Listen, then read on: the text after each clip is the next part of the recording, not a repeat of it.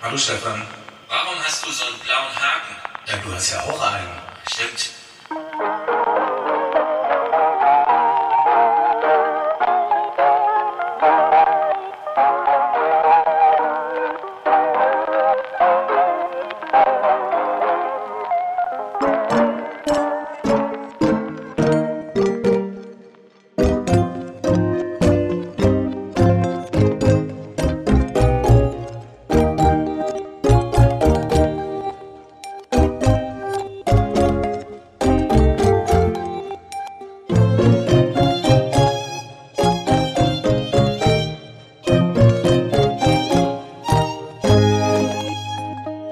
Okay, warum haben wir so blaue Haken?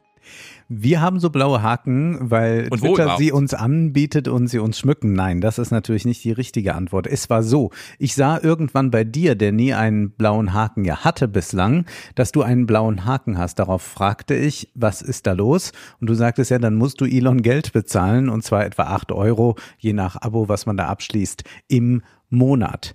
Warum habe ich jetzt einen blauen Haken und hatte vorher keinen?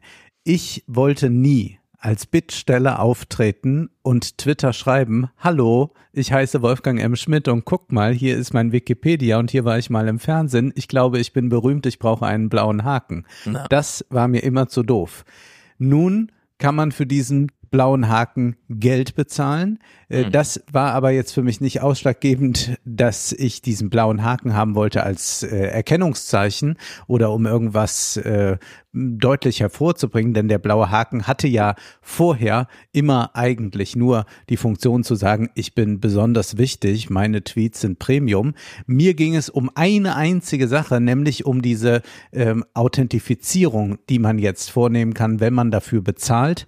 Das heißt, äh, dieser Account ist besser geschützt und da ich eine Reichweite von über 50.000 Followern habe, ist mir der Schutz dieses Accounts dieses Geld wert, denn ich würde zugleich auch sagen, dieser Account bringt mir mehr ein, als er mich kostet, insofern als ich auf meine Formate oder Auftritte über diesen Account hinweisen kann. Ich kann nicht andere Plattformen nutzen, ich habe nicht eine, eine Zeitungsredaktion unter mir oder einen Fernsehsender und deswegen muss ich das natürlich über diese Plattform tun oder auch über andere wie Instagram und Co. Und ich sehe, das äh, Problem darin natürlich, dass Elon Musk äh, kein toller Typ ist und ich sehe auch das Problem darin, wenn äh, Privatleute so viel Macht über eine so große Plattform haben. Aber das ist ein generelles Phänomen und Problem. Das ist ja auch etwas, was man äh, bei Instagram, Facebook kritisieren kann dass Elon Musk jetzt dafür acht Euro nimmt für etwas, was man eigentlich auch gratis anbieten kann.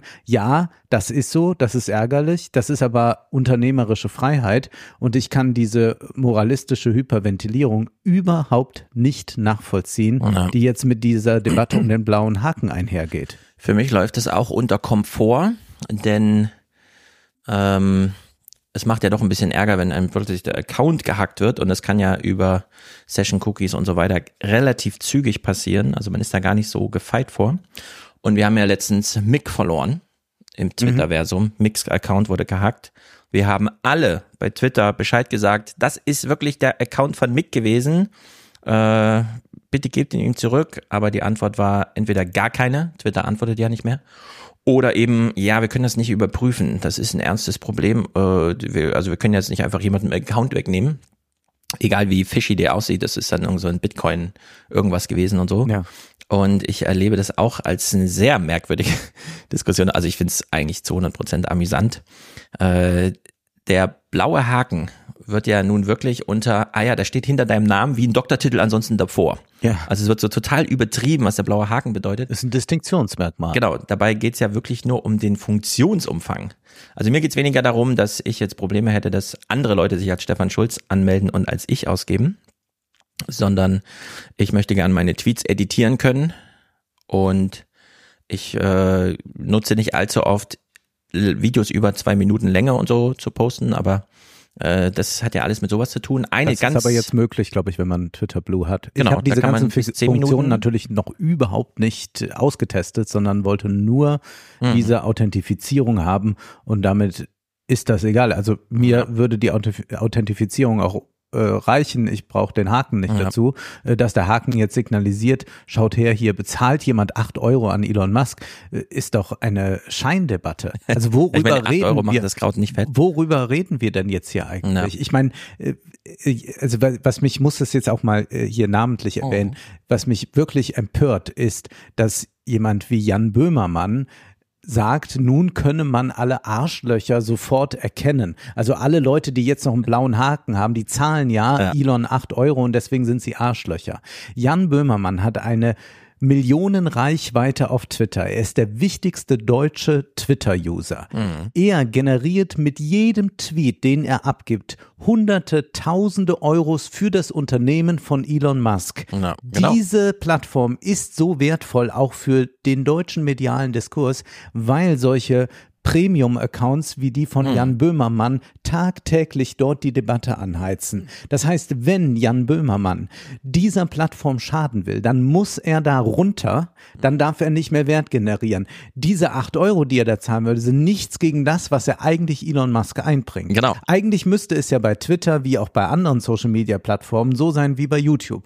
Bei YouTube laden wir ein Video hoch, dann wird eine Werbung davor geschaltet und man bekommt, glaube ich, etwa 60 Prozent Anteil. Irgendwie sowas ist das. Das heißt, äh, jeder profitiert davon. Äh, Man kann natürlich immer noch sagen, das ist nicht genug und was weiß ich. Und ja, man wird damit in der Regel nicht reich, wenn man nicht jetzt irgendwie so ein, so ein Unsinns-YouTuber ist. Aber da gibt es eine, eine, eine, einen fairen Anteil. Das gibt es natürlich bei Twitter nicht. Da schafft man die ganze Zeit Geld für diese äh, Plattformbetreiber, bei Instagram ja genauso und wird nicht daran beteiligt. Das ist aber eine grundsätzliche Debatte, die zu führen ist und dann ist die Frage, wer übernimmt äh, dann stattdessen äh, Twitter. Ich bin mittlerweile auch sehr skeptisch, in welche Hände sollte man es legen. Also es gibt sicherlich Unternehmer, die äh, da besser äh, wären als Elon Musk, der natürlich äh, eine ganz, ganz verquere äh, Free Speech Idee hat, wenn er sagt, ich spreche mit der BBC und danach mit Tucker Carlson und tut so, als sei das einfach nur die, die andere seriöse Seite der Presse, nämlich eine konservativere. Das ist natürlich Irrsinn. Aber wenn ich jetzt darüber nachdenke, dass äh, irgendwie so Leute von, sagen wir, Volksverpetzer, ja, dieser Homepage, die äh, geschrieben hat, wer hat, wer nutzt jetzt äh, Twitter Blue, irgendwie sowas haben sie geschrieben, dann in der Überschrift äh, Mörder, äh, Kriegsverbrecher und sonst was. Und man frage ich mich, wo, was bin ich jetzt darunter? Ja, also ich meine, wenn, wenn diese Leute, die diese äh, politisch korrekten Kindergartentexte schreiben, wenn die jetzt kontrollieren müssten, wer bei Twitter was machen darf, ging Na, es mir auch ja. schlecht damit. Es ist ja so, Twitter ist halt ein äh, Kulturkampfplatz. Ja. Und jetzt ist halt Twitter selbst über seinen Eigentümer auch Teilnehmer daran. Ich finde es alles immer noch wahnsinnig amüsant. Es ist aber so, dass Twitter für mich eigentlich die Quelle fast, also von vielem ist, sagen wir es mal so, entweder durch direkte oder indirekte Kommunikation, die mich erreicht Ja. äh, für alles Mögliche. Also ich habe zum Beispiel das Alten Republiksbuch, da habe ich ja auch hinten im Literaturverzeichnis Tweets aufgenommen wie wissenschaftliche Studien. Ja. Denn wenn Marcel Fratscher irgendwas twittert, dann macht er das ja nicht aus heiterem Himmel, Ja. sondern möchte das mit einer Botschaft verkünden. Und das nehme ich dann genauso ernst, wie man es an Universitäten nicht darf. Aber ich bin ja ein Sachbuchautor und kein wissenschaftlicher Mitarbeiter und deswegen erlaube ich mir da einfach Tweets ernst zu nehmen. Wir werden heute über ChatGPT nochmal reden. Da ist auch viel durch Threads zustande Ja. gekommen, dass man sagt, oh, das ist eine interessante Studie, die lese ich. Oder ich rezipiere einfach Genau. den Thread und weiß da dann schon Bescheid, Ja. warum wir es Und- vielleicht doch mit einem Papageien zu tun haben. Genau. Twitter Blue hat dann eine sehr super interessante Funktion, nämlich, dass ich einzelne Tweets nehmen kann und sie wegspeichere. Man kennt ja dieses, Mhm. mein Like, schreibt man dann so in die Bio, mein Like ist nicht immer ein Like, ich möchte mir auch nur Sachen für später merken. Das ist ja gar nicht nötig, denn man kann ja sich Tweets äh, seit einer Weile mit Lesezeichen vermerken. Plus, als Twitter Blue-Kunde kann ich das auch in verschiedenen Ordnern tun, was für mich wahnsinnig hilfreich ist, denn ich hatte über die fünf Jahre, in der ich Material gesammelt habe für die Alten Republik, immer das Problem, wie speichert man eigentlich Tweets? Und zwar so, dass man die sie, dass man sie übersichtlich einfach wieder hat. Ich habe dann solche Sachen wie Pocket benutzt oder Pinboard und so weiter und dann kann man sich zwar entweder äh, also da wird dann als Titel, wenn ich es automatisiert wegspeichere, einfach geschrieben, das ist ein Tweet. Ja, also wenn ich bei Pocket meine Tweets, die ich mir wegspeichere, aufliste, sehe ich einfach nur eine Spalte lang Tweet, Tweet, Tweet, Tweet, Tweet. Ich muss jeden einzelnen anklicken, um zu sehen, worum es da geht. Wenn ich das bei Twitter intern mache, kriege ich einfach wie eine fertige Tweetliste, wie eine Timeline, die Tweets, die ich mir gespeichert habe zu einem Thema. Ich habe also eine unglaubliche Materialsammlung, die mit null Aufwand entsteht und die ich dann, wenn ich sie auswerten möchte, wenn ich nämlich mein Arbeitstagbuch, jetzt übertrage ich alles in mein Citavi, habe ich einfach eine 1A-Liste mit den Inhalten und kann die so schnell durcharbeiten wie sonst nichts. Und na klar ist mir das 8 Euro wert und ehrlicherweise wäre mir auch 80 Euro im Monat wert, weil ich schon wieder weiß. Aber du bist jetzt wieder ein sehr spezieller User. Ja, aber mein Familienbuch äh, wird wie bei der alten Republik natürlich zur Hälfte aus Material stehen, das mir durch Twitter zugespielt wurde. Diese Ja, Bedeutung klar. hat Twitter immer. Genau, deswegen sage ich, du bist da ein sehr spezieller User. Also mehr Genau. als 8 Euro muss es jetzt für mich nicht sein. Ich finde eigentlich 8 Euro auch schon äh, zu viel. Äh, jedenfalls äh, löst ja nicht, jetzt äh, ist das Problem nicht dadurch gelöst, indem man sagt, ich bleibe bei Twitter, äh, verzichte aber jetzt auf den blauen Haken, wie das jetzt all, einige äh, dieser reichweitenstarken Accounts machen wollen. Und äh, auch, ich meine, Böhmermann hat seine Tweets, die er über die Jahre verfasst hat, als Buch veröffentlicht, als gebundenes Buch und da nochmal Reibach mitgemacht. Also Ja. dann muss mir Besser doch kann man die Plattform ja, nicht promoten. Also da muss man doch, muss mir doch niemand irgendetwas noch erzählen. Ja. das sind Leute, die haben Millionen Verträge bei Spotify. Ja, Spotify ist eine Plattform, die versucht, das Podcast-Geschäft auf ihre Seite zu holen, um Mhm. das nur noch als kommerzielle Sache zu machen und zwar nur Ja. noch eine, die voll und ganz aufgeht im Plattformkapitalismus. Spotify Silo, ja. ärgert sich im Prinzip, dass es sowas wie die 29er gibt, wo es noch außerhalb Möglichkeiten gibt, Genau. wie Steady oder so, Ja. dass es also nicht alles über Spotify läuft. Und äh, das sind Leute, die extrem von diesem Plattformkapitalismus profitieren, Böhmermann und Co. und versuchen jetzt mit so einer Virtue, Sig äh, Virtue Signaling äh, Idee von ich habe aber keinen blauen Haken, äh, sich als bessere Menschen darzustellen. Ja, das ist so, äh, als würde ich mir ein äh, SUV kaufen mit 500 PS und würde aber dann noch mal draußen dran schreiben, aber ich habe keine Sitzheizung. Also das muss natürlich äh, sein. Ne? Also man muss jetzt nichts übertreiben. Ja. SUV ja, aber ohne Sitzheizung. Also bei Böhmermann müsste man sich auch nochmal sehr genau anschauen, ob seine Fernsehquoten wirklich reichen für die Karriere, die er da hinlegt, oder Mhm. ob nicht das ZDF auch mit viel internem Widerwillen, weil er ja auch dafür Furore sorgt, ihn sich ihn nicht einfach als Aushängeschild leistet. So wie Ja. man ja auch Funk und ich habe heute angesichts unserer großen Macron, Lagarde, Baerbock und so weiter, die Welt ist in Aufruhr, keine YouTube-Clipshow zum Thema Funk funktioniert jetzt gerade gar nicht mehr und alle äh, rennen irgendwie weg und diskutieren nur noch, warum Funk nicht mehr funktioniert bei YouTube. Also das äh, scheitert ja alles rechts und links. nicht mehr. Es gibt eine sehr große Welle. Ja, Mensch, Stefan, das sind ja mal Nachrichten hier. Ja, Du wolltest doch mal Positives mitbringen. Genau, ja, also wir werden es ja auf jeden Fall noch behandeln, aber Leroy, der Interviewer, der immer Dieser so, schreckliche, ja, ja. der hat jetzt Funk verlassen. ja, ja hat der das- hat sich ja jetzt einfach eine Reichweite so aufgebaut, Genau, dass er die nicht mehr braucht. begründet mit, ähm, bei Funk kann man keinen Gewinn machen, was bedeutet, er konnte nicht für die Gäste, die er hatte und die wirklich Hilfe brauchen, noch einen Hilfeaufruf machen. Ach so, wird das jetzt verkauft. Und ja, zwei Minuten später geht es dann darum, dass ja sein Unternehmen, in dem, also in Interviews, 20 Leute arbeiten für diese kleinen Filmchen. Und er möchte jetzt, äh, das hat er dann nicht mehr ausgesprochen, aber das ist natürlich wahrscheinlich der Haupttenor seiner kleinen Ansage, dass man natürlich, wenn man aus dem öffentlich-rechtlichen Kosmos ausbricht, also seine Videos monetarisieren darf, dass man dann ein bisschen mehr als das Festgehalt, das Funk regelt, bekommt. Vermute auch, ja. 20 Leute, aber was machen diese 20 Leute? Man würde Das sie gerne mal kennenlernen, Und- denn es kann nicht journalistische Arbeit sein. Das wäre eine lustige Clipshow geworden. Wir können sie ja nochmal zusammenstellen für die nächsten Male. Vielleicht für die Live-Show, dass wir dann nochmal Ja, noch mal ja Funk zum Beispiel, ab, wie sehr viele andere YouTuber sich fragen, 20 Leute, also äh, deine Frage, Ja, und dann so ein bisschen rumrätseln, was man mit 20 Leuten macht, obwohl nur zwei Leute zu sehen sind, die man halt abfilmen muss.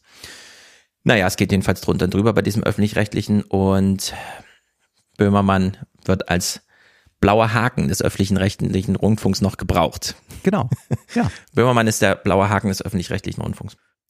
Und deswegen werde ich den blauen Haken jetzt auch vorerst äh, behalten, denn wir haben es im Influencer-Buch schon geschrieben, die Lage auf den Plattformen ist immer eine prekäre. Ja. Auch wenn man eine große Reichweite hat, kann man sie ganz schnell verlieren, weil irgendwas sich ändert oder irgendein Unternehmer durchdreht. Und ja, äh, das ist so. Das finde ich auch schade. Ähm, Im Sozialismus wäre es anders, kann ich hinzufügen. Aber ich kann jetzt auch nicht äh, versuchen, äh, in äh, dieser Medienwelt äh, eine äh, moralische Instanz zu sein dadurch, dass ich irgendetwas nicht mache. Also dass ich, dass ich jetzt sage, ich mache alles mit, nur noch dieser blaue Haken. Also da, da kriegt er mich jetzt nicht. Diese acht Ja, Euro, die ja. bekommt er nicht. Das ist schon maximal albern. Nun springen wir erst einmal äh, dazu, dass wir äh, darauf hinweisen, dass wir wieder einen Salon aufnehmen werden in einer Woche.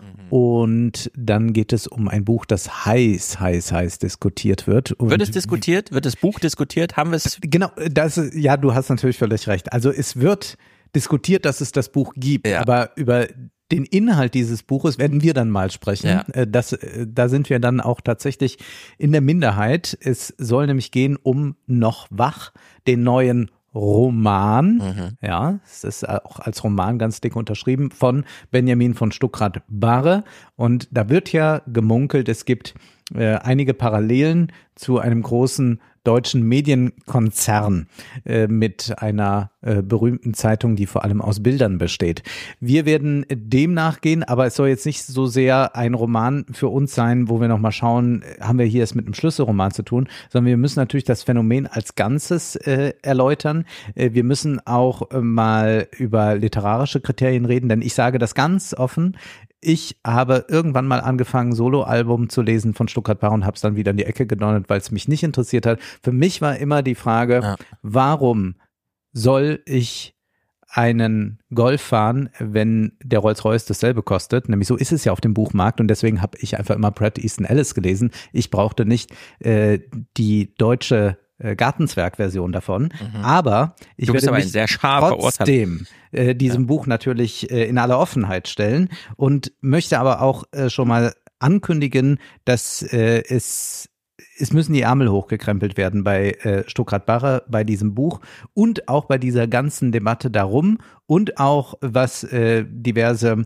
andere Pro Medienproduktionen Ja. gerade anbelangt. Denn ich habe zum Beispiel auch diesen äh, Podcast mir angehört, Boys Club, der mit dem äh, Springer Verlag äh, abrechnet. Und ich finde da einiges sehr, sehr dubios, aber ich Lass würde doch nachher- sagen, ich bin äh, dafür, dass äh, das eher etwas für den Safe, äh, Safe Space Salon ist, weil Ja. ich mir doch da, ähm, ich, ich, ich will mal so frei von der Leber wegreden, ja, weißt du? Ja, ja, ich auch. Wir werden heute dennoch als letztes Kapitel dieser Ausgabe hier außerhalb unseres Salon Safe Mhm. Spaces kurze Anmerkungen zum Buch beziehungsweise Der medialen zur Debatte drumherum machen. Denn ein paar Auffälligkeiten gibt es doch und wir werden natürlich im Salon, wir lesen selten Romane, ich sowieso eigentlich nie. Äh, Ich habe einmal einen Roman besprochen in der FAZ, das war The Circle von Dave Eggers. Ja. Auch ein Buch, das sich äh, ein kompliziertes Verhältnis zur Wirklichkeit, in der wir so leben, sucht. Und diesmal haben wir es ja wieder so. Und ich denke, wir haben es mit dem Buch zu tun, das wir sehr ernst nehmen. Also wenn wir schon einen Roman Ja. lesen, werde ich den Text sehr ernst nehmen und mich einfach und dann auch für uns fragen, was fühle ich denn, wenn ich einen Roman über Machtmissbrauch lese? Ja. Darum scheint es mir ja auch vorrangig zu gehen, wenn man dem Autor folgt. Wir lesen trotzdem nachher ganz kurz in das Spiegel-Interview mit Stuckrad Barre ein, in dem nämlich nicht über sein Buch geredet wird, sondern nur über den Springer-Konzern und so weiter und so fort. Und er macht super interessante, wo man wirklich auch mal auf den Wortlaut achten kann, Anmerkungen dazu. Plus, Barre wurde ja ein bisschen gehijackt. Ja. Er kam an einem Mittwoch. An dem Montag zuvor kam ein Podcast und noch eine Woche zuvor, an einem Donnerstag, kam ein Zeittext. Diese beiden Produkte haben einen, einen ganz anderen Auftrag und Mhm. mischen sich aber ein in Stuckrad Barres Anliegen. Und zwar finde ich illegitimerweise. Und das werden wir nachher nochmal am gesprochenen Und du Wort meinst nicht, es handelt sich um eine konzertierte aufzeigen. Aktion. Nein, es handelt sich, ich Denn sage es gibt ja doch äh, gewisse Nä äh, Verbindungen Ja, der nein, Produzenten nein, nein. eines Podcasts und des äh, Romanschriftstellers zu einem gewissen Verlag, wo das alles publiziert ist, dieses Buch, nämlich Kiepenheuer und Witsch. Und Ja. wenn man dann noch Verbindungen von Kiepenheuer und Witsch zu, naja, Die Erzählungen, die später kommen werden, könnten mich lügen und Fehler strafen, aber ich werde nachher ausdrücklich, ganz explizit, und es ist mir auch ganz wichtig, behaupten, es ist keine konzertierte Aktion, sondern es wurde der Anschein erweckt, es wäre. Und das halte ich aber für ein riesiges Problem darin, wie die Debatte gerade organisiert wird. Sagen wir es mal so. Ja, Aber über, wie gesagt. über da, da, das Inhaltliche des Romans äh, sprechen wir Ja. dann äh, lieber. Ich habe es auch noch nicht, im- ich habe nur die ersten beiden Kapitel gelesen im, überhaupt. im äh, Safe Space, ich äh, muss, also mi- mich, mich wundert, mich wundert eigentlich vieles. Also man, äh, und zwar von, von allen Seiten. Also man, naja. Wir sprechen außerdem noch über ein äh, kleines Buch von Alexander Kluge, das heißt Kriegsfibel 2023. Äh, Alexander Kluge, über 90, musste nochmal etwas zu Papier bringen. Angesichts des Krieges ging es nicht anders. Und er hat hier, das finde ich schon interessant, am Anfang gesagt, dass er vor allem seinem Lektor dankt, denn eigentlich war das ein viel, viel umfangreicheres Buch und es sei so schwer, dann etwas daraus zu entfernen. Und eigentlich war dieses Buch auf 400 Seiten angelegt und dann haben sie das äh, alles rausgenommen, was dann doch vielleicht nicht rein muss. Und so sind sie bei 128 Seiten geblieben. Darüber sprechen wir auch. Außerdem möchte ich, äh, ach, das machen wir später. Jo. Gut, wir wollen nur noch darauf hinweisen, der Salon ist buchbar über Apple. Mhm. Da gibt es auch in der Regel keine Probleme oder einen Support, an den man sich wenden kann. Für App, Apple ist ja eh nur gedacht für die, die es bequem haben wollen, die sich nicht nochmal bei Steady anmelden wollen. Außerdem ist es auch für die, die schon bei Patreon sind, bequemer, äh, das vielleicht über Patreon zu buchen. Ansonsten präferieren wir Steady, wir haben es schon oft betont, da ist alles, äh, was äh, wir je hochgeladen haben, äh, verfügbar, äh, das ganze Archiv also. Und äh, Steady ist nicht nur über die Seite der 29er und über die Steady-Seite buchbar, sondern auch über, und da sind wir wieder im Getriebe des Plattformkapitalismus direkt über Spotify. Das heißt, wer diesen Podcast nicht über einen äh, wie heißt das dann, einen unabhängigen Podcatcher hört äh, Ja. oder äh, einen freien, unabhängigen, wie auch immer, über Also ein, die Hoheit über den eigenen RSS-Feed. ja, wer also das über Spotify macht, äh, der kann auch über Spotify den Salon buchen und dann. Und- freuen wir uns, wenn wir uns Ja. sehen. Wir haben ja letztens gehört, wir sind das billigste Angebot bei Steady, Ah ja, denn ja, uns gibt's ja stimmt. für 2,50 Euro und Steady hat uns mitgeteilt, wir sollten auch mal überlegen, ob wir es auf 3 Euro erhöhen, denn äh, wenn man sich heute neu anmeldet mit Produkten, kann man gar nicht mehr unter einem 3 Euro Monatspreis Sachen anbieten. stimmt. Uns ja. lässt man aber noch die 2,50 Euro weiterhin durchgehen, da wir und, und dann haben wir gleich gesagt, dann machen wir das weiterhin ja, so. dann äh, ist uns 2,50. die Inflation egal, wir bleiben bei 2,50 Euro. Wir springen in die Weltpolitik. Mhm. Annalena Baerbock war in China, hat dort Ah, sich mit dem genau. Außenminister getroffen. Wir springen in die Weltpolitik und schließen ja an, wo wir beim letzten Mal schon waren. Du hast ja den Adam Tooze äh, Ja. Vortrag aus Berlin mitgebracht und inzwischen gibt es ihn auch. Ich habe einen Tweet gesehen, wo auch noch jemand darauf hinwies, dass wir das auch schon besprochen hatten und es gibt jetzt Ach, das gut. Video der Veranstaltung. Also man kann es nochmal selbst nachhören. Wir Sehr werden gut. es mitverlinken. Und es war sehr gut, dass er diesen Vortrag gehalten hat, denn so ließ sich dieser Monat viel besser einordnen, Das stimmt. fand ich. Der wurde sozusagen vorher schon spontan historisiert, bevor Macron überhaupt losfuhr. Ja. Und wir beginnen aber mit Baerbock. Sie war ja auch in China, ist also äh, dorthin gereist, um sich mit dem Außenminister zu treffen. Und wir hören uns jetzt mal ein paar Auszüge aus dieser Pressekonferenz an. Wir haben natürlich auch ausführlich über die Lage in Europa gesprochen, über den Angriffskrieg, den allein Russland zu verantworten hat und der auch Deutschland und die Europäische Union unmittelbar bedroht. Deswegen konzentrieren sich all unsere Bemühungen in Europa darauf, diesen Krieg zu stoppen. Ein Mann kann diesen Krieg morgen beenden. Das ist der russische Präsident. Wo ist sie da nochmal? Sie ist da jetzt beim chinesischen Außenminister Ah, das ist das, und okay. hält aber eigentlich Mhm. eine Rede erstmal so im Allgemeinen, äh, wie der Krieg nochmal einzuordnen ist. Und dann sagt sie Folgendes. Aber ich muss offen sagen, dass ich mich frage, warum die chinesische Positionierung bisher nicht die Aufforderung an den Aggressor Russlands beinhaltet, den Krieg zu stoppen. Wir alle wissen, Präsident Putin hätte jederzeit die Möglichkeit dazu, Wir sind jetzt hier bei einem Treffen von Diplomaten und das ist jetzt das, was man an die Öffentlichkeit gibt, dass man sagt, ja, China soll mal. Mhm. Eigentlich sagt sie ja, mich wundert schon sehr, dass China nicht die Position der NATO längst übernommen hat. Ja, hast du Clips von Lula de Silva, so heißt er, der neue und alte brasilianische Präsident, der war ja auch in China. habe ich nicht äh, dabei. Genau. Und wir haben ihn aber alle so halb im Ohr, wie er jetzt auch im April sagte, äh, die Amerikaner sollten jetzt mal auch und die Europäer auch über Frieden sprechen. Ja. Wo auch diese Verdrehung, wo man sich auch wieder fragen kann, äh, ah ja, also die, Ja, jeder vertritt es so, wie es gerne genau, möchte. die NATO-Haltung ist bei uns so präsent, aber äh, im Rest der Welt dann doch irgendwie nicht. Und das Nee. ist ja wirklich hinterfragungswürdig. Und ich frage mich auch, ob es strategisch klug ist. Ob, wir werden gleich mal äh, Macron hören, äh, der auch den äh, Krieg anspricht.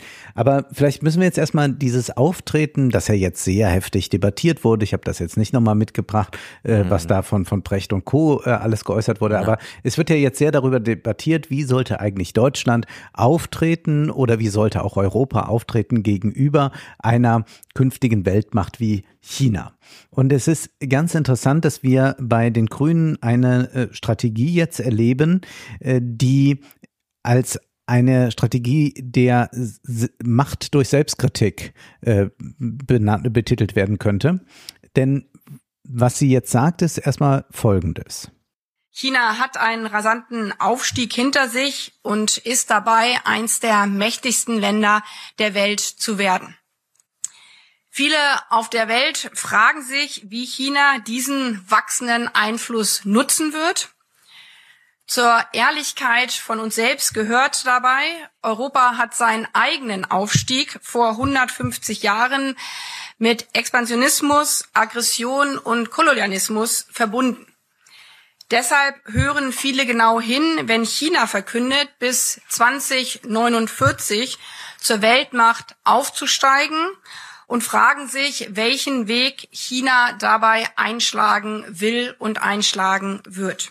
Das finde ich natürlich ein bisschen gemein, Ja, denn sie unterstellt ja hier so eine Parallelität in der Geschichte, dass wir wollen mal sehen, wir haben unsere Lektion gelernt, aber wir haben alles Ja, gemacht. Wir ja. haben alles, wir haben alles, äh, Völkermord, alles haben wir dabei, haben diesen Aufstieg geschafft und jetzt wollen wir mal gucken. Also ihr wollt aber doch das jetzt nicht so wie wir machen. Mhm. Ja. Und ich finde es auch historisch nicht besonders sensibel, wenn man in China ist und jetzt von den letzten 150 Jahren spricht, denn China hatte ja da schon 70 Jahre extrem gelitten, nämlich wir haben den Opiumkrieg in seinen verschiedenen Ja. Teilen gehabt. China ist ausgeblutet worden von einem europäischen Land, nämlich von England. Und Ja. danach kam dann äh, der Boxeraufstand um die Jahrhundertwende. Äh, Dann haben wir den Zweiten Weltkrieg, der ja bei uns in Deutschland überhaupt nicht beleuchtet wird im Sinne von, was war da eigentlich in China? Also man fragt sich ja vielleicht mal als Kind, warum eigentlich Weltkrieg? Es geht ja vor allem so Europa und Russland und so. Naja, äh, die Chinesen haben, die Schätzungen gehen da auseinander, aber circa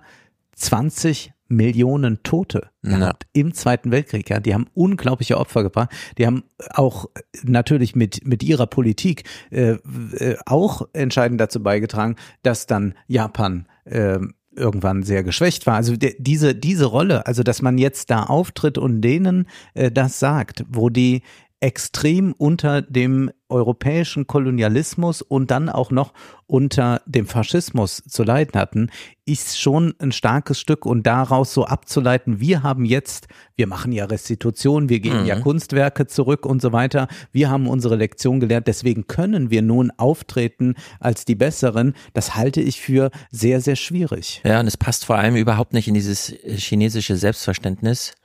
Man hat ja in China, während wir hier immer so eine, naja, die Amerikaner fangen so bei 250 Jahren an, wir haben dann noch so das Mittelalter mit eingepreist, also irgendwie so 1000 Jahre seit den Städtegründungen.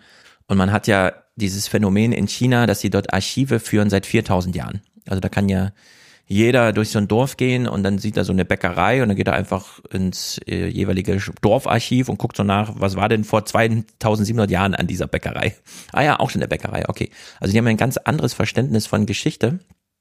Plus, diese Geschichte ist eigentlich immer unterfüttert, wird natürlich propagandistisch auch so ein bisschen ausgeschlachtet, gerade jetzt, mit dem technischen Vorsprung. Als die Europäer das erste Mal erkannt haben, dass Holz schwimmt, hatten die schon ihre Flotte fertig in China. Die Erfindung des Papiers, ah ja, es war gar nicht das europäische Pergament und so, sondern in China hat man schon 500 Jahre vorher, wie man jetzt weiß und so weiter, äh, auf Papier ähnlichen Sachen gemalt. Und jetzt gerade führen sie diese Geschichte ja fort. Die 15 Schlüsseltechnologien sollen bis 2025 unter chinesischer Hoheit sein, ohne dabei die ganze Welt zu unterjochen und wie so ein Kolonialherr in, in, in, in afrikanischen Ländern aufzutreten, sondern eben anders. Und da werden wir nachher auch nochmal so ein paar Clips hören. The Daily und so. Auch in Amerika geht man jetzt sehr kritisch mit diesen Kamala Harris Besuchen in Afrika um, wenn man Ja. denen da einfach erklärt, die Chinesen sind nicht eure Freunde, wir sind es und so. Weil äh, das Selbstverständnis und die Selbstbeschreibung der beteiligten Länder, vor allem der afrikanischen, die insbesondere Opfer des Kolonialismus wurden und der Chinesen, die ihrerseits auch Opfer und dann ihrerseits aber eine andere, ähm, wir erkämpfen uns unseren Posten in der Welt schon zurück, auch wenn wir ab und zu mal Dellen haben wie die letzten 100 Jahre.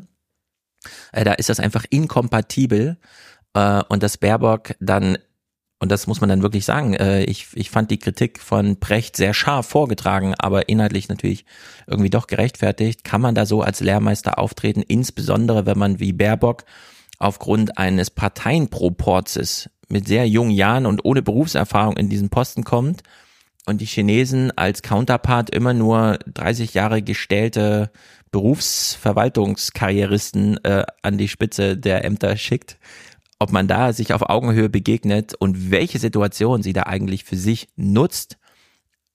Also da würde ich auch sagen, so richtig gerechtfertigt ist das nicht, Nee, so eine Pressekonferenz auch, dafür Ich finde zu es auch nutzen. strategisch nicht klug. Es ist eigentlich eine Pressekonferenz, so schien mir, für äh, die deutschen Medien, die dann äh, sagen können, äh, toll, jetzt hat sie es ihnen aber gezeigt. Aber sie zeigt es ihnen ja nicht, sondern sie zeigt nur den deutschen Medien, dass sie es scheinbar ihnen gezeigt hat, während die in China natürlich sehr irritiert sind. Und ich will das hier nochmal ganz klar unterstreichen. Ich möchte nicht im chinesischen System leben und völlig klar ist auch, dass äh, der Podcast, den wir hier zusammen machen, in China nicht produziert werden könnte. Ja.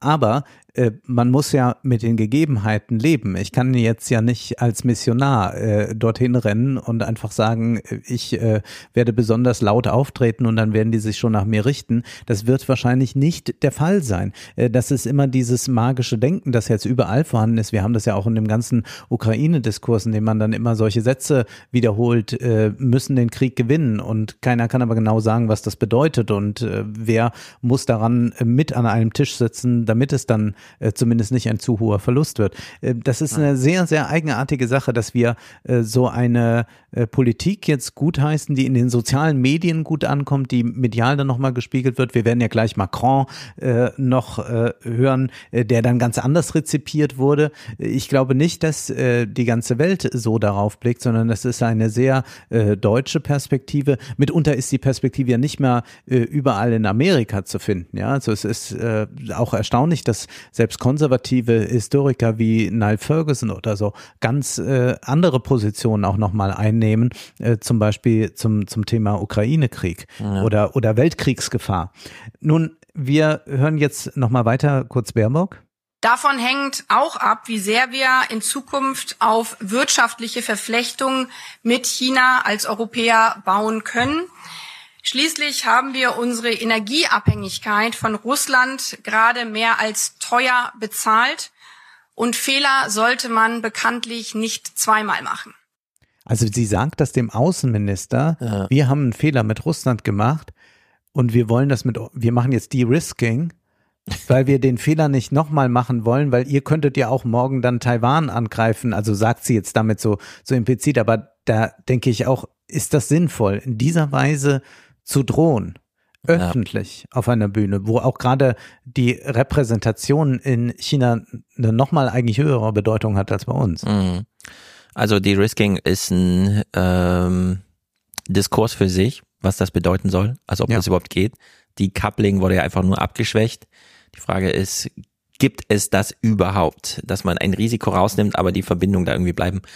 Äh, diese ganze Diskussion, es ist jetzt eine äh, chinesische Globalisierung, aber es ist trotzdem weiterhin eine Globalisierung, finde ich auch hochinteressant, die schwingt ja da auch im Untergrund mit dieser Vorwurf äh, oder dieser, diese Anmerkung von ihr, wir haben uns ja von Russland abhängig gemacht bei den fossilen.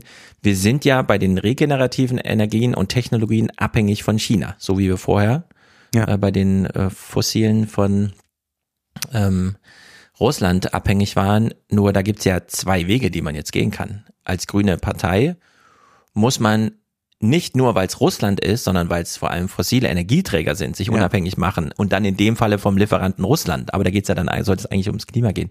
Das ist ja bei der Abhängigkeit von regenerativen Energien und wir haben ja jetzt die Aufstellung bekommen. Also Fissmann, dieser Hersteller von Wärmepumpen in Deutschland, geht jetzt so eine Kooperation mit so einem amerikanischen Hersteller ein und das führende deutsche Unternehmen wollte 500.000 Wärmepumpen pro Jahr herstellen. In China ist aber gang und gäbe, dass die Firmen dort 20 Millionen anpeilen ja. als Stückzahl pro Jahr. Das heißt, äh, so viel Wachstum ist gar nicht denkbar in Deutschland, insbesondere unter demografischen Gesichtspunkten. Sollten wir uns wirklich von China abhängig machen oder erkennen, ah ja, anders als die russische Abhängigkeit, wo es ja darum ging, fossile Brennstoffe zu kaufen, brauchen wir eigentlich mehr Verbindung mit China, weil ja. die uns mit diesen Technologien versorgen können. Also sollten wir nicht Und genau den anderen Weg einschlagen.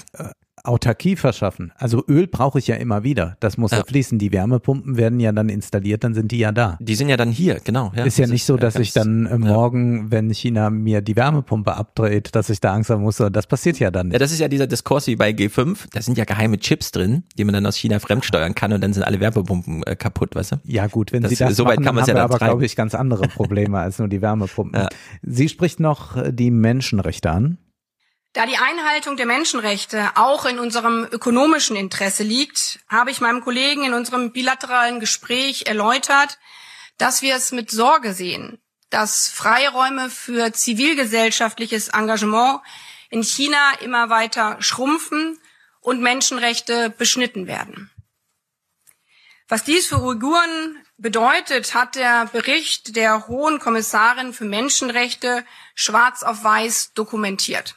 So, zugestandenerweise, das ist deutsche Staatsräson, das zu machen. Man ja. muss aber in Deutschland akzeptieren, und mit akzeptieren meine ich so verstehen und auch die Rationalität dahinter so ein bisschen ähm, mitlaufen lassen, dass das ja niemals irgendein Chinese mitbekommt, wenn es da gesagt wird. Da ja. sitzen 20 Journalisten, die dürfen das nicht aufnehmen, die dürfen das nicht weiterverbreiten. Also es findet faktisch einfach gar nicht statt. Es findet wirklich nur für die für den deutschen Journalismus statt. Und ich finde, äh, dennoch gäbe es Einflugschneisen auch für den deutschen Außenminister, dort in diesem, zum diesem Thema tätig zu werden. Es gibt ja immer noch diese Besuche, die dann irgendwie so stattfinden, wo man auch mal gucken muss, wem bringt man eigentlich Gefahr mit und so. Aber äh, es auf der Bühne einfach zu sagen, ist, und das ist meine Kritik, für heute ein bisschen zu einfach. Also sie ja, macht auch. es sich da zu einfach. Ja, ich finde es gut, dass sie es anspreche, also, also dass es ein Thema ist natürlich. Ich glaube aber, dass das eine reine Demonstration ist von seht her, wie sehr ich das anspreche. Mhm. Ich erwähne die Uiguren und erwähne noch den Bericht hinzu. Das hätte jetzt eine Merkel natürlich nie gemacht. Ja. Nochmal auf diesen Bericht verwiesen, sondern hätte es bei der Sorge darüber, dass äh, Diskursräume sich verengen oder so etwas belassen.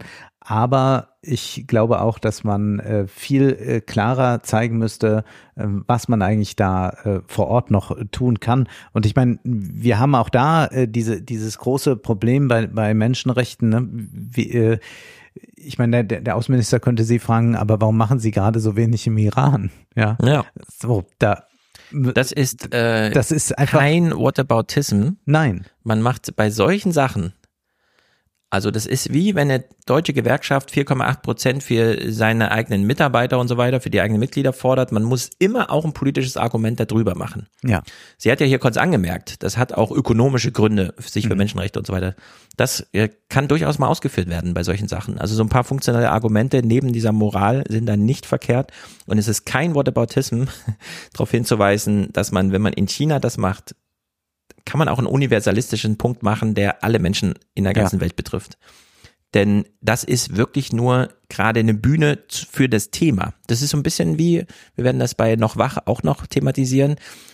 Alle deutschen Journalisten fragen sich, ist das jetzt ein Springer-Roman, ja oder nein? Und dann sagt irgendwie Stuttgart-Bacher, nee, das ist ein, ein Mensch, ein, ein Einzelfall als Menschheitsfall. So, ja. ja, versucht diese Figur irgendwie und alle so, nein, das ist doch, das ist doch Döpfner, ich sehe das doch und so. Und hier äh, ist das genauso.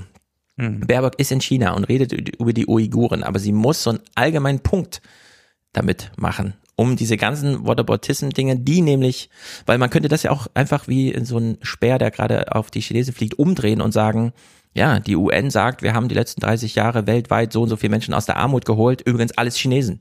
Ja. Das ist also die Leistung der äh, kommunistischen Partei für die UN, die dann ein universalistisches Argument macht, dass sie sagen, ja, aber hört mal zu, das waren alles nur unsere Leistungen und das stimmt alles. Und deswegen ist das super schwer, äh, solche Punkte dann so zu machen. Wir werden äh, gleich mal ein bisschen äh, klugen Whataboutism betreiben. Äh, wir hören jetzt mal gerade einen Ausschnitt aus Macrons Pressekonferenz. Äh, dann mit Präsident Xi saß er dort. Wir wissen, dass wir unterschiedliche Gesellschaftsmodelle haben und die Vereinbarungen, die wir treffen können, unsere Abkommen, äh, nehmen natürlich jedes Mal das Thema der Menschenrechte auf. Das bleibt ein Thema, das für Frankreich sehr wichtig ist, aber nicht, aber dass wir Meinungsverschiedenheiten haben, bedeutet nicht, dass man die nicht ansprechen darf, sondern man muss es in gegenseitigem Respekt tun. Und ähm, ich glaube, feststellen zu können, dass das für Frankreich wie für China gilt. Generell schaffen wir es, Ergebnisse zu erzielen, wenn man sich gegenseitig respektiert. Das funktioniert besser, als wenn man sich gegenseitig Lehren erteilen will. Das ist so ein bisschen jetzt die Merkel-Variante. Wir erteilen uns keine Lehren. Ich äh, halte das für den klügeren Weg und dann weiß ich ja nicht, was im Hintergrund noch läuft. Äh, ja. Da kann ich jetzt äh, hoffen, beten, was auch immer. Aber ich finde, man sollte sehr aufpassen, wenn man lehrmeisterhaft auftritt, deshalb, weil natürlich ein Land wie China beobachtet, wie wir sonst auftreten. Und wir wissen, Indien ist die andere große aufstrebende, möglicherweise sehr bald Weltmacht und auch dort war ja Baerbock vor einer Weile zu Gast. Und ich habe mir diese Pressekonferenz jetzt extra nochmal angehört nach dieser chinesischen. Und dann klingt das so, wenn sie dort mit dem indischen Außenminister Jai Shankar steht. Heute, fast 75 Jahre nach der Ermordung Gandhis, besteht zwischen unseren Demokratien ein enges Band. Ein Band, das uns auf der Grundlage geteilter Werte verbindet. Menschenrechte, Freiheit, Demokratie, das Vertrauen in eine Ordnung basierend auf dem Recht. Ja. Wie passt das so zu der hindu-nationalistischen Aufarbeitung der Modi-Politik, die wir bisher so hatten?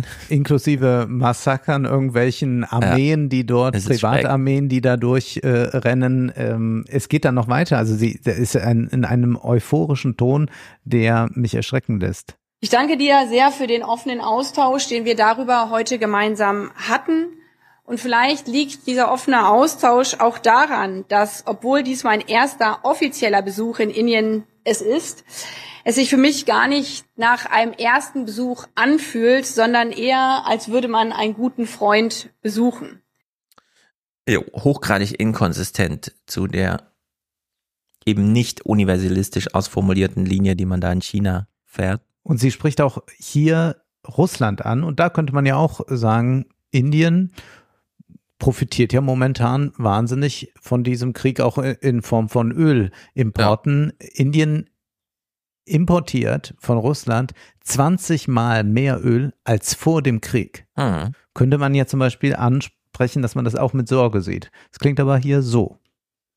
Ich möchte deswegen dir, lieber Jaishankar, als Außenminister ganz herzlich dafür danken, dass äh, die Übernahme dieses G20-Vorsitz, dass das nicht nur ein Business as usual ist, sondern, das hast du bei unserem Gespräch auch deutlich gemacht, dass das eine ganz besondere Aufgabe ist, die ihr auch ganz besonders und ein bisschen anders als zuvor gestalten werdet.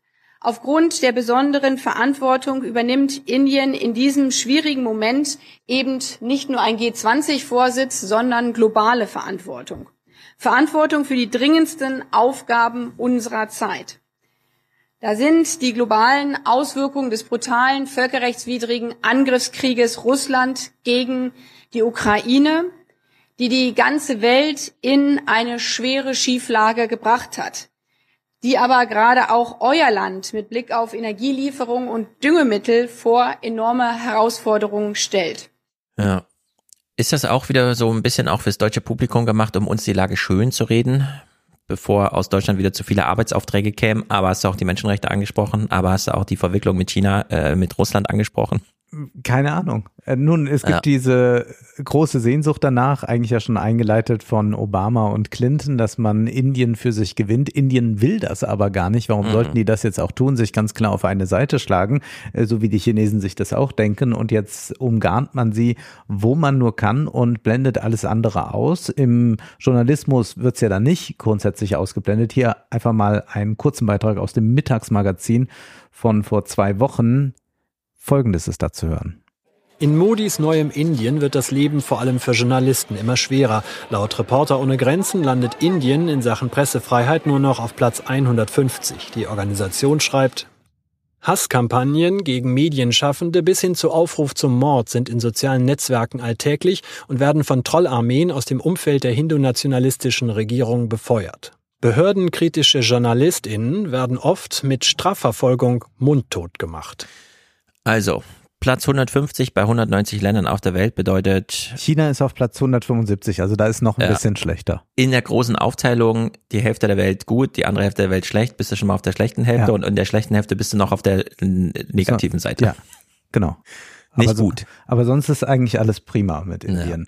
Ja. Wir hören jetzt mal kurz äh, Xi, der so spricht, als er da neben Macron sitzt unterstützen gegenseitig dieses Bemühen um die globale Governance. Es geht um die Demokratisierung der internationalen Beziehungen in Zurückweisung der Blockkonfrontation und der Logik des Kalten Krieges. Wir haben mit großen globalen Herausforderungen zu tun. China unterstützt Frankreich in diesen Bemühungen.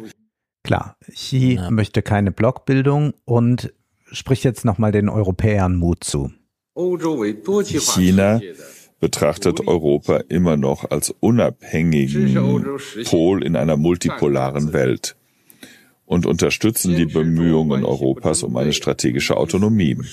Die chinesisch-europäischen Beziehungen hängen von keinen Dritten ab und äh, brauchen auch nicht die Unterstützung irgendwelcher Dritter. Wir sind uns sicher, dass die europäischen Beziehungen zu China sich in aller Unabhängigkeit entwickeln werden. Strategische Autonomie, ja. das, was ja Adam Tooze ausgeführt hat, bedeutet für China jetzt auf Europa geblickt, wir helfen ihnen. Also wir helfen ihnen loszukommen, das sagt er jetzt ja nicht wortwörtlich, von den USA, ja. Äh, damit sie selbstständiger sind. Also das, was äh, Macron dann äh, vorgeschlagen hat bei seinem Interview, das er Politico gegeben hat. Und so ist also diese strategische Autonomie, die hier im Munde geführt wird, eine ziemlich andere zu der strategischen Autonomie, die jetzt Ursula von der Leyen ausspricht. Ja. Wir haben ja diesen TUS, diese TUS-Clips, wo ich ja beim letzten Mal noch angemerkt habe, wir wissen ja gar nicht, mit wem er da sprach, also diese schießende Auseinandersetzungen, welche US-Demokraten sind das denn? Ist das so der politische Mittelbau oder sind das schon die Führungskräfte des Weißen Hauses oder wie auch immer?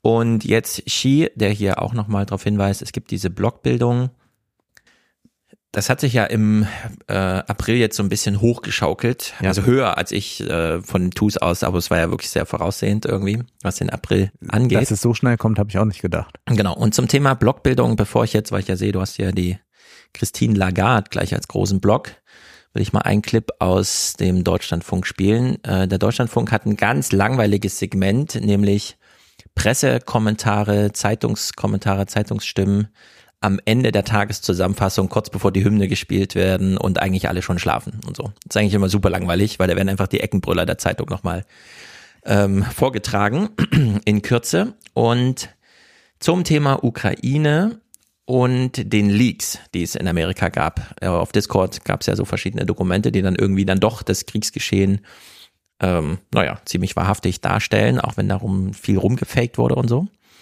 Und ein Zeitungskommentar hat sich mit diesen Leaks mal befasst und für mich auf überraschend deutliche Art und Weise plötzlich äh, in dieses Thema eingeschlagen. Zeitung aus Heidelberg stellt fest, mit den geleakten Papieren wird erstmals verschriftlicht, dass der Ukraine-Krieg ein direkter, wenn auch indirekt ausgetragener Konflikt zwischen Moskau und Washington ist. Diese Erkenntnis macht aus dem Aggressor Putin natürlich keinen Friedensengel, aber anders als oftmals behauptet, steckt hinter dem Überfall auf die Ukraine eben mehr als ein rein russisch-ukrainischer Konflikt. Ein Kriegsende ist nur unter Beteiligung der USA möglich, weil Washington strategisch tief involviert ist. So, Macron sitzt im Flieger aus China zurück und kritisiert die Abhängigkeit Europas von Amerikanern. Alle wundern sich, Norbert Röttgen dreht völlig durch, kann sich das gar nicht erklären. Bütikofer, Bütikofer findet das unsäglich, das war ein großer Schaden für Europa und so weiter und so fort. Marco Rubio, also der auch mal Präsident werden wollte und wahrscheinlich jetzt wieder antritt und so, äh, der Republikanischen Partei, stellt sich vor die Kameras und sagt, naja, wenn Macron uns nicht helfen will, Taiwan zu verteidigen, wieso helfen wir eigentlich Europa im Kampf gegen Russland auf ukrainischem Boden? Und jetzt Aha. stellt sich aber raus, äh, nö, man kann diese ganzen Leaks zum Thema, wie wird der Krieg eigentlich organisiert, und zwar da abseits der Öffentlichkeit, wo man nur aus Versehen mal Einblick erhält, kann man auch die Lesart rauslesen, das ist gar nicht der europäische Krieg gegen Russland, sondern das ist, so wie ähm, wir vorher auch die Debatte hatten zum Thema, ist das jetzt ein Stellvertreterkrieg oder nicht, äh, es ist eine Auseinandersetzung Amerikas gegen Russland, bei die auf ukrainischem Boden und sozusagen peripher in der politischen Dimension mit Europa noch zu tun hat, durch regionale Nähe. Aber eigentlich ist es eine russisch-amerikanische Auseinandersetzung.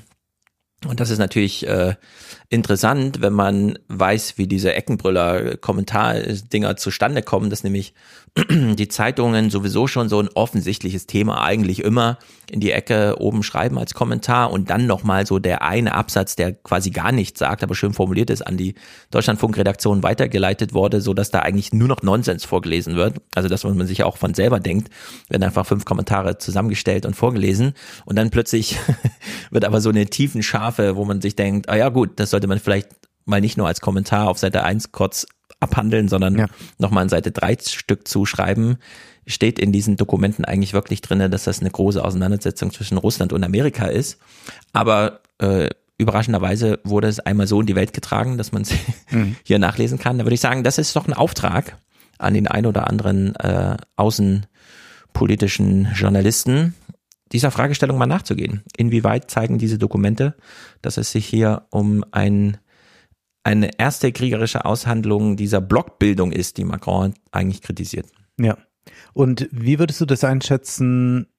Sehen wir gerade doch jetzt in den letzten Wochen sehr viel mehr das Leid auch der Soldaten in den Medien gespiegelt? Mir scheint es ein bisschen so, vielleicht aber auch, weil ich jetzt einen Fokus darauf gerichtet habe und dadurch fallen mir diese Artikel mehr auf. Ja.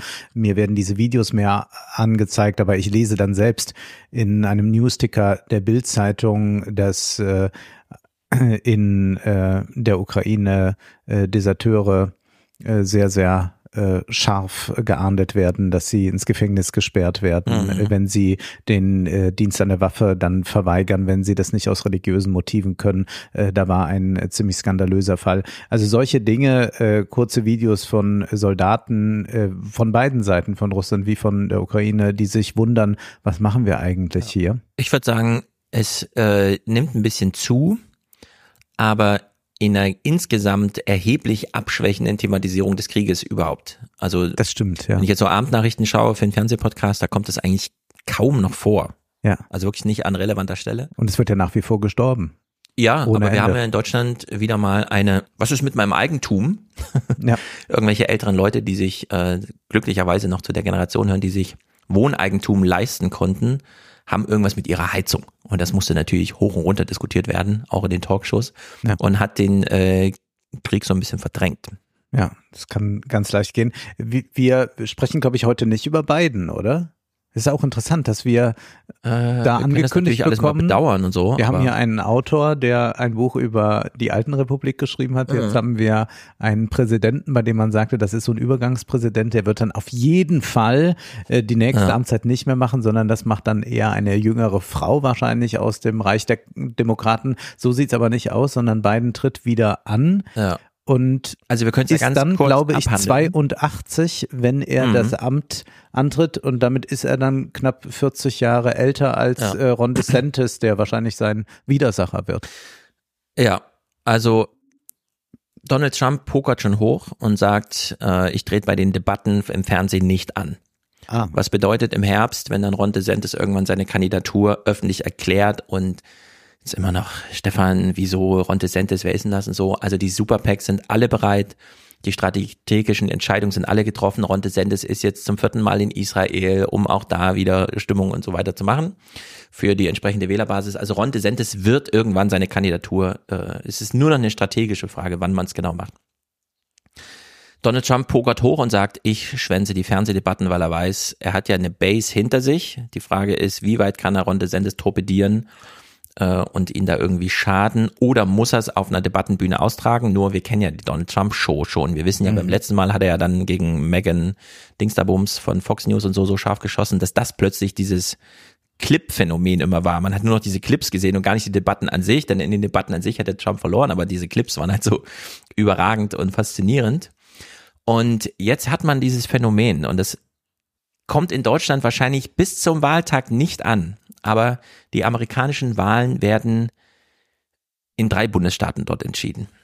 Das, es gibt nur noch drei Battle States, haben jetzt äh, bei The Daily haben sie eine kurze Auflistung gemacht und wenn Biden oder die Demokraten nur einen davon gewinnen, sind sie schon durch. Also die Mathematik gibt für den Wahlkampf so wenig Spielraum, da auch die äh, demografischen Veränderungen sind, wie sie sind, dass man eigentlich nicht ernsthaft von einem persönlichen Kampf, der Wahlkampf, äh, und da ist dann wirklich fast egal, wie alt ist ein Biden, wie alt ist ein irgendwer.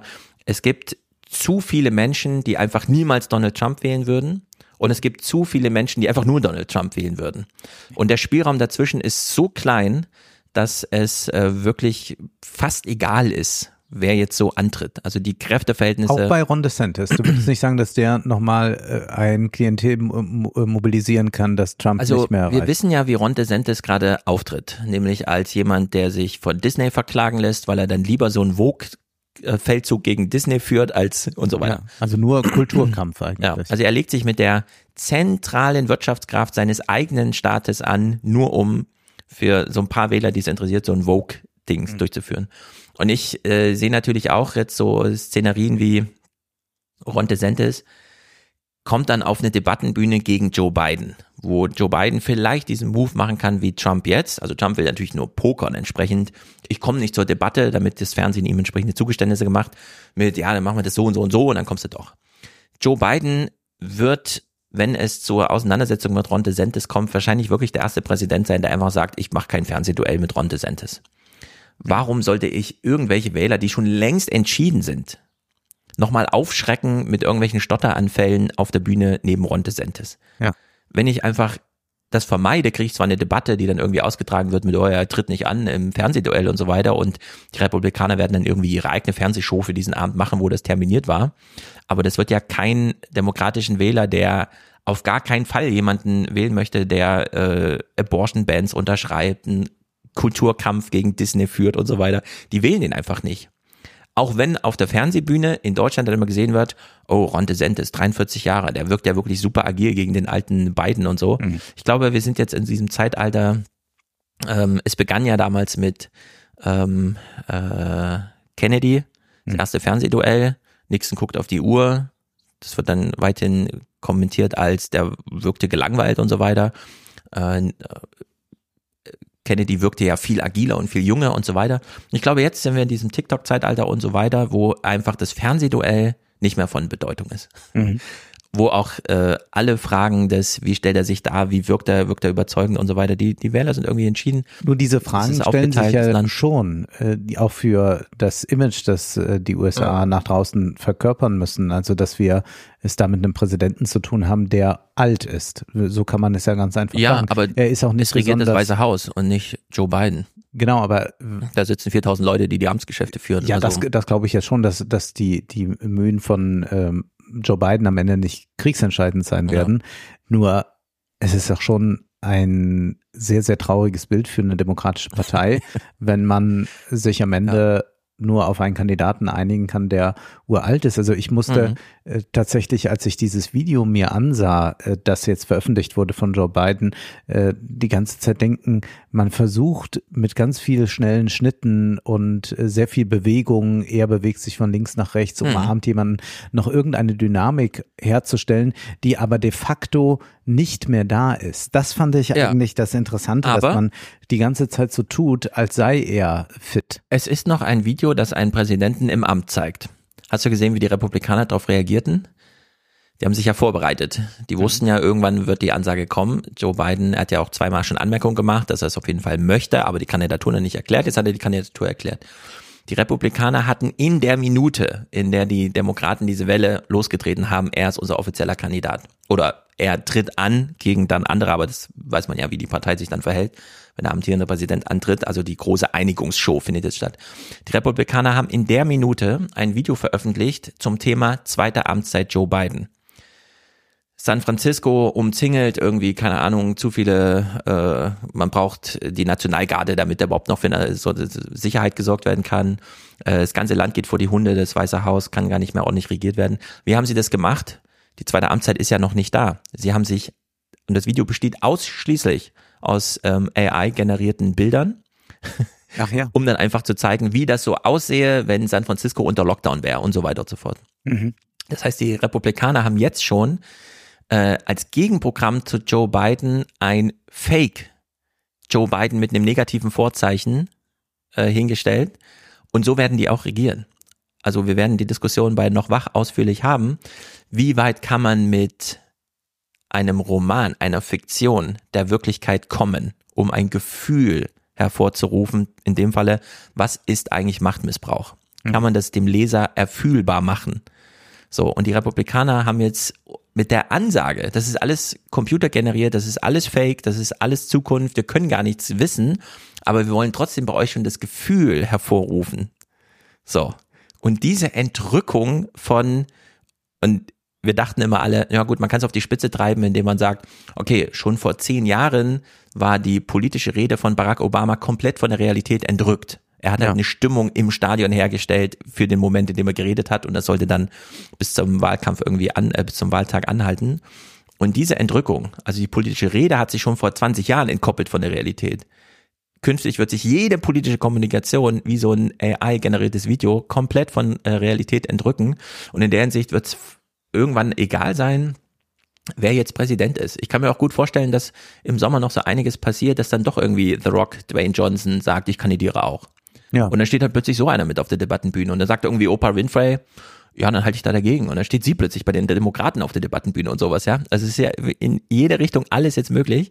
Und es wird aber mit einer politischen Realität einfach gar nichts mehr zu tun haben. Es ist nur noch Fernsehshow. Das war ja sehr schön jetzt zu erleben bei Markus Lanz, als äh, dieser FDP Politiker Dörr dort war und äh, dann ging es um diese Frage, muss man die Heizung austauschen, wenn jetzt das Habeck-Gesetz kommt und er dann immer wieder von Lanz gefragt wurde, ja, aber stand jemals in dem Gesetz drin, dass Leute ihre funktionierenden Genau. Heizungen rausreißen müssen, um dann die Wärmepumpen zu installieren? Und dann sagt er immer nur, ja, es wurde der Eindruck erweckt, Genau. es gab das Gefühl, Ja. es ähm, hatte den Anschein, dass, also es waren immer nur fiktionale Beschreibungen, ja, Genau. so würden wir jetzt an den Stuttgart-Bacher-Roman dann dran gehen und, und Lanz fragte immer wieder nach, ja, aber stand es irgendwo drin, denn das ist ja, sowas von hirnrissig, dass da drin steht, alle Deutschen Ja. sollen ihre Heizungen rausreißen, Dürr- ab sofort gibt's Wärmepumpen. Da, Dürr hat ja wirklich nur noch versucht, Gravitas herzustellen über auch Verbände haben den Eindruck geteilt, dass da drin stünde, man müsste jetzt seine Heizung ausbauen. Ja.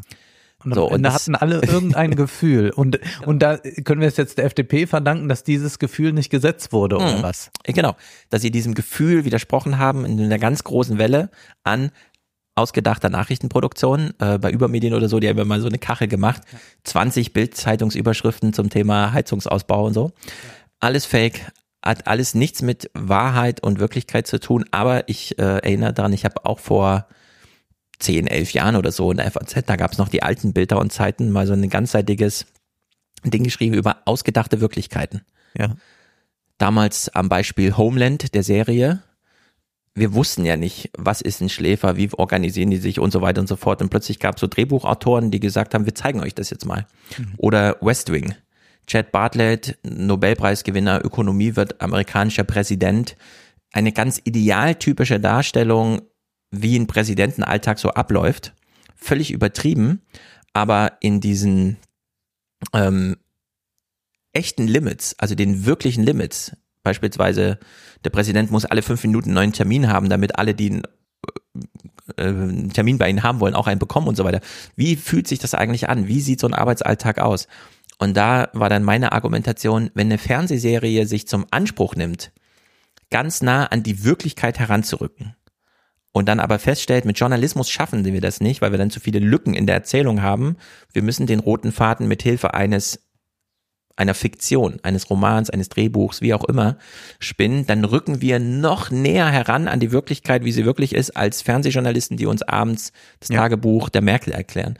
Und meine Argumentation war dann einfach, die haben recht damit. Ich glaube auch. Wenn man äh, eine, Funktion, eine Fiktion einfach mit den realistischen Limits und dann inhaltlich ausfüllt, kommt man mit Drehbuchargumentation oder mit so Romanen wie noch wach wahrscheinlich näher an die Realität ran, aussagekräftiger man kann den äh, Rezipienten, Leser, Zuschauer, wie auch immer, noch besser mitfühlen lassen, wie es ist, amerikanischer Präsident zu sein, äh, als das ähm, über ähm, Journalismus möglich ist. Und dann gab es diese, und das fiel mir dann auch wieder ein jetzt in dieser Auseinandersetzung, gab es damals diesen äh, Punkt, in dem deutsche Journalisten erklärt haben, Barack Obamas äh, Chief of Staff im White House äh, kündigt, um Bürgermeister in ähm, Chicago, seine Heimatstadt zu werden. Ist auch alles genauso passiert. Er hat dann gekündigt.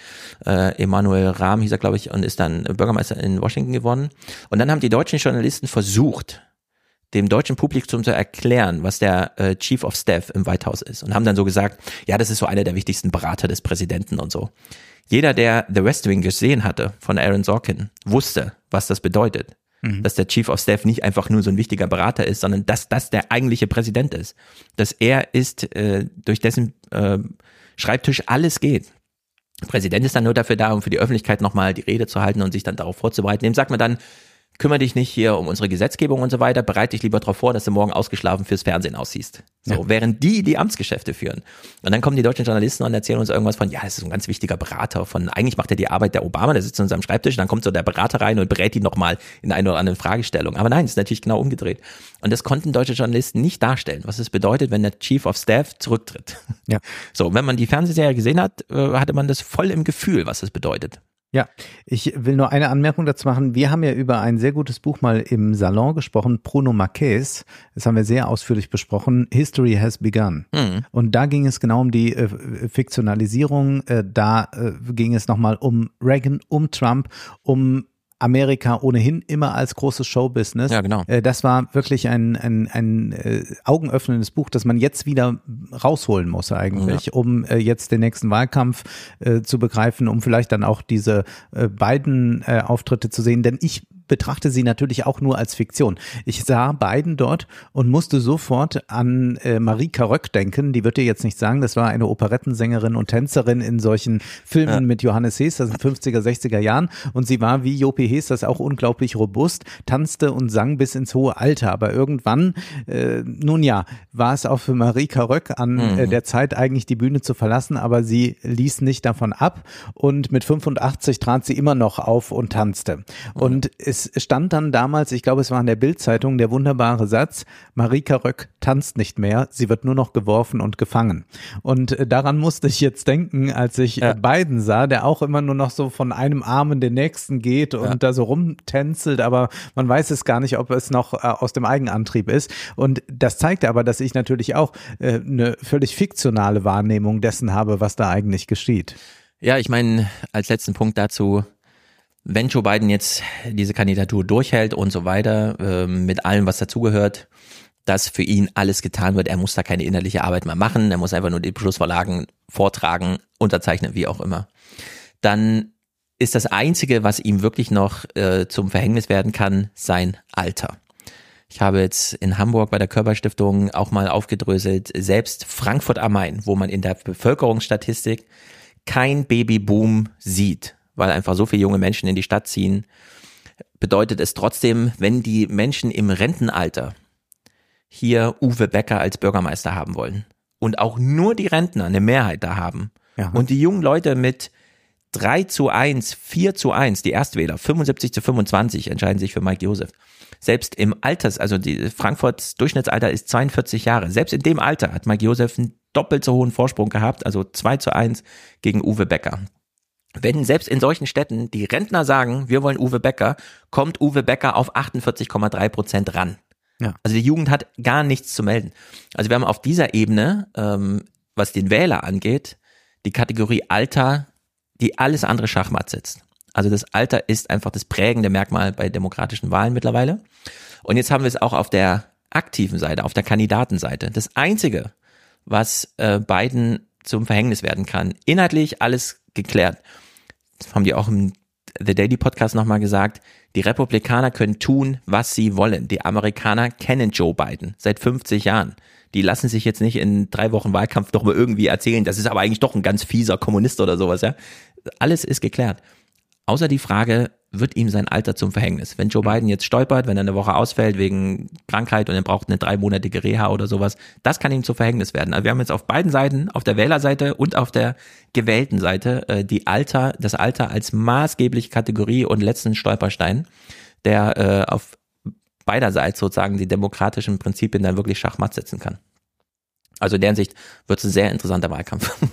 Aber eigentlich dann noch ein Wahlkampf, äh, bei dem man sagen kann, naja, also was, wir, wir, wir glorifizieren ja sehr die Demokratie und haben aber jetzt eigentlich da so jemanden, der die nur noch nach außen spielt für uns, also der spielt den Präsidenten, klar, dann gibt's äh, schon Unterschiede, ob eine demokratische Partei oder eine republikanische regiert, aber es ist äh, jetzt auch nicht gerade ein Glanzlicht für das, was also wir sehen doch die ganze Zeit eigentlich wie, und das wäre auch nochmal ein ganz klares Argument äh, gegen Baerbock, wir sehen doch hier die ganze Zeit, wie äh, Demokratie beschnitten wird durch entweder solche Dekrete wie Macron, die dann einfach mhm. erlässt und dann ist das jetzt so, oder wir sehen dann ja. äh, Parteienstrukturen, die dafür sorgen, dass eigentlich die, die wirklich was bewegen könnten, wollten, sich nicht durchsetzen können und mhm. man dann ja so eine eine, eine, eine Präsidentenfigur hat, der das, ja, es ist so wie der, wie abends die Schlagersendung im Fernsehen, wenn man sagt, gut, wer lebt noch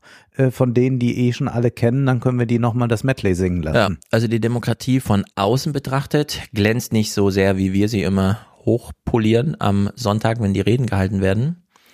Ist natürlich ein ernsthaftes Problem und man muss auch immer wieder darauf hinweisen, die Demokratie hat als Prinzip in Europa und Amerika so einen großen Stand, weil die erste Generation die Demokratie erlebt hat, also die Nachkriegsgeneration ab 45.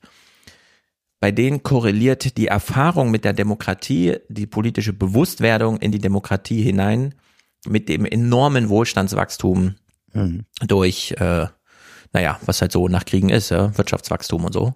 Wunder, Wirtschaftswachstumswunder. Und diese Verkopplung wird ja heute ganz anders gemacht. Die Menschen, die heute politisch bewusst werden, leben ja, erleben ja Demokratie nur noch als Krüppel, weshalb sie auch zur Hälfte einfach nicht hingehen.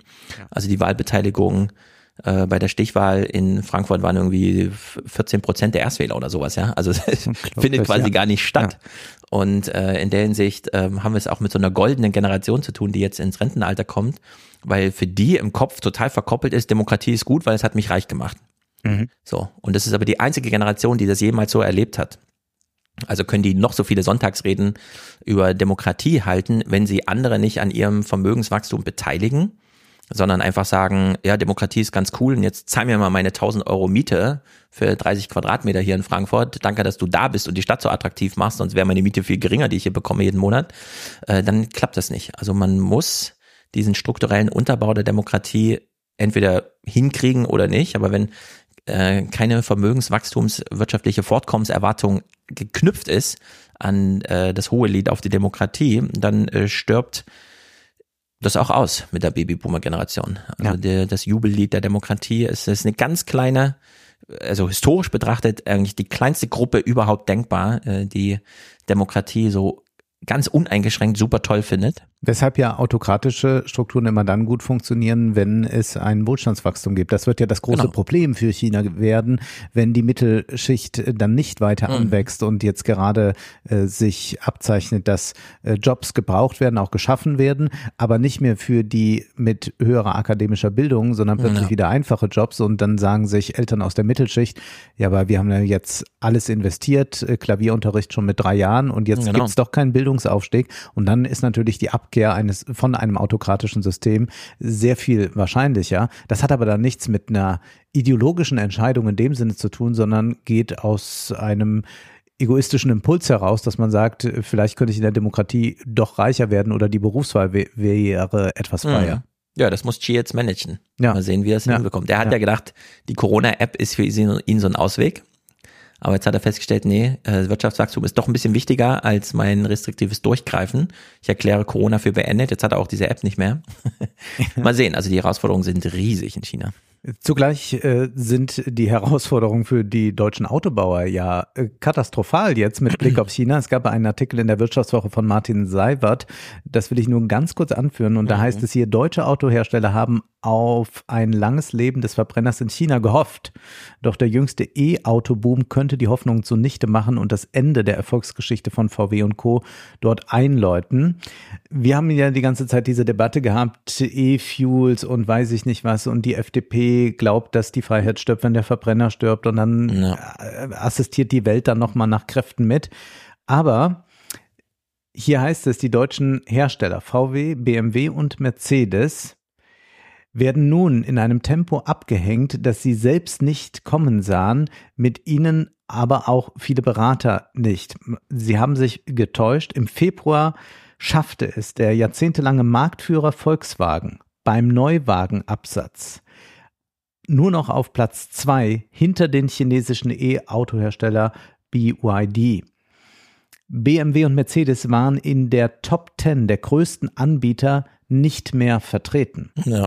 Zunehmend wird aber klar, dass China gar nicht tricksen muss, um die westlichen Hersteller zu treffen. Also, weil da immer jetzt gesprochen wird, was lassen die dazu und so. Nee, die setzen einfach ganz auf E-Autos und damit ist Deutschland äh, so gut wie raus. So kann man natürlich auch Decoupling betreiben ja. auf eine ganz andere Weise. Also, die deutschen Autobauer leiden ja darunter, dass sie diesen riesigen Forschungsvorsprung beim Thema Verbrenner haben, ja. den man nicht mehr braucht, wenn man E-Mobilität macht. Ich würde sagen, äh, die Deutschen wurden einmal so richtig an der Nase vorgeführt, denn die Chinesen wussten, wir brauchen Mobilität. Sehr viele Menschen müssen einfach in die Städte reinpendeln und so weiter. Und wir, hören ja auch immer, dieses Neujahrsfest ist dann die größte Migrationsbewegung äh, der Welt, wenn da irgendwie 800 Millionen Chinesen einmal durchs Land reisen. Also dafür brauchen sie Züge und Autos. Also hat man die deutschen Verbrenner Hersteller eingeladen, zu sagen, verkauft mal jetzt sofort eure Autos bei uns, damit es schneller geht, macht eure Fabriken bei uns und so weiter und so fort. Und dann hat man aber äh, diese riesigen Förderprogramme gemacht für die E-Mobilität, die natürlich in die eigenen Hersteller gingen. Und man hat genau gesehen in den Statistiken, wann das Überkreuzen stattfindet. Also VW ist jetzt Platz zwei. Und jetzt hören wir hier in den Abendnachrichten in Deutschland am 18. April mal die Quote, wie ähm, VW und so weiter aufgestellt sind beim Thema E-Mobilität in China. Elektromobilität. Aktuell liegt VWs Marktanteil bei E-Autos in China bei etwa 2,7 Prozent. 2,7 Prozent. VW ist perspektivisch nicht mehr existent auf dem chinesischen Markt. Die haben ja schon vor zehn Jahren angefangen zu sagen, acht Prozent der Flotten müssen e-mobil sein. Ja. Daraufhin ist Sigmar Gabriel hingeflogen und hat dafür geworben, dass die 8%-Regel einfach nicht gilt. Und die Chinesen haben gesagt, doch, doch, doch, die gilt. Und besonders blöde ist natürlich, dass der, die Öffnung des chinesischen Marktes für die Autos einherging mit der chinesischen Ansage, dann wollen wir aber eure Solar- und Dingsbranche ja. genauso offen haben, wodurch die komplett einmal nach China gewandert ist. Ja. Und jetzt haben wir zuerst unseren Weltmarktführeranspruch beim Thema Solar- und Windenergie verloren an China. Und jetzt, äh, zehn Jahre später, wird unsere Autobranche da gekillt. Was bedeutet, das hier ist äh, die letzte gute Nachricht, die wir von der Autobranche hören. In Deutschland können für das abgelaufene Geschäftsjahr auf hohe Dividenden hoffen. Die börsennotierten Unternehmen wollen eine Rekordsumme ausschütten. Mehr dazu von Anja Kohl aus der Frankfurter Börse. Möglich wird der Dividendenregen, weil vor allem Großkonzerne erneut rekordhohe Gewinne eingefahren haben. So, der DAX macht einen Dividendenregen in Rekordhöhe. Mhm. Die Hälfte davon entfällt auf BMW, Mercedes und VW. Mhm. Und äh, wir wissen ja, dass sie irgendwie 60, 70 Prozent ihres Gewinns in China erwirtschaften. Da, also das ist jetzt einfach abgelaufen. Da äh, hat China einfach uns Schachmatt gesetzt. Und vielleicht, um mal ein bisschen diese Konfusion zu erklären, äh, bei der Bildzeitung jetzt bei der Berichterstattung über Habeck. Das ist ja ganz interessant. Habeck ist ja einfach der Feind der Bildzeitung jetzt. Mhm. Und auch generell der Springerpresse. In einer Vehemenz, wie das selten da war. Interessanterweise aber wird zugleich Baerbock hofiert. Also das äh, hat so auch noch nicht gegeben äh, beim Springer-Konzern. Ja. Äh, Wie sehr äh, sich alle hinter Baerbock stellen, selbst noch so Leute wie Henrik M. Broder die sie dann verteidigen, wo man es ja äh, dann gar nicht mehr vermutet. Aber das ist natürlich diese Blockbildung, die erwünscht ist von Springer, dass man sagt, ja, das ist doch gut, wenn wir jetzt hier den westlichen Block gegen China bilden. Und alles, was Habeck macht, wird so gedeichselt, als äh, so hingestellt, als sei äh, dies eigentlich auch eine Annäherung an China, ein Ausverkauf, was weiß ich Mhm. alles. Auch äh, diese Fiesmann-Sache wird ja völlig falsch dargestellt. Ja. Und es ist so interessant, man müsste ja eigentlich äh, sagen, naja, wirklich äh, Schwächen äh, würde Deutschland weiterhin, wenn wir diese Blockbildung haben, nämlich die deutsche Autoindustrie und die FDP ist eigentlich, äh, die Deutschland nicht an, an äh, China verscherbelt, sondern die FDP sorgt dafür, äh, dass hier äh, die E-Innovationen alle ausgeblieben sind und Ja, genau. ausbleiben werden und dadurch hat man natürlich äh, China sehr viel mächtiger gemacht, als man es eigentlich möchte. Habeck hat ja nochmal darauf hingewiesen, gestern glaube ich. Die FDP möchte immer zwei Sachen. Keine Staatsverschuldung, also kein großes Investitionsaufkommen staatlich gefördert wie in Amerika mit diesen ganzen, äh, es heißt ja nur pro forma äh, Inflation Reduction, sondern es ist ja natürlich dieses Förderprogramm. Und die FDP möchte immer so, so viel Freihandel wie möglich. Ja. Beide Sachen, die total fördern, dass natürlich die Ausländer, ausländischen Unternehmen kommen und sagen, wir könnten mal Fissmann kaufen und so. Ja. Also die FDP macht strukturell immer genau das, was sie dann semantisch auf ihren Parteitagen kritisiert. Aber wenn wir Zeit haben, kommen wir auch noch auf die FDP semantisch. Das äh, wollen wir versuchen. Wir springen jetzt zu Christine Lagarde. Die war zu Gast beim Council for Foreign Relations, einem Think Tank, und äh, sprach dort über, wie die Währung der Zukunft so aussieht, welche Währungen es gibt. Sie sagt zu Anfang, den Clip habe ich jetzt nicht mitgebracht, dass sie hier ja als Zentralbankerin auftritt. Also sie sagt in gewisser Weise damit auch, ich kann natürlich nicht alles sagen, was ich Ja. äh, so denke, aber sie sagt doch äh, relativ viel und wir hören uns diese Rede einmal in Auszügen an. So I decided to um, accept the idea, and I do that reluctantly because I don't think that it's necessarily a pretty picture, but to accept the idea that we are moving towards a fragmented or a more fragmented world than we've had it. And that we are not necessarily in a completely bipolar situation, but that we might move in that direction. And that as a result of that, as central bankers, we have to look at what the options are, what the risks are, what the scenarios could be. Eine Fragmentierung der Welt. Wie äh, reagieren jetzt Zentralbanker darauf? Das ist die Frage, die sie sich stellt. Sie betont dann nochmal die Blockbildung. We are witnessing a fragmentation of the global economy into competing blocks, with each block trying to pull as much of the rest of the world closer to its respective strategic interests and shared values. Um welche Blocks es sich da handelt, ist auch, glaube ich, klar. And this fragmentation, as I have mentioned, may well coalesce around two blocks led respectively by the United States of America and by China, the two largest economies in the world. Was bedeutet das für die Zentralbanken? But today in my remarks, I would like to explore what the implications might be for central banks. In short, and I'm deliberately focusing on those two dimensions because there might be many others, and I'm sure that uh, academics and scholars will explore many others. But from our perspectives, we could see two profound effects on the policy environment for central banks. First, we may see much more instability as global supply elasticity wanes. And second, we could see more multipolarity as geopolitical tensions continue to mount. Das ist jetzt erstmal nicht überraschend Mhm. und wir hören mal weiter. Wie blickt jetzt Christine Lagarde zurück auf die Zeit? So let's backtrack a little bit and let's remember the decades after the Cold War. The world benefited from a remarkably favorable geopolitical environment.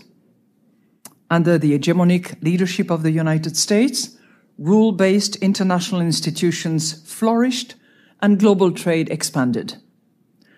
And this led to a deepening of global chain dieses amerikanische Zeitalter, wenn man genau ist, begann das ja auch weit vor 89. Also zwar gab es äh, den äh, kommunistischen Block, den sozialistischen Block, aber äh, dennoch haben wir ja da schon ja. eigentlich die eigentliche Power immer von den USA aus gehabt. Also wir hatten ja äh, nicht den äh, Verdacht, dass es äh, wirtschaftlich so sein kann, dass äh, die Sowjetunion gleichzieht mit dem Westen, sondern das ja. war ja eine Frage der militärischen Auseinandersetzung. Wird da jemand zündeln oder nicht? Auch kulturell.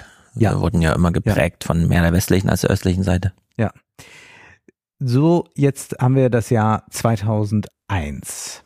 And as China joined the world economy, soon the WTO, a massive increase in the global labor supply took place. And as a result, global supply became more elastic to changes in domestic demand, leading to a long period of relatively low and stable inflation. Ja, Werkbank China. Genau, das war das Modell und da hoffte man, dass das möglichst lange so ist. And that in turn underpinned a policy framework in which independent central banks, not in all countries of the world granted, but in our corners, could focus on stabilizing inflation by steering demand without having to pay too much attention to supply side disruptions. Das heißt, man ist eigentlich ganz funktionalistisch vorgegangen, hat geschaut, ob man die Inflation in den Griff bekommt. Das hat man ja eher dann schon in eine deflationäre Richtung gebracht. Dann hatte man Niedrigzinsen, ja. Nullzinsen, um wenigstens so ein zwei Prozent Ziel zu erreichen. Das gelang auch nicht so richtig, aber man konnte so ganz diesem nachgehen, musste sich also nicht mit Geopolitik herumschlagen, weil es ohnehin alles in die eine Richtung ging, nämlich äh, die Richtung, die unter äh, der Pax Amerika ja. vorgegeben war. Also man musste sich geopolitisch allenfalls, das hat ja Tus schön formuliert, mit Kriegen, die man sich aussuchen konnte. Ja, ja. befassen, aber man wurde ja. nicht überrascht jetzt von Angriffskriegen. Genau. Und wir haben es aber nun mit äh, einer anderen Situation zu tun. Es gab ja schon vor über einem halben Jahr so einen Aufsatz, ich glaube bei Bloomberg war der erschienen von Niall Ferguson, wo er über die Gefahren eines möglichen Dritten Weltkriegs warnte und da auch nochmal so zeigt, ähm, wie es eine Abhängigkeit gibt von Inflation und äh, Kriegen, äh, wie sich das eigentlich durchzieht durch die Geschichte. Ja. Also äh, Niall Ferguson, nicht, dass wir uns da missverstehen, das ist natürlich ein äh, sehr, sehr konservativer Historiker, aber er hat das da nochmal sehr gut aus, äh, aufgedröselt, wie das eigentlich funktioniert. Und ja. Lagarde referiert jetzt auch so eine Studie.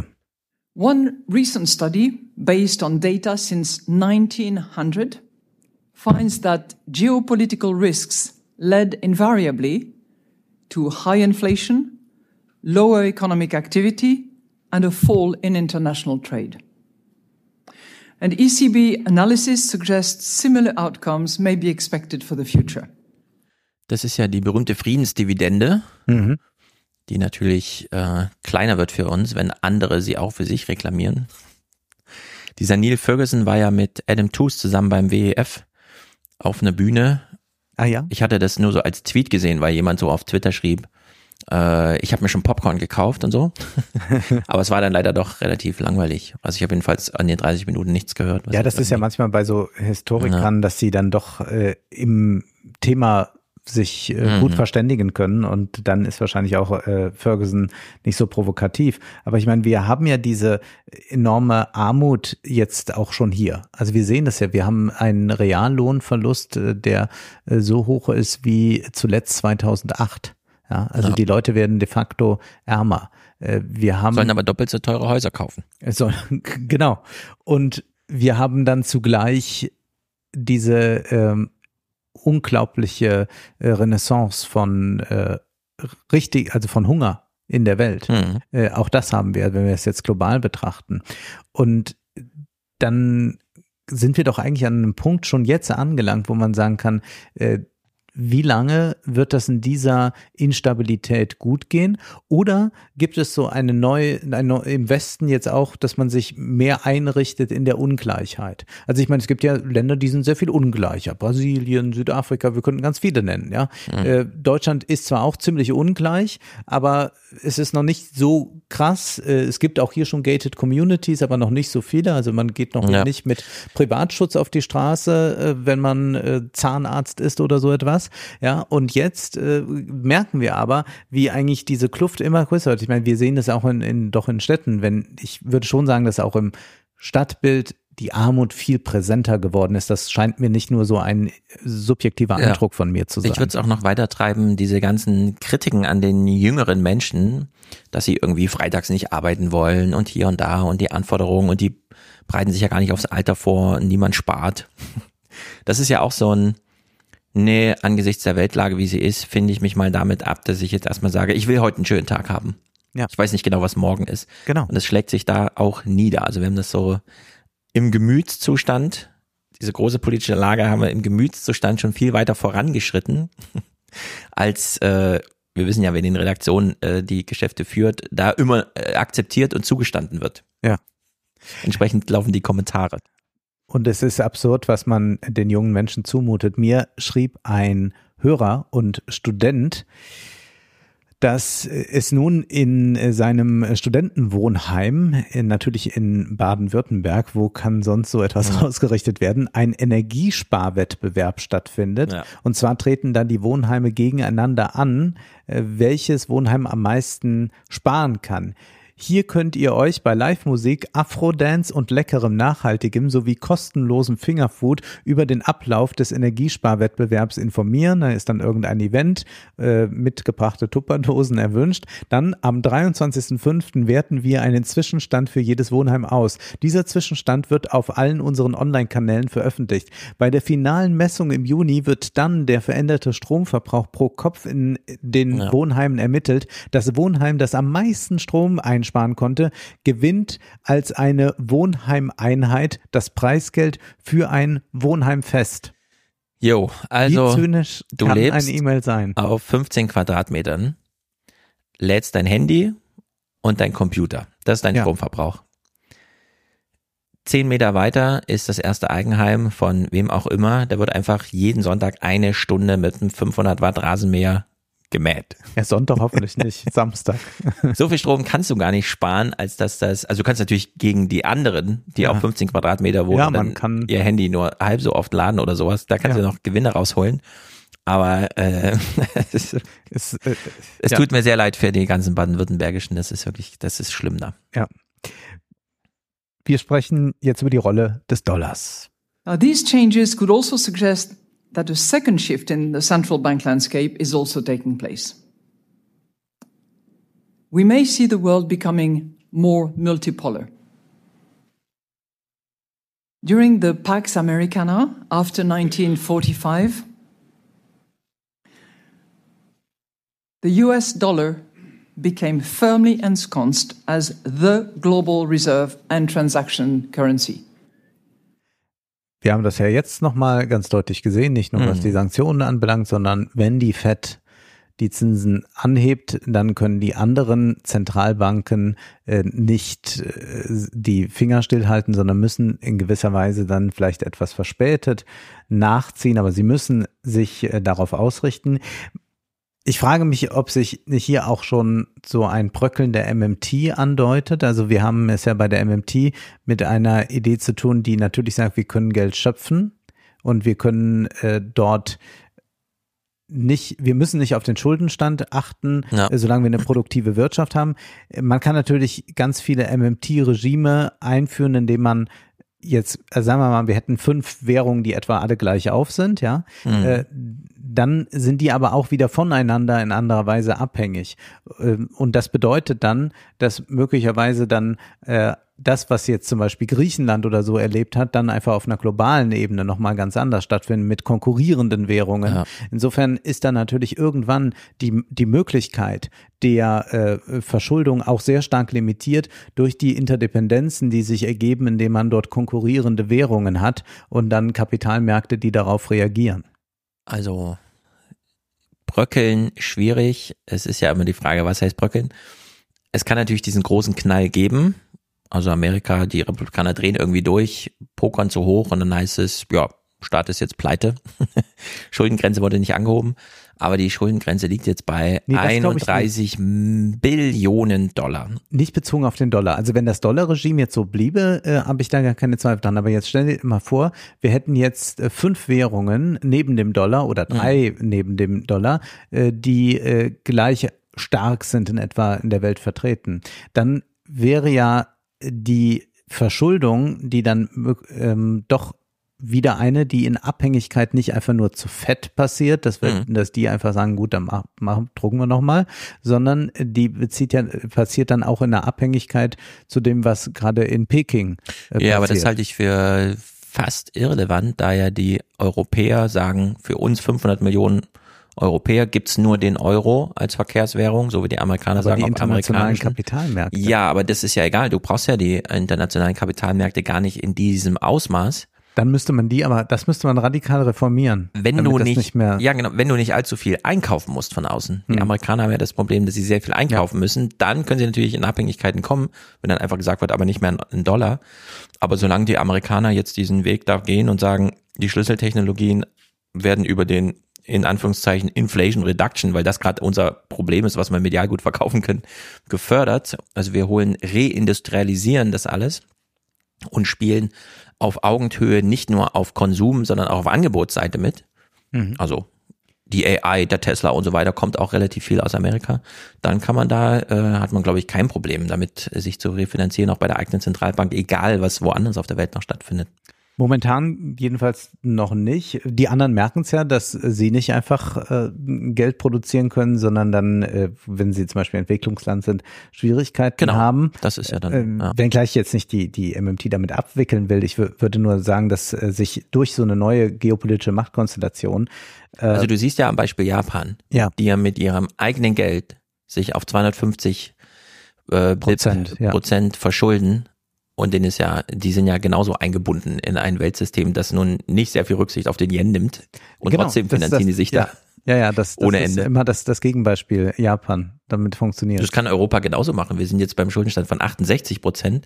Das heißt, 200, Milli äh, 200 Prozent sind noch offen. Die 200 Prozent kann man ja mal übertragen in BIP pro Jahr. Und wie viel ist denn das eigentlich? Also wir haben noch extreme Ja, nach, Verschuldungs. nach da, äh, in diese. Richtung ist noch ganz viel möglich. Das selbstverständlich. Ich habe jetzt auf, auf lange Sicht mich gefragt, wie sich eigentlich so eine Theorie dann modifizieren müsste, wenn wir jetzt äh, Währungen hätten, mehrere Währungen, die etwa gleich stark sind und wie sich dann äh, diese Dominanz dann auch darin ausdrückt, dass man dann den anderen die Verschuldung nicht gestattet oder inwieweit man sich dann auch äh, autonom machen kann. Das ist natürlich ein Ansinnen der MMT, sich dann da auch zu lösen, dass man nicht nur in der Dollarhegemonie ist. Also die amerikanische MMT reflektiert ja selten die Dollarhegemonie. Die europäische MMT macht das natürlich schon sehr viel stärker. Die Macht der Zentralbanken ist aber dann ja auch eine andere jetzt. Payment infrastructures.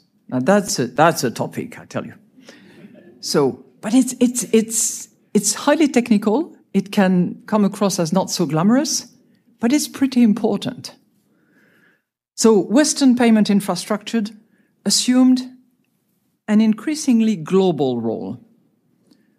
For instance, in the decade after the Berlin Wall fell, the number of countries using the payment messaging networks called SWIFT more than doubled. And by 2020, over 90% of cross-border transmissions were being signaled through SWIFT. SWIFT kennen wir alles jetzt äh, seit dem Ukraine-Krieg, äh, ganz wichtig als Infrastruktur für die Payments, aber es ändert sich da was. In recent decades, China has already increased over 130-fold its bilateral trade in goods with emerging markets and developing economies, with the country also becoming the world's top exporter. And recent research indicates that there is a significant correlation between a country's trade with China and its holding in renminbi as reserves. So ist das halt, würde Ja. ich mal sagen. Da leben 1,4 Milliarden Menschen, die gucken sehr viel mehr Fernsehen als die Amerikaner. Es gibt sehr viel mehr chinesisch sprechende Menschen auf der Welt als englisch sprechende Menschen.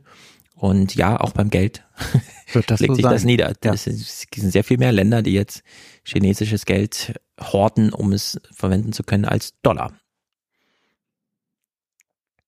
New trade patterns may also lead to new alliances.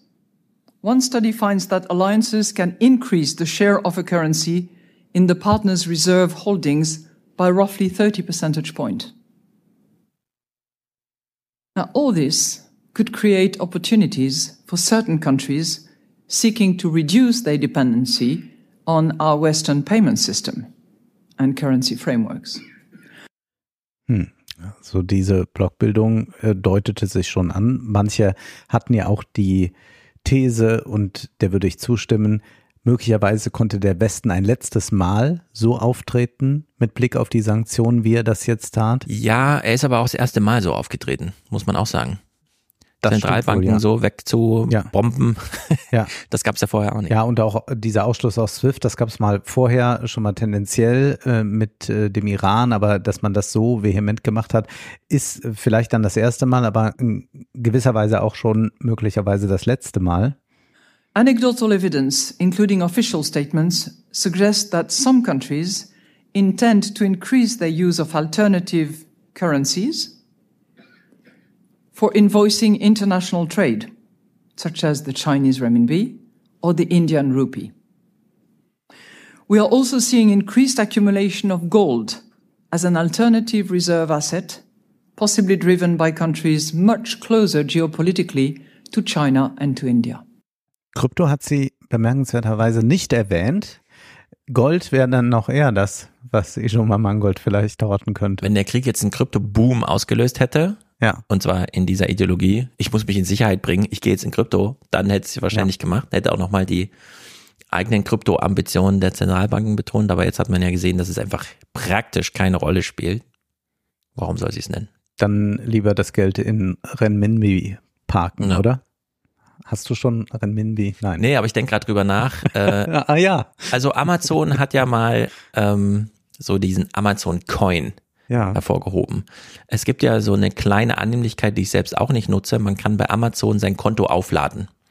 So dass nicht jeder Kauf einzeln abgebucht wird auf dem Konto, was ja gerade bei Geschäftskonten dann so ein bisschen, was haben sie denn da schon wieder gekauft und so.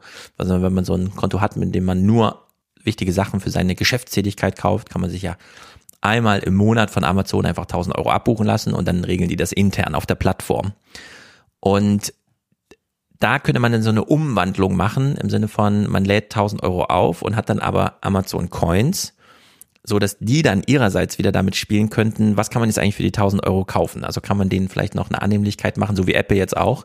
Man sagt, wenn ihr euch bei uns verschuldet oder bei uns ein Konto einrichtet oder wie auch immer, wir geben euch so 4, irgendwas Prozent wie keine andere Bank. Also dass Ja. dann plötzlich über so ein, über so eine, wir haben dich als Konsumenten und du hast auch schon einen Account bei uns und wir haben deine Kreditkartendaten und so weiter. Jetzt geben wir dir auch noch ein paar bankerische Annehmlichkeiten und setzen damit andere Bank, Banken Schachmatt, die dann einfach auf diesem Felde jemand bestellt was und es wird nach Hause geliefert, gar nicht mehr mitspielen können.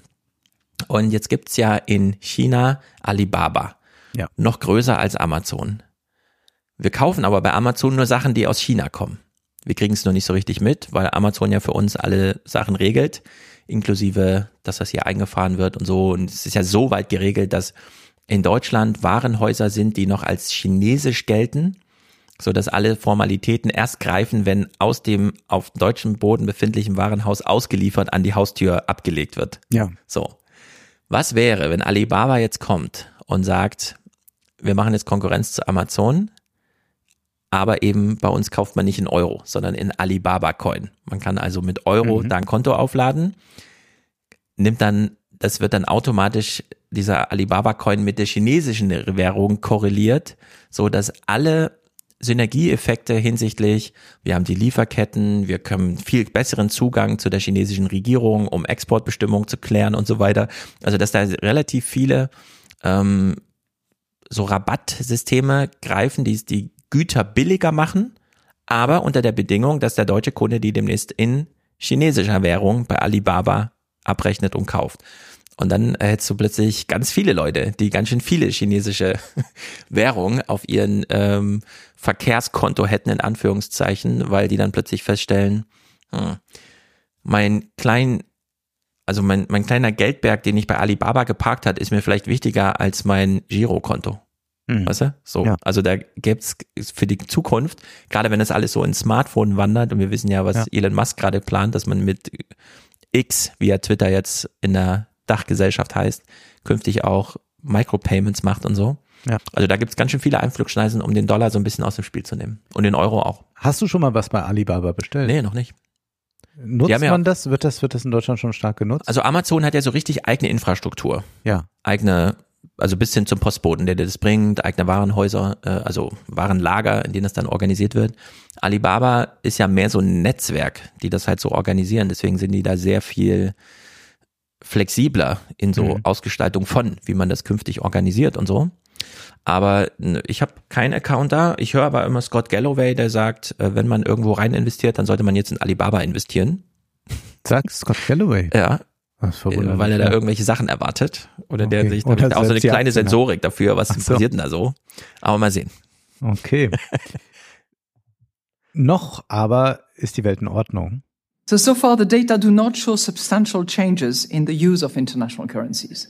But they do suggest that international currency status should no longer be taken for granted and that we should be really attentive to the currency in which trade transactions are organized. And that is, in my view, particularly the case for oil. Aha, mhm. Ja, Energielieferungen und das dann in der Landeswährung, das ist ja etwas, äh, was äh, immer wieder die Debatten anheizt und die Amerikaner nervös macht. Wir merken uns mal, noch ist alles in Ordnung und hören erstmal noch einen Clip aus der Diskussion danach, die nicht besonders interessant war. Aber da sagt Lagarde plötzlich mal so etwas und du hast es eben auch schon mal ausgesprochen. No one in this room or beyond can imagine the United States defaulting on its debt. I mean, this, this, this is beyond imagination. And that would be the, the, the natural consequences of, you know, not making the right decision comes June. And it would not be, you know, deflagration in this country. It would send shockwaves um, around the world. Ja, wir haben das im Fernsehpodcast schon mal thematisiert. Die Demokraten haben das Weiße Haus. Ja. Die Republikaner haben die Mehrheit im Kongress. Und im Kongress gibt es aber innerhalb der republikanischen Mehrheit so eine kleine Gruppe von 40 Leuten oder so oder 20, die ja Kevin McCarthy die Speakerrolle abgesprochen haben. Mhm. Die haben einfach gesagt, so wie bei Kai Wegner, du stellst dich hier zur Wahl, wir sagen nein, es ist eine geheime Wahl, aber wir geben uns trotzdem zu erkennen, weil wir hier ein Statement machen wollen und dann gibt es irgendwelche Zugeständnisse und man weiß nicht so genau. Und die Abweichler haben ja besonders Wert drauf gelegt, anzumerken, bei der Anhebung der Schuldenbremse als Resultat der Haushaltsverhandlungen, wie viel kann Amerika ausgeben und so weiter, möchten wir Veto einlegen, so Lindnerartig, diese ganzen ähm, Exzesse in der Verschuldung, das geht ja alles gar nicht. Der Staat muss mal zurückgefahren werden, wie man es halt so kennt von den Republikanern. Und da kam auch die Debatte auf, was bedeutet denn das jetzt eigentlich? Sie hat es jetzt auch nochmal betont, ja, wir können uns das nicht so richtig vorstellen, aber irgendwie steht es ja doch im Raum, weil die Entscheidung muss dann gefällt werden. Jetzt haben die Republikaner so ein kleines Zugeständnis, also man rettet sich jetzt mit einer Billion extra oder so durch die nächste mhm. Zeit, aber die große Debatte soll noch kommen. Und vielleicht war unsere These damals, ich wiederhole sie nochmal, wird die Haushaltsdebatte und die Anhebung der Schuldengrenze ein parlamentarisches Resultat zeigen, dass die beiden eigentlich verfeindeten Parteien, die sich gar nichts mehr gönnen, dann doch zusammenarbeiten. Denn das Repräsentantenhaus braucht einfach eine Mehrheit.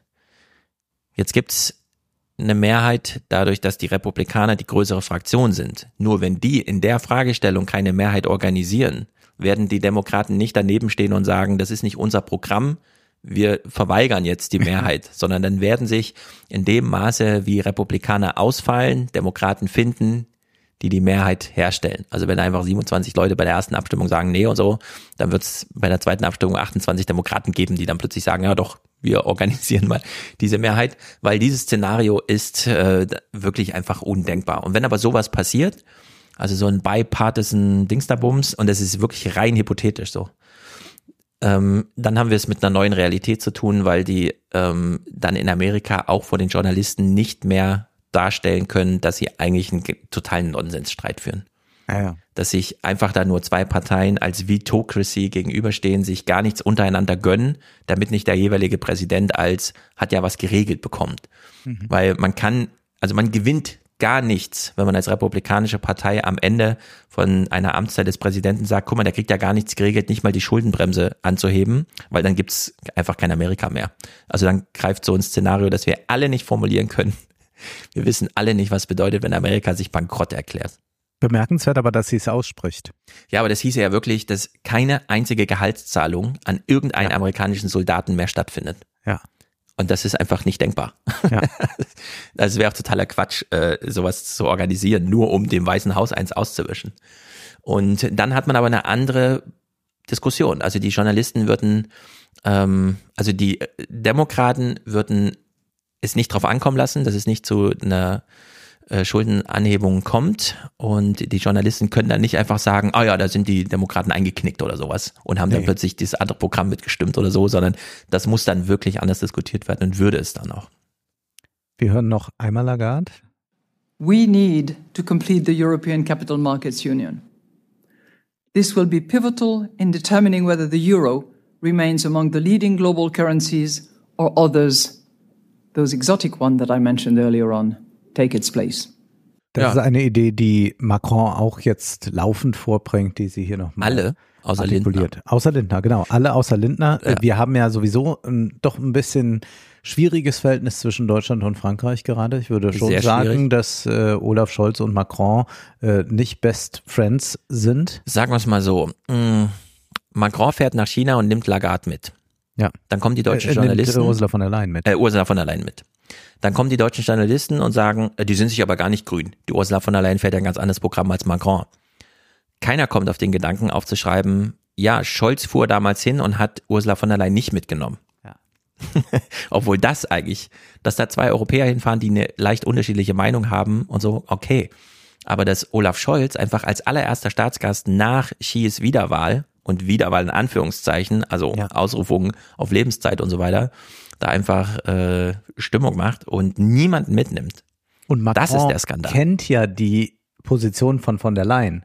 Der sitzt ja nicht in Peking und denkt, ach so, die Also, sieht das jetzt gar nicht ganz genauso Ein paar deutsche Journalisten haben sich nochmal dran erinnert, als sie betonten, dass es einen großen Streit gibt zwischen Ja. Ursula von der Leyen und Macron. Nicht nur, dass Macron sie eingeladen hat mitzukommen, sondern Macron dass es Macrons der- Vorschlag Ja. war, Ursula von der Leyen überhaupt Genau. diesen Posten zu Sonst wäre es ja jemand anderes geworden, wie wir wissen. Ja, Also man sieht so langsam, der deutsche Journalismus, sie kriegen die eigenen Inkonsistenten, äh, Konsistenzen nicht mehr in Texte zusammengebunden, weil sie, weil dann immer jemand kommt, und, aber und so und dann, äh, ja stimmt, äh, passt ja gar nicht. Mhm. Ich möchte gerne über den Streit schreiben, aber das, das würde gar nicht passen.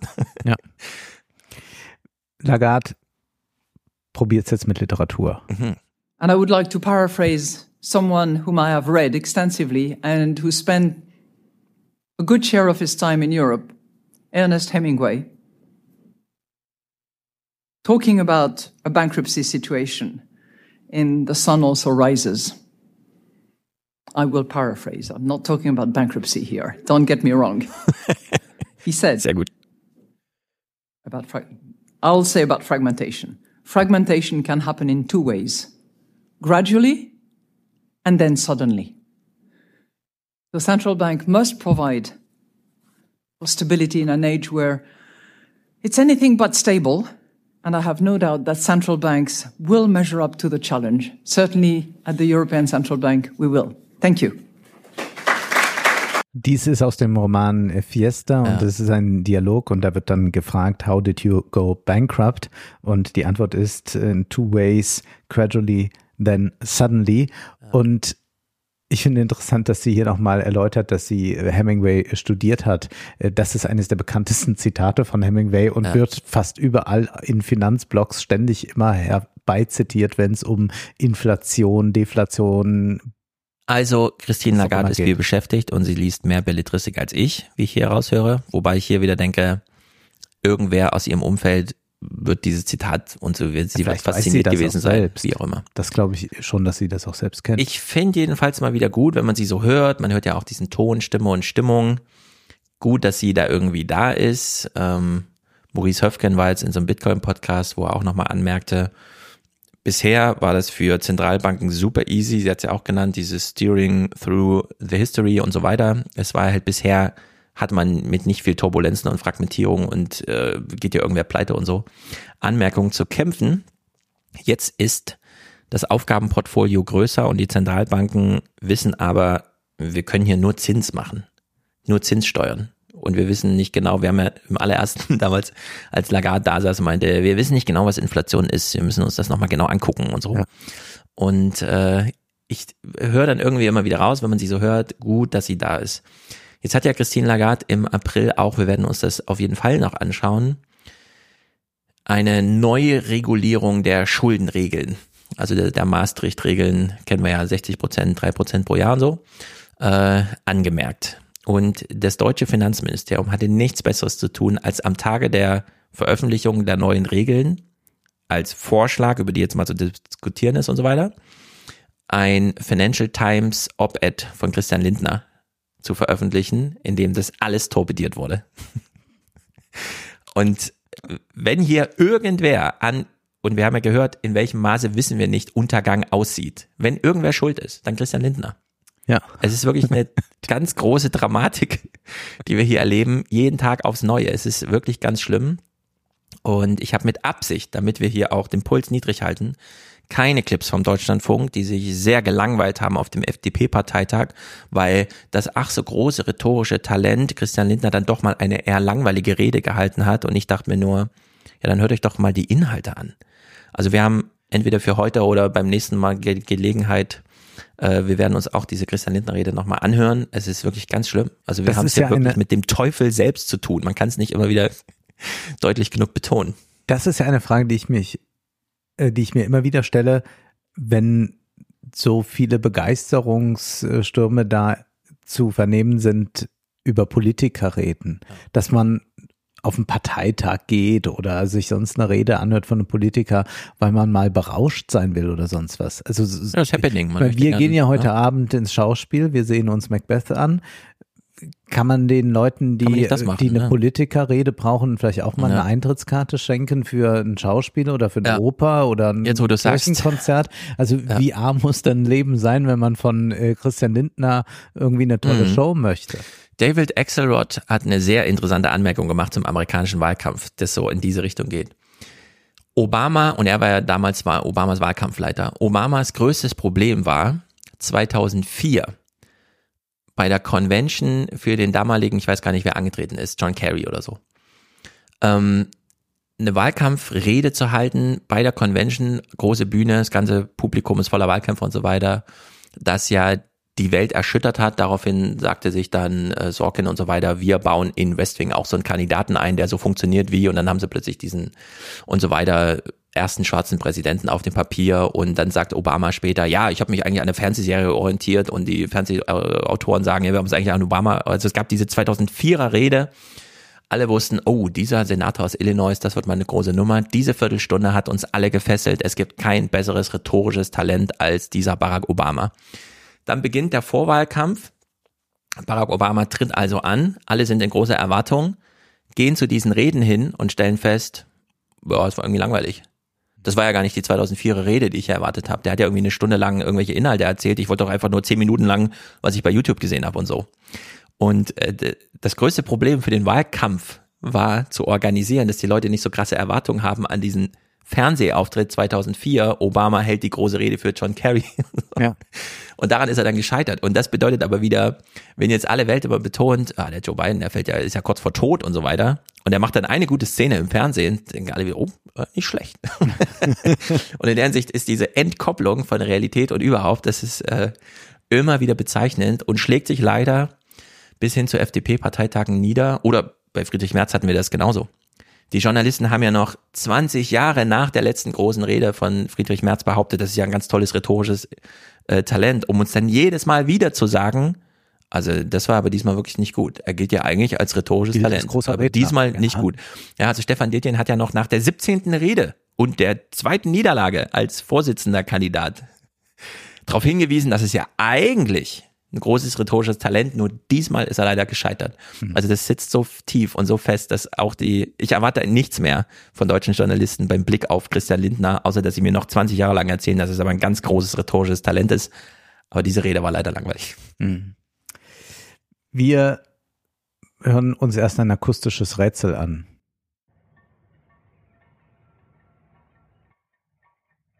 Mhm. So, Stefan, du siehst auch etwas dabei. Du siehst hier ein Viertel einer Großstadt ja. und du hörst dieses Geräusch. Kannst du das einordnen? Also ich sehe natürlich, was du in den Clip reingeschrieben hast. Es ist Topfschlagen. Genau. Die Franzosen schlagen auf die Töpfe als Demonstration gegen Macrons Rentenreform. Ich dachte als Dank an die Nein, und es werden jetzt auch bei irgendwelchen öffentlichen Auftritten von Macron immer Töpfe die Taschen gesagt. durchsucht. Die Franzosen die sind wirklich sehr Die Taschen clever, durchsucht ja. von der Polizei, ob Leute Töpfe mit ja, reinbringen, die Gelbweste, damit da nicht was los die ist. Ja. alle verpflichtend in ihrem Auto haben müssen, den. Topf, den jeder zu Hause in seiner Küche hat. Genau. Das ist wirklich sehr es, es, es ist hervorragend, was sie da machen. Und Macron war dann in Den Haag beim Nexus-Institut und hat dort eine Rede gehalten, da wurden nicht Töpfe geschlagen, aber da ging es auch erstmal munter zu. Do you allow me to answer?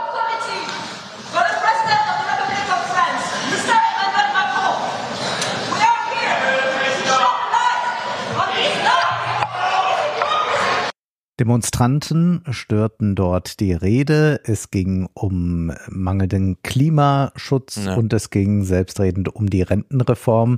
Macron nimmt das dann sehr locker und setzt dann wieder an und erläutert hier mal ganz nonchalant sein Demokratieverständnis, das äh, in meinen Augen auch das eine oder andere Defizit aufweist. What should accompany democracy? Because you vote and you elect people. And people elected vote for laws and they have to respect constitutions. And these constitutions were voted by people. But the counterpart is that you need respect and this is the end of violence. The day you consider that when I disagree with the law which is passed or the people who are elected, I can do whatever I want because I am the one to decide for the legitimacy of what I do You put democracy at risk. Er hat ja gerade die Demokratie stark beschädigt dadurch, dass er das durchgedrückt hat. Zwar gibt das die Gesetzgebung äh, vor, äh, das heißt, oder ermöglicht es, dass man es machen kann, aber man kann nun wirklich jetzt nicht äh, davon sprechen, dass das ein besonders demokratischer Akt ist, den er da vollzieht. Ja, es gibt immer ganz verschiedene, ganz komische, wie auch in Amerika. Du kannst einmal ein Haushaltsgesetz machen pro Jahr und dann kannst du es genau einmal überarbeiten mhm. als Präsident, ohne dass du dafür eine parlamentarische Mehrheit brauchst. Aber einmal. Weshalb ja Biden dann immer kam mit, mein neues Gesetzespaket ist sechs Billionen groß, weil ich habe ja nur einen Schuss. Ja. und lauter solche Sachen. Also ja ganz verrückt. Und dann reicht's einmal mit einer 50-50-Mehrheit, wo man dann nicht eine eigentlich 60-40 meint im Senat, die ja völlig ausgeschlossen ist, schon seit ewig. Und bei der EU-Kommission ist ja auch, die EU-Kommission wird halt besetzt. Und dann kam die Kritik, das ist ja alles gar nicht demokratisch. Und dann war die Antwort, naja, du hast ja Staatschefs, die, die Kandidaten ernennen, sind. also die Regierung ja. ernennen dann Kommissionskandidaten und das Europäische Parlament segnet sie ab. Und wir haben ja das Parlament gewählt. Wir haben ja unseren Staatschef gewählt, also unsere Regierung, unsere Bundesregierung und unsere Parlamentarier im Europäischen äh, Parlament. Das heißt, wenn die beiden, äh, dann ist es doppelt aber indirekt demokratisch legitimiert. Also die mhm. EU-Kommission ist formal, so lernt man es, wenn der Professor vor einem steht und dann sagt, wie das Gesetz entsteht, sagt, ja, dann kommt die EU-Kommission und die ist ja doppelt indirekt demokratisch legitimiert, etwas zu entscheiden.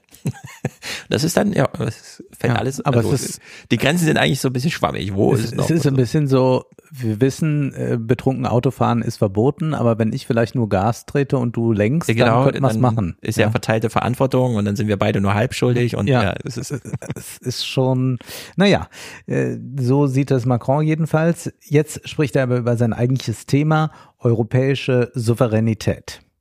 European sovereignty could seem as a strange word. For years, this concept may have sounded like a French fantasy. Or perhaps like European wishful thinking. I have to say, when I delivered a speech in La Sorbonne, September 17, a lot of comments whereabouts, okay, European sovereignty, this is a French idea, this is just a speech. It will never happen. Das finde ich schön, dass er hier nochmal darauf Bezug nimmt, Ja. dass er da einfach nicht ernst genommen wurde, missverstanden wurde. Ja, vor allem die sechs Jahre alte Rede. Hier hört man nochmal, wie wichtig sie ihm war. Ja. Er erwähnt sie nochmal Ja. und sagt dann a lot of comments. Also aus Deutschland gab es ja gar keine Kommentare. Ja. ja, es ist schlimm. Er zitiert von Spinoza aus dem politisch-theologischen Traktat. 350 years ago, right here in the city of The Hague, one of the founders of political modernity, Baruch Spinoza, wrote in an article 17, chapter 2 of his Tractatus Politicus, I quote him, the right is defined by the power of the multitude. We call it sovereignty.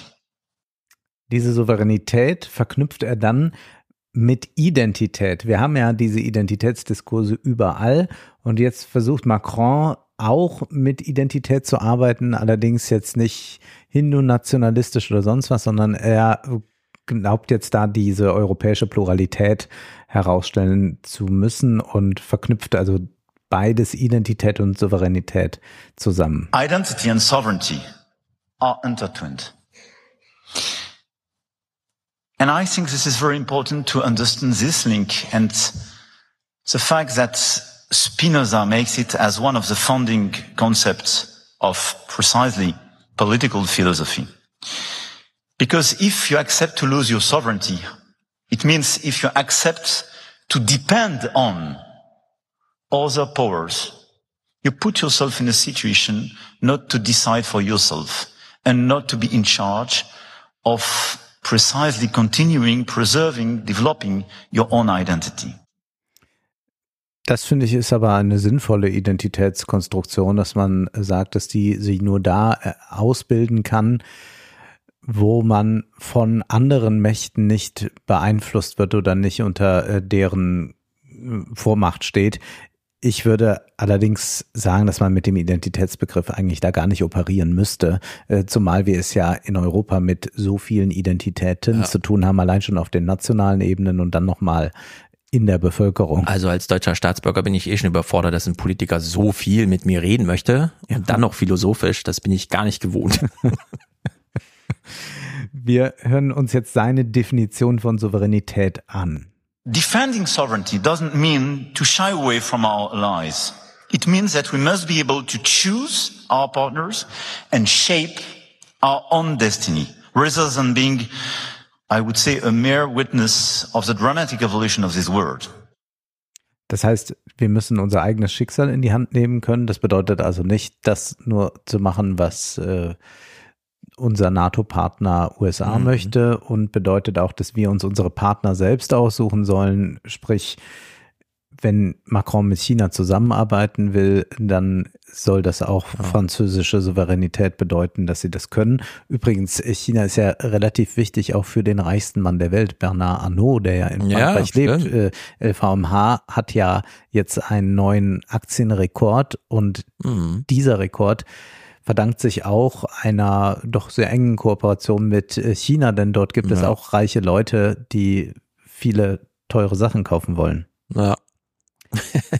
Nun schlägt Macron eine neue Doktrin vor. And for me, this new doctrine should be based on five pillars. Mhm. Diese fünf Säulen hören wir uns jetzt an. Die erste Säule ist Wettbewerbsfähigkeit. The first one is very well known, but I want to uh, insist on that. This is, I would say, the native one of our European Union. This is competitiveness and a stronger and a better European integration. Bin ich total dafür, sollte man aber ehrlich argumentieren, denn die Franzosen in ihrer, ich würde es gar nicht so sehr als Rentendebatte, sondern Arbeitszeitdebatte, äh, zwei Jahre mehr arbeiten bei 40 Jahre Lebensarbeitszeit heißt ja eine Steigerung der Produktivität um fünf Prozent, so grob. Und diese fünf Prozent äh, kann man ja anders verteilen. Also diesen Produktivitätszuwachs, den man erwartet, kriegt man ja vielleicht, wenn man nicht gegen den Gemütszustand, sondern mit dem Gemütszustand arbeitet, so hin, dass es am Ende faktisch vielleicht sieben Prozent wären. Dann teilt teilt man das aber durch zwei und beteiligt beide Seiten, Arbeitgeber und Arbeitnehmer. Also man sagt einem Arbeitnehmer, arbeite mal bitte fünf Prozent mehr, aber wir beteiligen dich nicht mit null, sondern mit 3,5 Prozent, es sei denn, und dann macht man irgendwelche Anreizsysteme, um, weißt du, um, um das so rauszukitzeln. Das ist ja eine deutsche Debatte, die auch noch zu führen ist.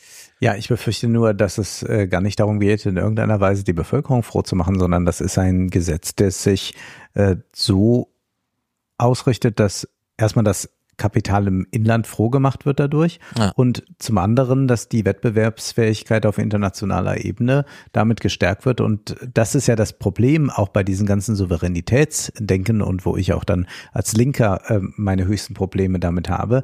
Äh, Souveränität im Sinne von, äh, dass wir uns äh, da ein bisschen unabhängiger machen in Entscheidungen als Europa ist das eine, aber Souveränität in dem Sinne, dass wir in dieses Konkurrenzsystem treten, bedeutet natürlich und die Wettbewerbsfähigkeit verstärken, dass die Arbeiter grundsätzlich dem zu dienen haben, ja. was das Interesse des genau. Kapitals genau. also, ist. Und das bedeutet dann natürlich, dass der äh, Druck nach unten abgegeben wird, also dass mh. man das entweder über Lohndrücken äh, macht oder Aufstocksysteme, äh, ja, Agenda aber mal 2010, die, genau. oder man macht das jetzt über Verlängerung der Arbeitszeit. Also wir kommen ja nicht drum rum, dass solche Produktivitätsdiskurse jetzt geführt werden, weil einfach das Erwerbspersonenpotenzial schrumpft, aber wir am Wachstum festhalten. Also wir brauchen ein neues Paradigma. Und jetzt mal die normativen Sachen ausgeblendet. Wenn wir den deutschen Rentnern, gibt es ja zwei Möglichkeiten. Entweder wir sagen ihnen, arbeite länger. Das ist ja auch, was die heißt von der Körperstiftung dann auf der Bühne so. Ja, können wir nicht einfach länger arbeiten? Dann sage ich, nein, wir können nicht einfach länger arbeiten. Also wir sehen zum einen, die Menschen wollen so gar nicht und die Frage ist, wie organisiert man das überhaupt? Wenn man jetzt aber das Angebot macht zu sagen, und da ist ja Deutschland schon auf dem Weg zu sagen, erstens, im Rentenalter darfst du unendlich dazu verdienen. Es gibt gar keine Obergrenze mehr. Also jeder im Rentenalter darf sich für Gehaltszahlungen, die bei ihm anlanden, produktiv für Arbeitgeber und so weiter einbringen. Und dann, wenn du einmal im Rentenalter bist, bezahlst du ja nicht mehr in die Rentenkasse ein. Also du kriegst schon mal mehr netto vom Brutto. Wenn man jetzt sagt, naja, wir streichen einfach alle Sozialabgaben, weil du hast ja 45 Jahre oder was auch immer, also du bist ja über die Altersgrenze gerutscht, und dazu sagt man noch, es gibt auch keine Lohnsteuer mehr. Menschen im Rentenalter arbeiten nur noch für die eigene Tasche. Also sie kassieren das Bruttogehalt. Heute ist ja so, dass man selbst die Rentenleistung, die man bekommt, nochmal versteuern muss als Einkommen. Ja. Wenn man dann sagt, naja, äh, das belassen wir, also auf deine Rente musst du Steuern zahlen, aber auf das Einkommen, das du zusätzlich generierst, fällt gar keine Abgabe und gar keine Steuer mehr an. Dann hättest du nämlich dieses Phänomen, dass Menschen einfach vor die Wahl gestellt werden, okay, 3800 brutto und dann 2700 netto, möchtest du einfach noch ein Jahr dranhängen und dann für 3800 netto. Und dann wird ja eine ganz andere Entscheidung das getroffen. Das wäre eine ungeheure Subventionierung von Arbeit im Alter. Naja, aber du, also die ja Sozialabgabe ist ja trotzdem abgeleistet erstmal die ist ja, also die wird ja wirklich nicht mehr fällig, weil du zahlst ja nicht mal in die Rentenkasse ein, dein Beitrag ist ausreichend eingetragen. Nur wenn dann auch keine Steuern darauf anfallen, ist es ja ein unglaublicher Wettbewerbsvorteil alter Leute gegenüber jungen Leuten. Ja, aber ich bin ja sowieso, ja, also das zum einen und äh, deswegen ist es ja auch eine Diskussion, die dazu, also erstmal geht's ja nur darum, Produktivität rauszukitzeln aus dem Erwerbspersonenpotenzial und danach mit den Folgen politisch zu hantieren. Und da wäre ich nämlich sowieso dafür, dass man sagt, naja, dann machen wir mal bei den Älteren und die Einflugsleisten sind ja immer die Älteren.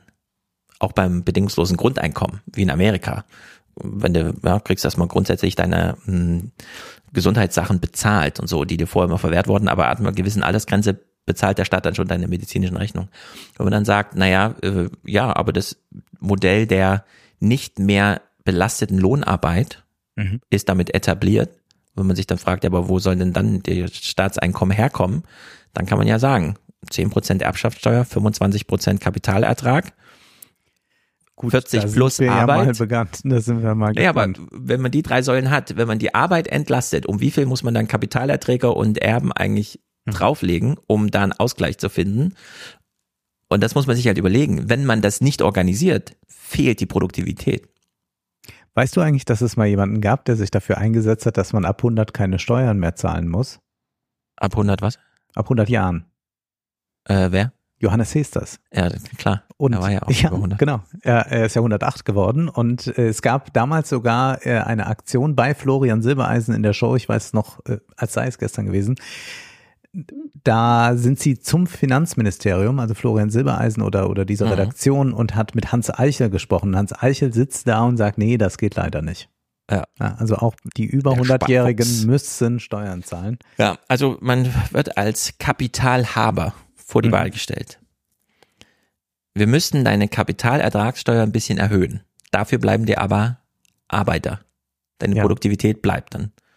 Oder du bleibst bei deinen Kapitalerträgen, aber damit verschwindet auch entsprechend der Entwicklungen Produktivität aus deinem Unternehmen, weil du wirst keinen Nachwuchs finden. Nur geht es jetzt hier bei dieser Rentenreform nur um Produktivität. Es geht doch erstmal darum, dass Macron ein System geschaffen hat, das Reiche nochmal sehr viel reicher macht, dadurch, dass er äh, Spitzensteuersätze gesenkt hat, dass er eigentlich die äh, Reichen nochmal gut aus der Rechnung rausgenommen hat. Und jetzt Genau. werden, um genau diese. Sozialsysteme zu finanzieren, die anderen zur Kasse gebeten in der Form, dass sie länger Ja. arbeiten. Er rechtfertigt das aber jetzt folgendermaßen. to produce the best-in-class solutions. This is why competitiveness is requested, and this is why you have to pass reforms, referring to what happened at the beginning of our discussions. Indeed, for instance, uh, uh, just an anecdote to illustrate. You cannot live in a continent if you decide not to be competitive at a country basis and you just leave competitiveness to the others. You kill your economy, but you put the whole continent in a situation not to be competitive and in a certain way not to produce any more in your place.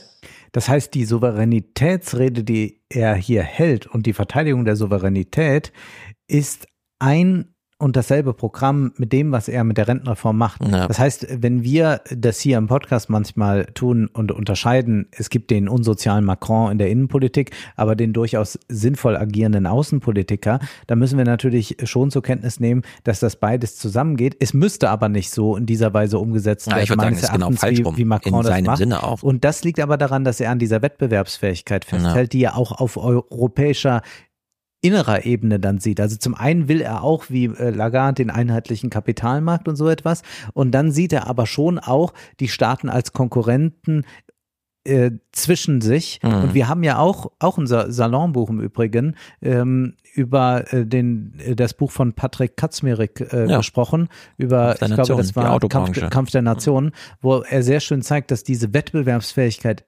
innerhalb Europas natürlich zu einem äh, Preisdumping führt, äh, dazu führt, dass äh, Ja. selbst die eigentlich produktiven Industrien nicht mehr produktiv sein können.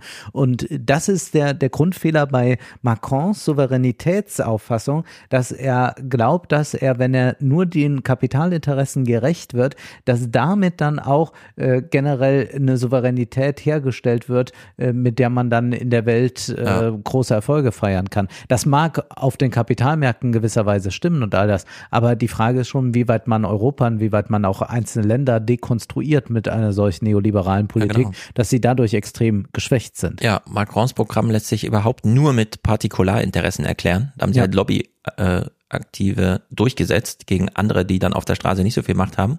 Weil logisch ist das nicht. Wenn du eine Wettbewerbsfähigkeit aufbauen möchtest oder erhalten möchtest und du weißt, das kostet Anstrengung, muss man dieses Ansinnen, wir möchten uns sozusagen reinzwingen in den Weltmarkt, invertieren statt kopieren. Also du brauchst dann, du kannst es nicht gegen deine Bevölkerung machen, sondern du brauchst ja eigentlich besondere Anreizsysteme, damit die alle mitmachen. So ein, so ein Freiwilligkeitsding, so wie jetzt in Amerika, dass man einfach sagt, wenn du in erneuerbaren Energien gehst, ja, dann sorgen wir für die Hälfte äh, deines Profits und so. Ja, dann wird es einfach staatlich finanziert.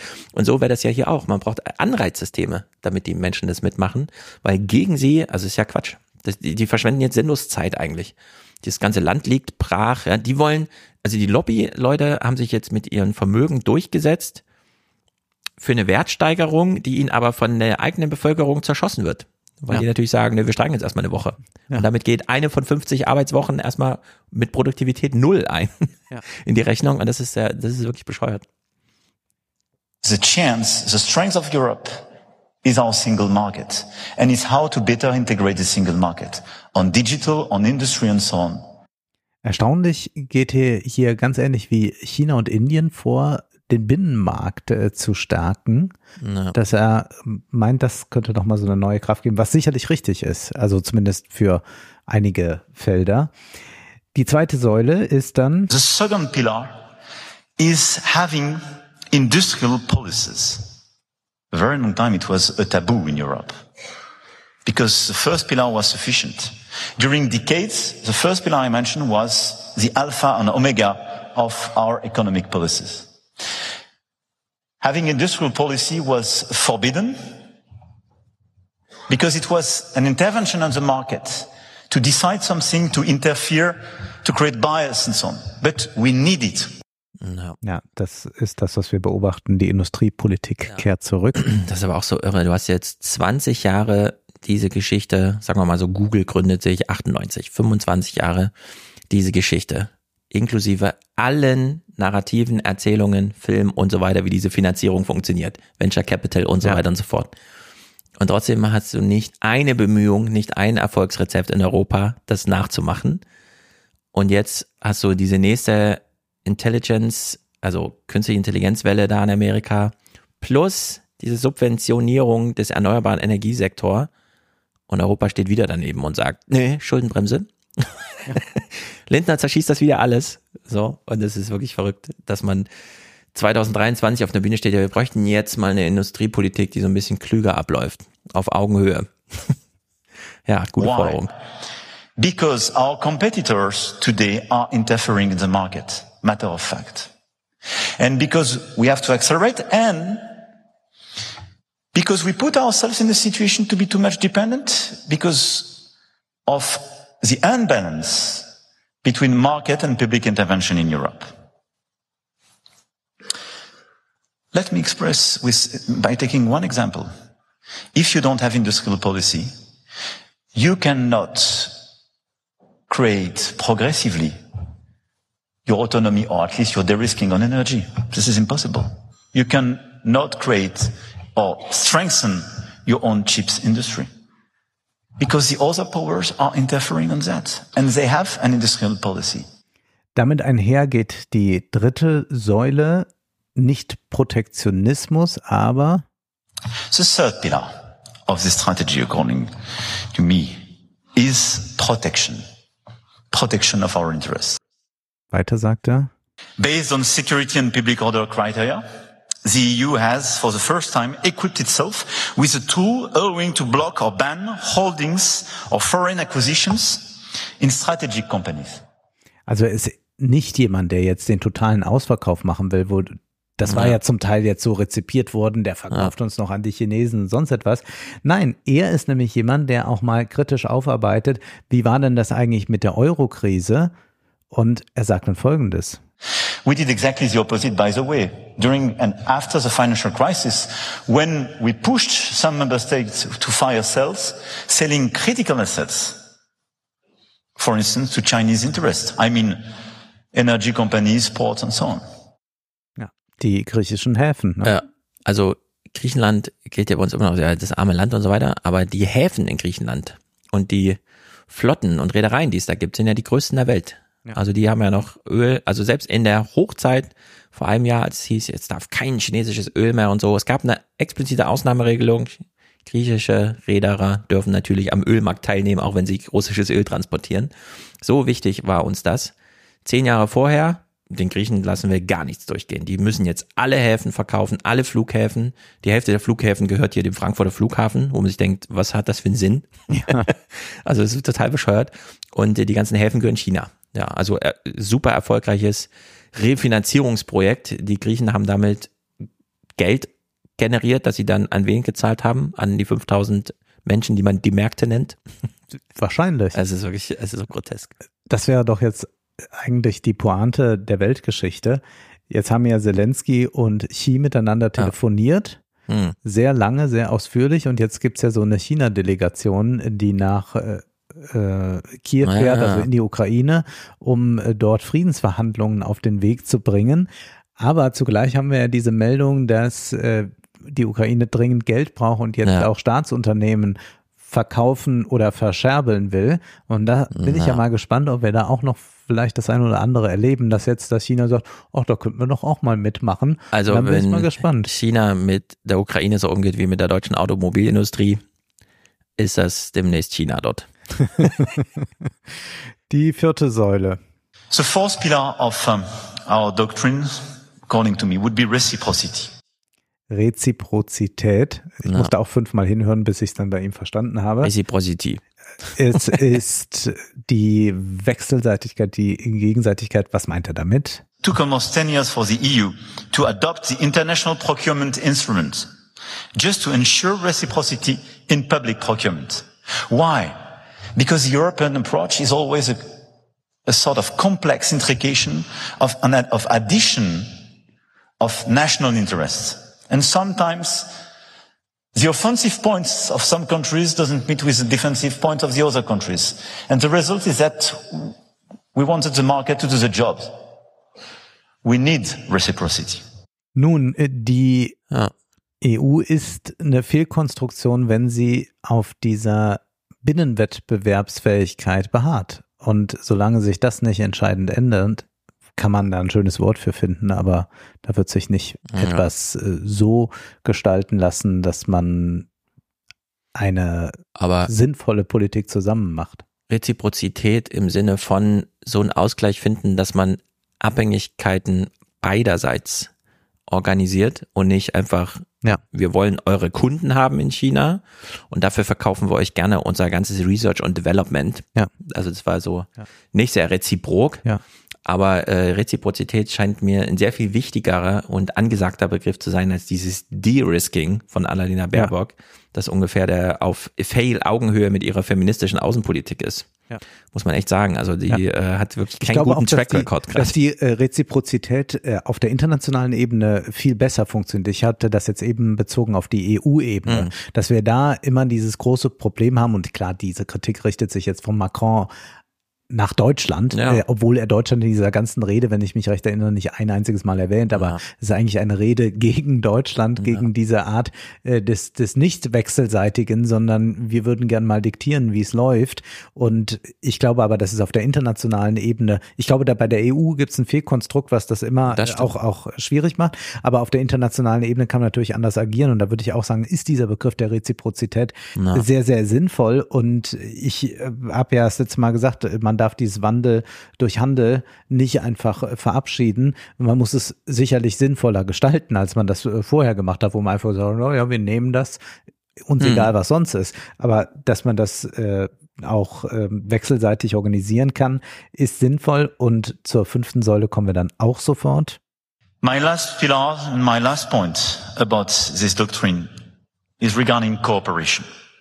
Und hier kommt er nochmal zu seinem Thema, das er eigentlich aus China dann mitgebracht hat. We have to be the one to revitalize and extend the multilateral framework.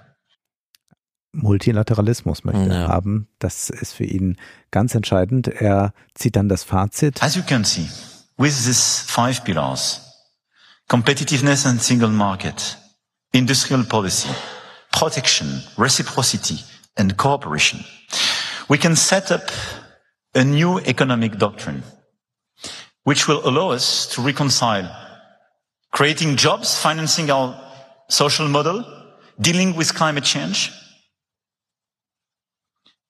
and being more sovereign and deciding for ourselves. And I think this is critical. Nun wird auch er noch einmal literarisch. Er kommt auf George Steiner zu sprechen. Das ist ein Literaturwissenschaftler und Philosoph, der sehr wichtig ist. Auch vieles wurde ins Deutsche übersetzt. Interessanterweise habe ich aber nicht den Essay gefunden über Europa von George Steiner. Der wurde nur in einem Auszug mal im Cicero abgedruckt. Da ist aber auch das Entscheidende nachzulesen, was jetzt auch Macron hier zitiert, aber als Ganzes ist ja nicht zu finden. George Steiner, interessanter Denker und der hat auch schon mal in diesem Institut gesprochen und darauf kommt er jetzt hier zu sprechen. Here at Nexus, 20 years ago, George Steiner gave an important speech about the idea of Europe. And he said, Europe is made up of cafe. This extends from Pesha's favorite cafe in Lisbon to the Odessa cafes haunted by Isaac Babel's gangsters. And I fully believe I very often mention this moment of Steiner, and I fully believe in the spirit of cafe. As Steiner said, which thrives in our great continent, from Lisbon to Odessa, because cafes are closed where people are bombed. And cafe was a place where you can have controversies, discussions, you can share disagreements, but at the very end, you dream. Our Europe is made of dreams. But actual dreamers are very pragmatic. Otherwise, they finish with the dreams of the others. Wir sollen nicht die Träume der anderen träumen. Die Cafés, die Kaffeehäuser, das Mhm. ist das, was die europäische Identität ausmacht, sagt George Steiner. Und hier entpuppt sich doch Macron wieder als Habermasianer. Ja, ich wollte es gerade sagen. Denn Habermas ist ja der, der Ja. sagt, in dem Salon, in dem Gespräch, dann im Kaffeehaus, Ja. wo auch immer da ist, das resonierende Publikum, da beginnt deliberative Demokratie. Der Stammtisch. Der Stammtisch ist dann das, wovon man sich eher fürchtet, aber wohl auch das. das. Das deliberative Gequatsche ohne Ende, bis man dem Konsens ohne Macht endlich herbeigeführt hat, den herrschaftsfreien Diskurs. Aber zumindest hat man ein resonierendes Publikum, das nicht ein äh, stumpf konsumierendes ist und dann am Ich Ende so. nichts Ja. mehr voneinander unterscheiden kann und irgendwann auch äh, das glaubt, was die Republikaner sagen. Das gesprochene Wort, was ja da so im Zentrum steht, ist vielleicht nicht ganz verkehrt. Ich finde es auch immer wieder gut. Wir haben ja nicht nur einen französischen Präsidenten, der überhaupt mal irgendwas sagt im Vergleich zu einem deutschen Kanzler oder einer Kanzlerin, sondern der sich dann auch noch eine Sprache nimmt, die wir einfach mal verstehen. Ja. Es wäre ja cool, wenn auch äh, unser deutscher Kanzler mal eine Rede halten würde, die vielleicht die Welt versteht. Mhm. Also Ja. für uns eine wäre auch mal schön, also eine Weihnachtsansprache. Möchtest du mal eine Rede Neujahr. vom Kanzler haben, ja. Ja, zumindest mal so eine Grundlage irgendwie, Ja, aber haben wir, abseits eines Parteitags. aber die, die, die große Redner in der deutschen äh, Politik in den letzten Jahrzehnten. Das Kriterium ist doch Mhm. hier so ein französisches Englisch, wo man sehr genau hinhören muss, um zu verstehen, was er sagt. Ach so, du meinst nur die Es muss gar nicht. den, Inhalt. Es reicht völlig, dass an ein Text zur Verfügung steht, von dem bekannt ist, dass ihn der Olaf Scholz ausgesprochen hat. Und dann hat man eine Diskussionsgrundlage. Mhm. Sie muss nicht besonders gut performen. Ich erwarte weder ein Lindner, rhetorisches Talent, noch ein Merz, rhetorisches Talent, noch ein Obama. Mhm. Aber Inhalte wären doch mal nicht schlecht. Willst du uns den letzten Clip da noch spielen zum Macron? Ja. Da liegt noch einer. Noch mal Leben und. Träumen, das ist doch European sovereignty is not just a concept or a fantasy, but it's absolutely in a dangerous world a necessity to live, dream for ourselves as Europeans. Thank you. Und nun konfrontiert uns Stefan mit einem Albtraum, denn es geht um deutsche die Situation Innenpolitik. der Kinder. Es ist ganz schlimm.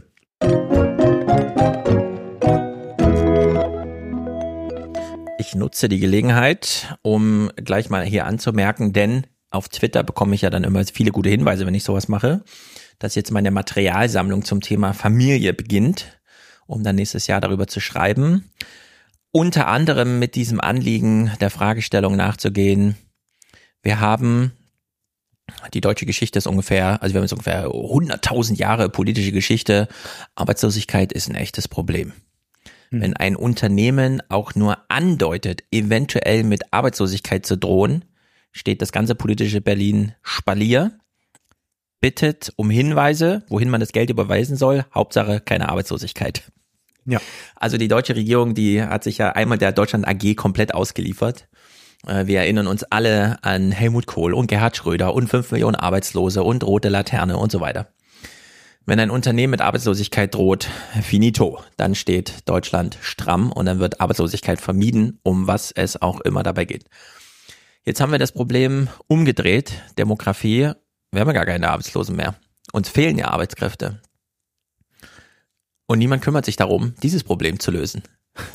Also die Arbeitslosigkeit war immer das zentrale Problem. Arbeitskräftemangel ist irgendwie gerade so gar kein. Also wird viel äh, bejammert und so weiter, aber man sieht jetzt nicht irgendwie die große politische Anstrengung, zum Beispiel für Nachwuchs im Erwerbspersonenpotenzial zu sorgen oder für die wenigen erwarteten Nachwuchskräfte, Klammer auf, Kinder und Jugendliche, Klammer zu, sich so um die zu kümmern, dass man sie bestmöglich ausbildet und für den Arbeitsmarkt bereithält. Sondern es ist irgendwie so ein Gestocher im Nebel und nichts funktioniert. Und jetzt haben wir ja Schulabbrecher und genau ja, alles all diese traurigen Meldungen, die ja. sich da anhäufen. Es geht runter und drüber. Also wir haben 10% Schulabbrecher und dann haben wir 30% Studenten, die äh, psychisch angeschlagen sind und Leute, die mit 35 immer noch befristet arbeiten und niemand wird so richtig. Also das Rauskitzeln von Produktivität können wir Deutschen noch nicht besonders gut. Mhm. Anreizsysteme gibt's da nicht und äh, wenn wir ein was besteuern, dann die Arbeit, sodass auch bloß niemanden von der eigenen äh,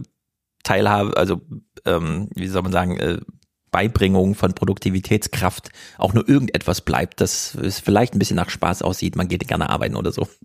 Findet alles nicht statt. Und jetzt haben ja, also während Corona haben wir ja in Deutschland ähm, so ein bisschen strenger Schulschließungen und so weiter durchgeführt, auch mehrfach.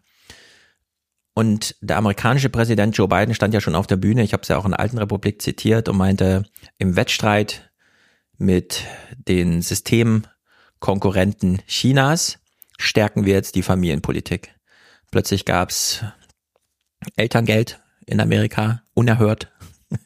Plötzlich äh, gab es Rentenzahlungen, auch für diejenigen, die vielleicht gar nicht so viel beigesteuert haben vorher und man hat eine Pflegeversicherung und lauter solche Sachen.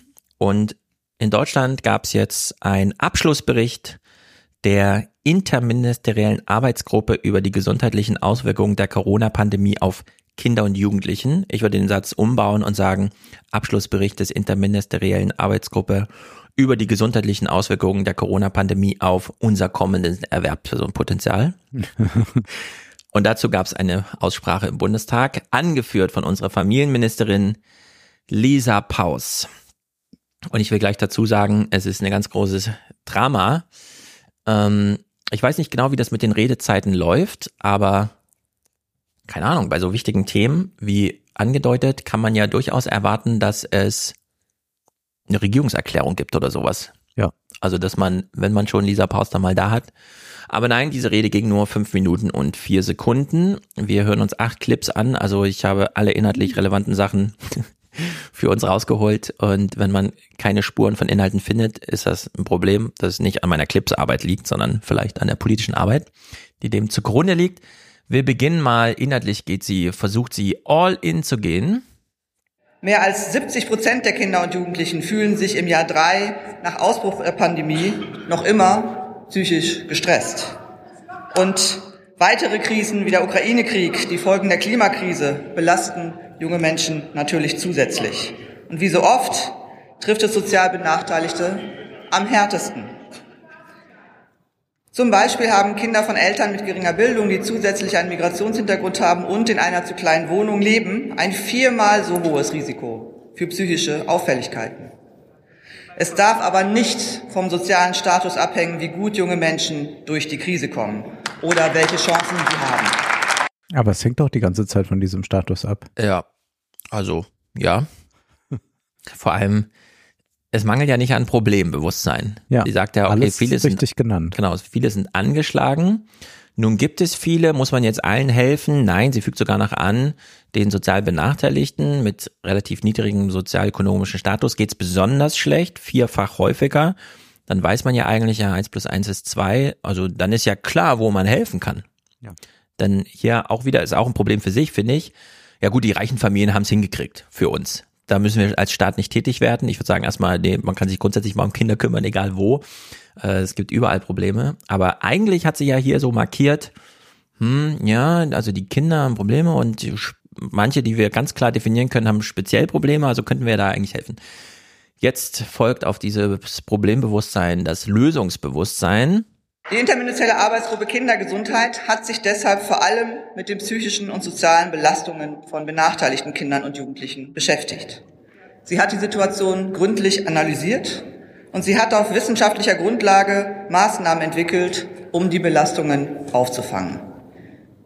Wir haben als Gesellschaft und als Politik hier eine klare Aufgabe, die Nöte und Anliegen von Kindern und Jugendlichen ernst zu nehmen ihnen mehr Raum zu geben und diese in unserer Prioritätensetzung auch stärker zu berücksichtigen.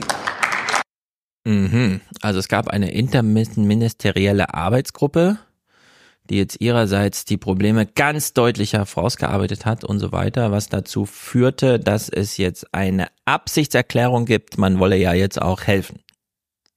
Mhm. Mehr kann sie nicht verkünden. Es ist eine das Absichtserklärung. Wir haben eine Absichtserklärung der Arbeit aus dieser Gruppe, die das jetzt äh, und so weiter. Also da ist einfach, ist, findet kein Inhalt statt in diesem ganzen Kram. Jetzt haben wir gehört, hier es setzte Applaus ein für die Absichtserklärung und nach dem Applaus ging es so weiter. Die jungen Menschen im Land, sie haben Solidarität mit den Alten gezeigt. Unsere Aufgabe ist es, ihre Unterstützung stärker in den Mittelpunkt unseres Handels zu stellen. Wir im Bundesfamilienministerium setzen diese Empfehlung mit folgenden Maßnahmen um. So, wir setzen folgende, also das allererste inhaltliche Einschlag. Wir, wir, hören, wir versuchen jetzt zu verstehen, wo, worüber redet sie eigentlich? Wir haben die frühen Hilfen in diesem Jahr um 10 Prozent aufgestockt. Welche frühen Hilfen? Hat sie einfach gar nicht genannt. Weiß ich auch nicht. Ja, so welche, also irgendwelche frühen Hilfen. Ich, halt. ich wundere mich jetzt auch gerade, wir sind jetzt im April 23. Wir haben doch schon vor etwa einem Jahr äh, Studien von Krankenkassen im Salon oder sonst wo vorgestellt, wo das schon alles benannt wurde, mhm. wie schlecht es Kindern während dieser Pandemie geht. Ja. Da brauchst du nicht nochmal einen neuen Arbeitskreis oder da kann Doch, einfach der Arbeitskreis nochmal ganz schnell drauf gucken, ach ja, hier sind diese drei Studien, sieht wohl mhm. ziemlich schlimm aus, da muss ich mich ja nicht mehr groß beraten ja. äh, über die Situation, sondern nur noch, wie kommen wir da raus? Ja.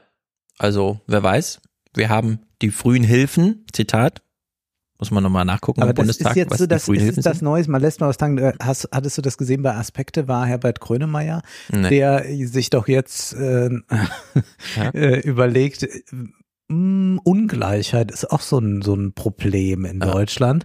Und dann wurde er da vorgestellt, wie er jetzt äh, da so eine große Initiative startet. Da denkt man auch, gut, was passiert jetzt? Also er will sich jetzt mit anderen äh, einflussreichen Leuten treffen, also mit anderen Worten, er trifft andere reiche Menschen und sie wollen jetzt die nächsten Jahre über mhm. darüber sprechen, was eigentlich los ist mit der Ungleichheit und äh, wo liegt das Problem, wie kommen wir da raus. Das soll also ein Projekt angelegt sein über viele, viele Jahre.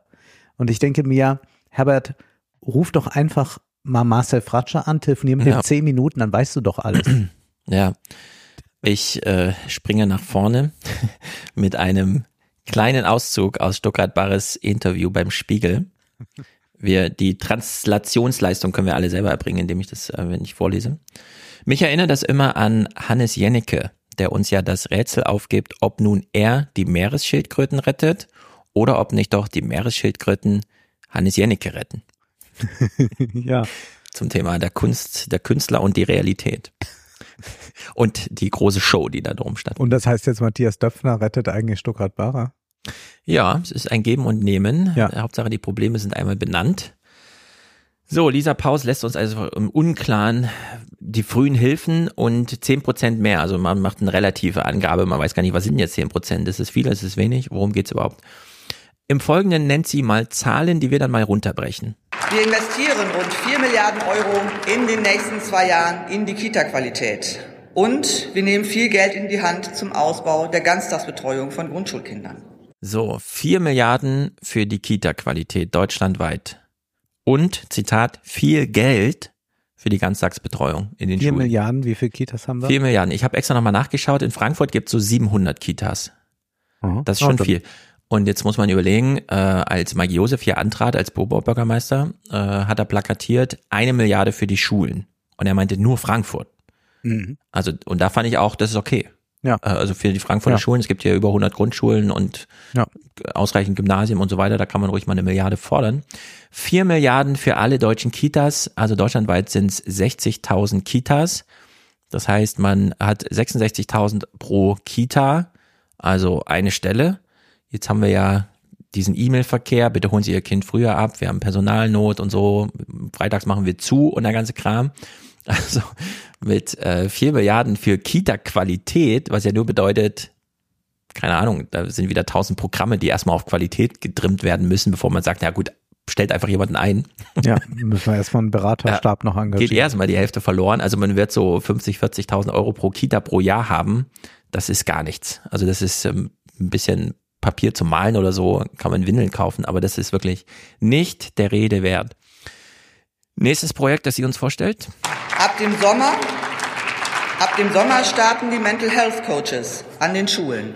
Und damit werden mehrere Zehntausend SchülerInnen mit Prävention und Hilfe in psychischen Krisensituationen erreicht werden. Mehrere Zehntausend Schüler von zehn Millionen heißt so ungefähr jeder 200 bis 300 oder 400 oder vielleicht auch nur jeder Tausendste wird erreicht von so einem Programm. Mit dem Mental Health Coach. Ja. Und was machen die? Also wer sind die? Naja, das sind dann immerhin Menschen, die einfach mal so als Ansprechpartner so, dann, ja, schon mal okay. so Jugendhilfe ausbauen oder Weil wie auch jeder immer. Jeder Tausendste, das ist dann fast noch äh, einfacher, ja, sich dann doch auf also, einen klassischen Therapieplatz zu bewerben, oder? Statt einen Mental Health, das stimmt. Health Coach. Das ist so auf bekommen. Augenhöhe mit der Quote. Wir sitzen hier ja bekanntlich neben einer Schule, in der ungefähr 1000 Schüler sind, 1400. Das heißt, ja, die haben jetzt halt einen Ansprechpartner für alle 1400 und das hier, also das bewegt das ganze Stadtteil hier, wenn hier morgens die Schüler kommen und so, wenn du sagst, mhm. ja gut, da läuft jetzt noch einer mehr mit, der morgens zur Arbeit fährt und dann als Ansprechpartner. Also es ist, es ist wirklich verschwindend gering. Ist unglaublich eigentlich. Außerdem stärken wir die Nummer gegen Kummer. 116 111 und bringen sie stärker an die Schulen mit der sogenannten Schulboxenaktion. Und wir haben mit dem Jugendstärkungsgesetz neue Rechte und Angebote in der Jugend- und Familienhilfe geschaffen. Kinder und Jugendliche können sich nun beim Jugendamt direkt beraten lassen, ohne dass ihre Eltern darüber informiert werden. Das ist ein Skandal für sich, dass das nicht längst gang und gäbe ja. ist. Ich habe diese Studien sowohl im Buch als im, so im Salon haben es schon gelesen. Die Schule in Deutschland ist kein Safe Space. Äh, da ist nur noch die Türkei auf Augenhöhe mit Deutschland. Überall anders funktioniert das ganz anders dass ein deutscher Schüler in einer Schule ein Problem haben kann, ohne es ansprechen zu können bei einem Lehrer, weil es an die Schule und an die Eltern weitergeleitet wird, ist einfach kein Zustand, ja. den man aushält. Das ist diese äh, Ronald Reagan Ideologie. Äh, für die Kinder sind die Eltern zuständig. Das ist deren Pflicht, sich darum zu kümmern. Das ist genetisch programmiert. Wir als Politik dürfen uns da gar nicht einmischen. Äh, nein, genau das Gegenteil ist richtig manchmal muss man auch als Politik Eltern, äh, Kindern ein Angebot machen gegen ihre eigenen Eltern. Ja. Nur das Kindeswohl im Mittelpunkt gerückt. Also das ist wirklich skandalös, dass man das jetzt so langsam mal organisiert, für Kinder überhaupt mal Safe Spaces einzurichten, in denen sie auch mal unabhängig von ihren Eltern irgendwie tätig werden können. Naja. Und außerdem habe ich Ende vergangenen Jahres das Bündnis für die junge Generation ins Leben gerufen, es lädt zusätzlich junge Menschen ein, unsere Gesellschaft mitzugestalten, einem breiten Bündnis. Was also ist das, das ein Bürgerrat? Ja, das Bündnis für junge Generation ja. lädt niemanden ein, sondern ja. das besteht erstmal nur aus einer gemeinsamen Erklärung. Mhm. Es gibt einfach eine gemeinsame Erklärung zu irgendwas. Da wurde noch nie ein Kind angesprochen oder sonst irgendwie. Das ist, das ist einfach nicht existent, worüber sie hier spricht. Naja, Finale. Werte Kolleginnen und Kollegen, wir reden in der Politik oft über Dinge, die nicht gut funktionieren. Die interministerielle Arbeitsgruppe Kindergesundheit, sie ist ein gutes Gegenbeispiel. Sie zeigt, wir können als Bund, Länder, Wissenschaft und Zivilgesellschaft konstruktiv zusammenarbeiten. Und solche Prozesse brauchen wir, um für künftige Krisen besser gerüstet zu sein. Die interministerielle Arbeitsgruppe, sie hat einen guten Weg aufgezeigt, wie wir uns für die Zukunft besser aufstellen können, und zwar mit der Einrichtung eines Expertinnengremiums, das interdisziplinär arbeitet und Bund und Länder zugleich berät. Ich werbe dafür, dass diese Zusammenarbeit zum Wohle der Kinder auch fortgesetzt wird. Stefan, das ist jetzt im Kopf nicht auszuhalten. Das heißt, man hat jetzt ein paar Tropfen auf sehr, sehr heiße Steine ja. präsentiert als ja. großen Erfolg und macht weiter in der Arbeitsgruppenbildung. Die interministerielle Arbeitsgruppe hat jetzt eine interministerielle Arbeitsgruppe im Anklang. Also gründet die jetzt eine gerade. So. Interdisziplinär arbeiten wird, ja. Die, so dass alle mitziehen können und jeder nochmal und so. Also es ist wirklich ganz, ganz schlimm. Das ist aber auch schon ChatGPT, oder? Ja. Also hierfür brauchen wir keine, wir brauchen hierfür kein Familienministerium. Ja. Das ist einfach ein guter Prompt an GPT. Gib mir eine Rede, die man ungefähr fünf Minuten helfen, äh, reden kann. Sie muss folgenlos sein, aber gut klingen und so. Dann kriegt man genau das. ja. Das ist wirklich ganz, ganz, ganz bescheuert. Und jetzt haben wir es ja so auf die fünf Minuten vier Sekunden, die natürlich nochmal durch eine Minute Applaus, also sagen wir mal vier Minuten Rede, folgt natürlich eine Aussprache. Und jetzt regiert gerade die Grüne Partei Das Familienministerium, das war natürlich vorher auch schon in Regierungshand und Ja. die CDU ist ja auch nicht weit. Die war ja auch erst kürzlich in Regierungsverantwortung. Also die CDU war sogar während Corona in Regierungsverantwortung.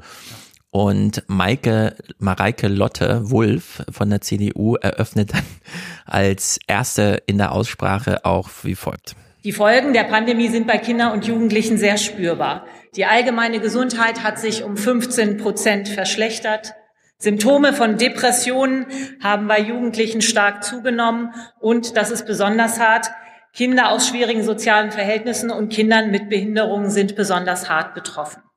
Und alle diese Fakten zeigen einfach, wie schnelle und wirksame Maßnahmen nötig sind. Schnelle und wirksame Maßnahmen im April 2023, Ja. um die Corona-Probleme Ich könnte auch aufzuarbeiten. jetzt noch vielleicht sagen, äh, jetzt hilft uns nur noch ein kurzer, Ja. harter Lockdown. Ja, ja. Sowas. Das ist mehr als drei Jahre nach dem ersten Lockdown, Ankündigung, also Verkündung, dass es ab morgen losgeht. Also die einige dieser Kinder sind jetzt auch schon groß inzwischen, Ja. die davon betroffen sind. Ja. Das ist dann schon ein Problem. In dieser Zeit kannst du locker von 17-jährig auf voll strafmündig über 21 rutschen. Ja. Also das ist die Zeitspanne. Ja, ja. Es ist äh, wirklich brutal. Ja, das ist, äh, das, wir haben da schon eine, eine Lost Generation oder auch die, die eingeschult wurden, ne? die, Mhm. die mit Corona eingeschult wurden oder, oder gerade ein paar Monate in der Schule waren und dann kam Corona. Das ist äh, ein riesengroßes Problem. Äh, Ja, wir haben es hier wirklich nur mit Verlierern in der Politik und entsprechend dann in der Bevölkerung zu tun. Die Wolf, äh, wir haben ja eben bei Lisa Paus nur das, ähm, die frühen Hilfen und so, die jetzt Ja. äh, aufgestockt wurden. Hier wird das nochmal kurz unterfüttert. Es gab ja mal dieses 2 Milliarden Paket, was ja auch schon nicht ausreichte, weil das irgendwie 100 Euro pro Schüler waren. Die Große Koalition hat mit dem Programm Aufholen nach Corona damals zwei Milliarden Euro zur Förderung von Kindern und Jugendlichen bereit. Das betont sie nochmal. Das war zeitgleich mit den 9 Milliarden für die Lufthansa und so. Ja, zwei, zwei Milliarden und wir geben ja für die, für die Bundeswehr nur noch mal so als Ja. Sonder, Sonderausgabe 50 mal so viel aus. 100.000 Ja. aus. 100, 100 100 Millionen, 100 ja, 100 Millionen. 100 Milliarden. 100 Milliarden Ja, ja. geben wir aus, genau. Und zwei Faktor Milliarden 50. für Kinder, Faktor 50, ja. Ja. Das, das, das ist die neue Resilienz in Deutschland, an der wir arbeiten. Ach ja, Ganz genau. viele Panzer in der Garage, aber keiner, der immer in der Lage ist, irgendwie produktiv dann und willens äh, beizusteuern. Gut, also zwei Milliarden hat ja die ehrenwerte CDU damals in den Raum gestellt. Eine Milliarde floss in die, ähm, in die Länder zur Aufholung von Lernrückständen und eine weitere Milliarde in die frühkindliche Bildung, in die Freizeitgestaltung, in die Begleitung von Kindern und Jugendlichen und im Alltag. Und das war auch notwendig. Und fortgeführt wird dieses Programm durch ein Zukunftspaket oder vielleicht sagen wir lieber Päckchen mit gerade mal 40 Millionen Euro. Also damals hat man schon so gut wie nichts gegeben und jetzt ist 40 Millionen für 10 Millionen Schüler und Schülerinnen. 4 Euro pro Nase, ein Mittagessen. Ja. Das ist das Aufholprogramm für Corona. Man kann ja auch mal Eltern fragen, ob sie diese zwei Milliarden irgendwo gespürt haben, ob irgendwas besser geworden ist Ja. und wie wird es jetzt erst bei den 40 Millionen Es sein. ist un unglaublich. Nun gut, es soll konstruktive Gespräche geben. Wir von der Union rufen Ihnen zu, nutzen Sie Ihre Ressourcen, Ihre Ministerien für die wirkliche Verbesserung der Situation von Kindern und Jugendlichen in diesem Land. Einige Punkte sind in diesem Bericht genannt. Sie müssen sie nur umsetzen. Wir sind für konstruktive Gespräche jederzeit bereit. Vielen Dank. Ja, konstruktive Gespräche oder konstruktive Geldzahlung? Sie erklärt sich auch nur für die äh, Gespräche bereit. Jetzt kommt Karl Lauterbach als dritter Redner, äh, Bundesminister in der interministeriellen Arbeit natürlich eingebunden, weil betrifft ja auch ihn und sein Haus. Er redet ja immer sehr energisch. Man muss aber da wirklich, er ist ein toller Rhetoriker, aber man muss auf die Inhalte achten. Wir achten jetzt ein bisschen auf die Wortwahl. Man muss ganz klar sagen, von allen, die Opfer erbracht haben in der Pandemie, haben die Kinder die meisten Opfer erbracht. Die Hier würde ich äh, gerne anregen, macht einen Zusammenschnitt, wie Lauterbach nicht gegen jemanden, sondern gegen sich selbst argumentiert mit Ja. Zuschnitten von vor drei Jahren. Ja, oder von vor zwei Jahren und vor Kinder- einem Jahr genau, und wir Unterricht müssen fällt jetzt erstmal aus und so weiter und so. und das kann für die Kinder nur das Beste sein, bevor wir die siebte oder achte Welle bekommen. Genau. Dass man jetzt nochmal hier das mal kreuz schneidet. Kinder haben Ältere und andere geschützt, haben unter den Maßnahmen gelitten. Die Maßnahmen waren zum Teil zu streng. Die Schulschließungen hätte man in dieser Länge nicht machen müssen. Hört, Und hört. viele Kinder leiden auch heute noch. Sie leiden unter psychischen Störungen. Ihre Gesundheit ist schlechter geworden. Wir schulden daher den Kindern eine ernsthafte Debatte, die wir heute führen werden.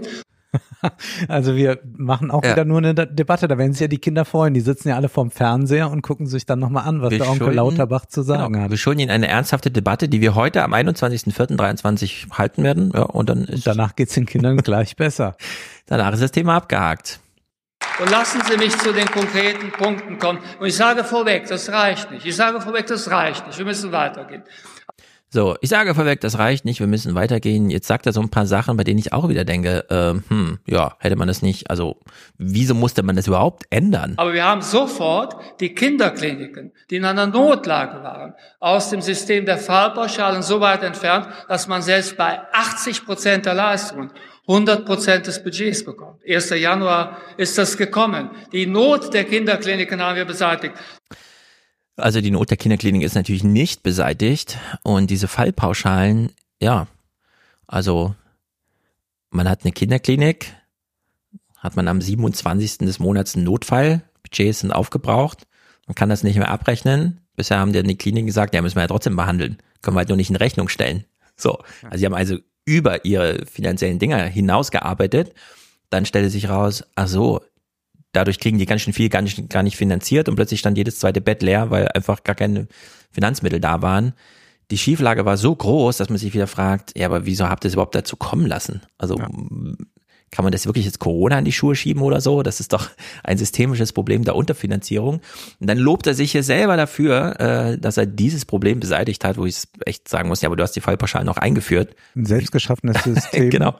Und dann jetzt, äh, Da muss man doch eine Evaluierung mitlaufen lassen. Wenn die Kliniken melden, dass sie am 25. kein Geld mehr haben für die letzte Woche Arbeit und dann natürlich trotzdem arbeiten, muss es doch eine Rückkopplung in die Politik geben, dass man dann nicht erst auf Corona wartet, um dann plötzlich festzustellen, ach so, liegt ein Problem vor, haben wir jetzt beseitigt, ja? Kommt er dann im die Wunde April 23. schließt der Speer nur, der sie schlug. Und das ist ja auch wieder so ganz typisch für Lauterbach. Oder auch vielleicht sind wir jetzt in so einer Politik, wo man äh, Simulations äh, die Simulation von Debatten eigentlich nur noch vorfindet. Ja. Das war doch schon im letzten Jahr etwa zu etwa fast gleichen Zeit mit der äh, Impfpflicht dass man da noch mal eine große Debatte machte, als schon sich abzeichnete, okay, jetzt Ja. mit Omikron und was auch Experten sagen und auch der, äh, die, die Wirkung des Impfstoffes ist nicht so ganz so, wie mal erhofft. Äh, Jetzt ist das eigentlich zu spät. Jetzt braucht man Mhm. dann nicht mehr. Und dann haben die ja noch mal eine große Debatte im Bundestag für. Dann sind doch diese ganzen jungen Bundestagsmitglieder ja. aufgelaufen da, weil sie wahrscheinlich äh, Lauterbach aus der Wochenshow kannten Ja, oder heute ja. Show, wie das heißt.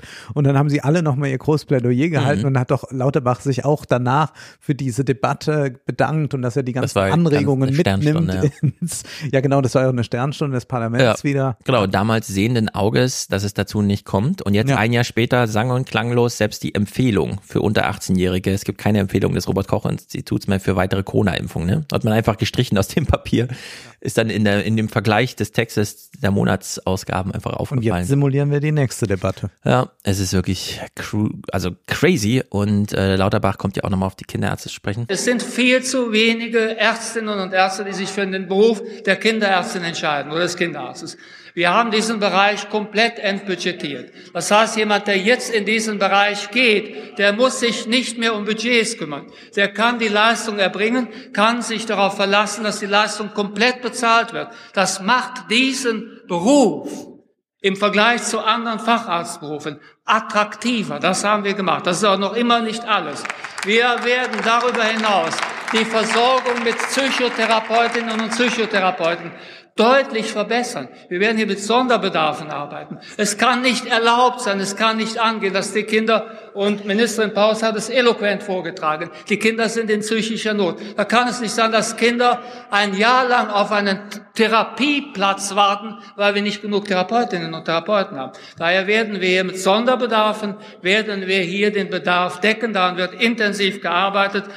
Ja, das ist natürlich alles schön gesagt. Nur wenn du mit einem geborenen Kind irgendwo hinziehst, sei froh, wenn du keine Psychotherapie brauchst. Du findest auch keinen Logopäden, du kannst dich beim kleinen Kinderarzt eintragen, du nehmen nur Neugeborene, weil sie es dann müssen, aber wenn du irgendwo, das ist alles überfüllt und voll, äh, diese Freude darüber, dass das jetzt entbudgetiert ist, da frage ich mich auch, bei Kindermedizin, also Kinder brauchen ja auch einen Arzt, nicht nur wenn sie krank sind, sondern du hast ja auch diese Vorsorgeuntersuchungen ja. in allen möglichen Altersklassen und so weiter.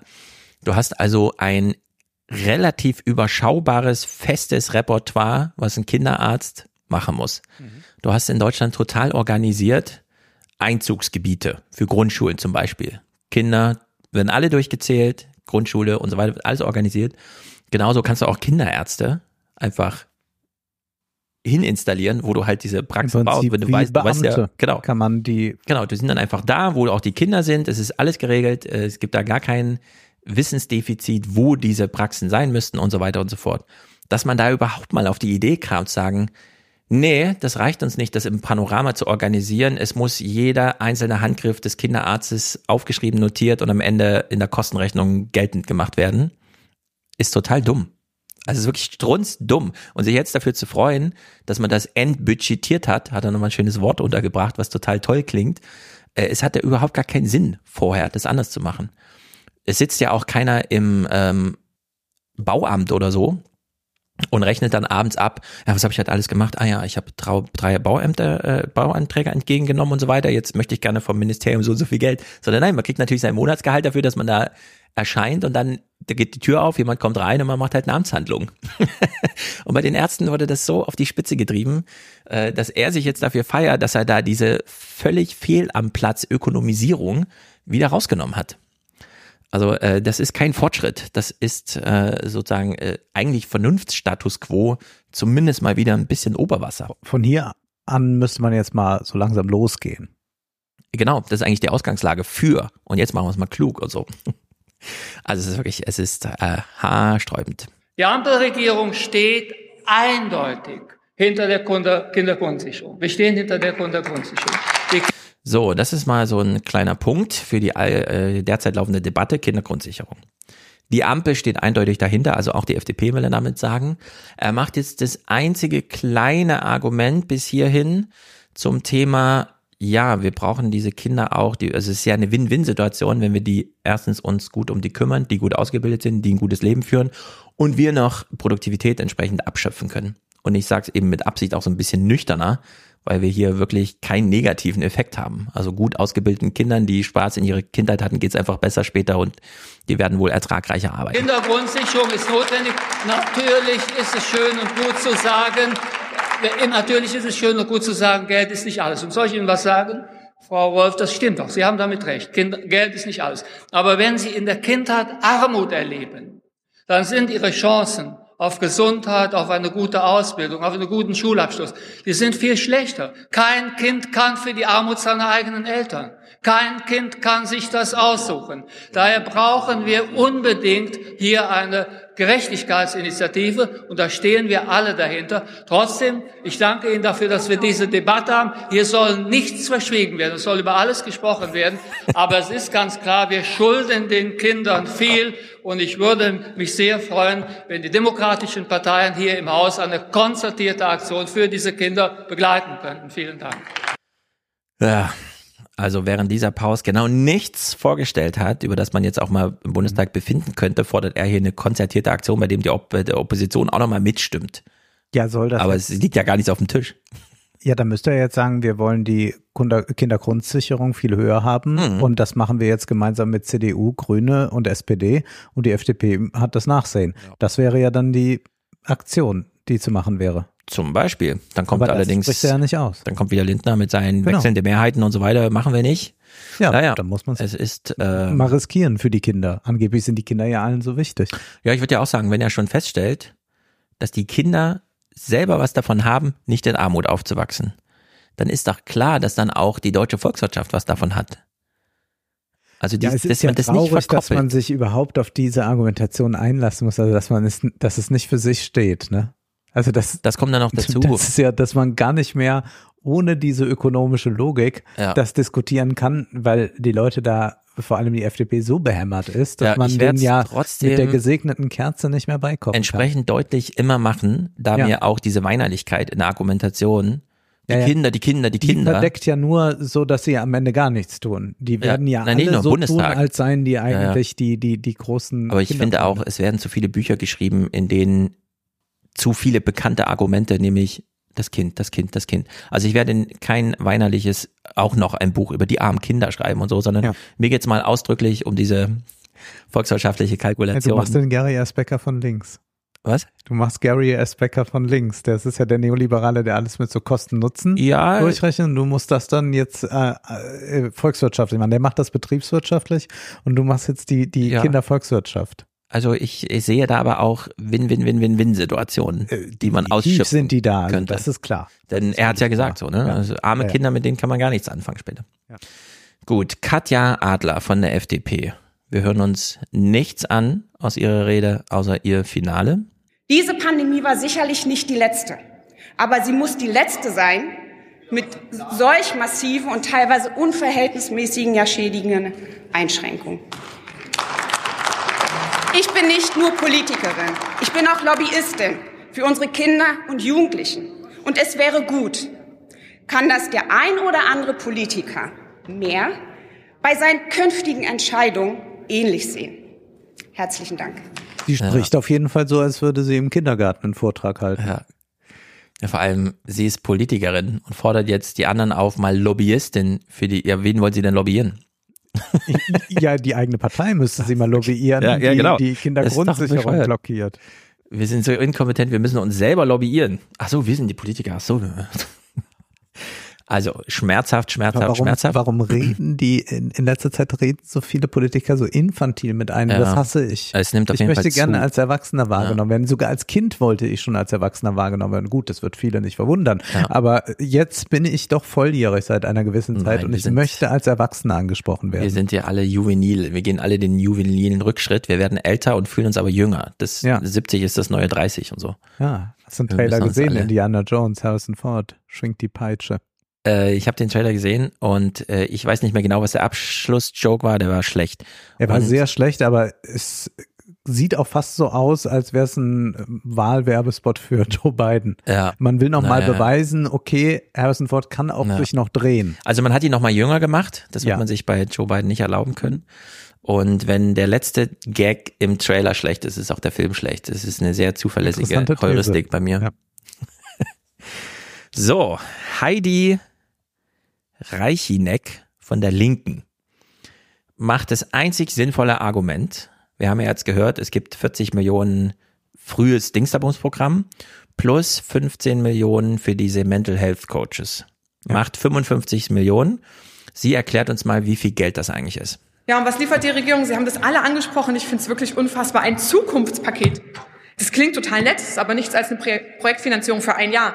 Für 55 Millionen Euro, wenn wir diese Mental Health Coaches, für die es immer noch kein Konzept gibt, mit dazu zählen. Und um das mal in Relation zu setzen, so viel kostet ein Kilometer der A281 bei Bremen, die sie ausbauen. Kinder, Autos, die Prioritäten sind in dieser Koalition ziemlich klar. Das ist unfassbar. Das ist eine geniale Rechnung, ja. Ein 55 Autobahnkilometer. Ja. Also, das ist doch wirklich. Es ist unglaublich. Entsprechend ist ihr Finale in der Rede auch kein Ich bin eine Lobbyistin und möchte, dass ihr das auch werdet, sondern Diese Regierung ist für Kinder und Familien ein Totalausfall. Schämen Sie sich. Jetzt schämen Sie sich So muss man es mal machen, ja. Ja, sehr gut. Die nächste Rednerin ist die FDP. Das ist auch wieder so typisch. Es geht um Kinder. Schickt mal die Frauen. Ja. Selten so viele Rednerinnen im Bundestag gesehen, der ja nun ähm, historisch gerade nicht den Höhepunkt seines weiblichen Anteils da feiert. Also ganz schlimm. Nicole Westing, ähm, ja, Liebe Kolleginnen und Kollegen, in jeder Krise steckt auch eine Chance.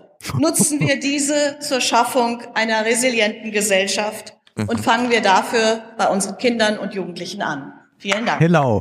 Ja, das Ja. ist wirklich schön.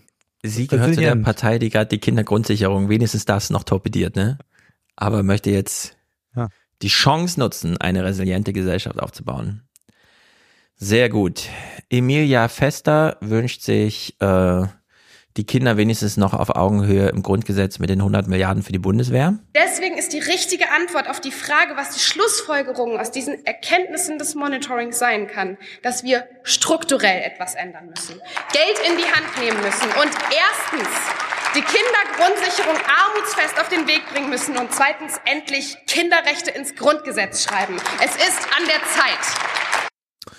Jo, Kinderrechte ins Grundgesetz. Ähm, Sarah Lakamp von der SPD macht gegen Ende der Aussprache die einzigen, wir müssen jetzt sehr genau hinhören, die einzigen adäquaten alten republikanischen Anmerkungen, die hier bitter nötig sind, aber auch nur so fast aus Versehen. Fakt ist, wir müssen aus der Vergangenheit lernen.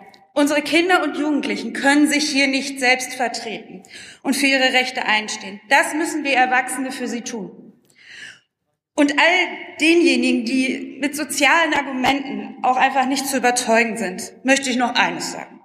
Reden wir heute über Fachkräftemangel, müssen wir jetzt in unsere Kinder und damit in die Gesellschaft von morgen investieren. Liebe Kolleginnen und Kollegen, ich weiß, dass es in unserem Land im Moment in ganz vielen Bereichen große Herausforderungen gibt.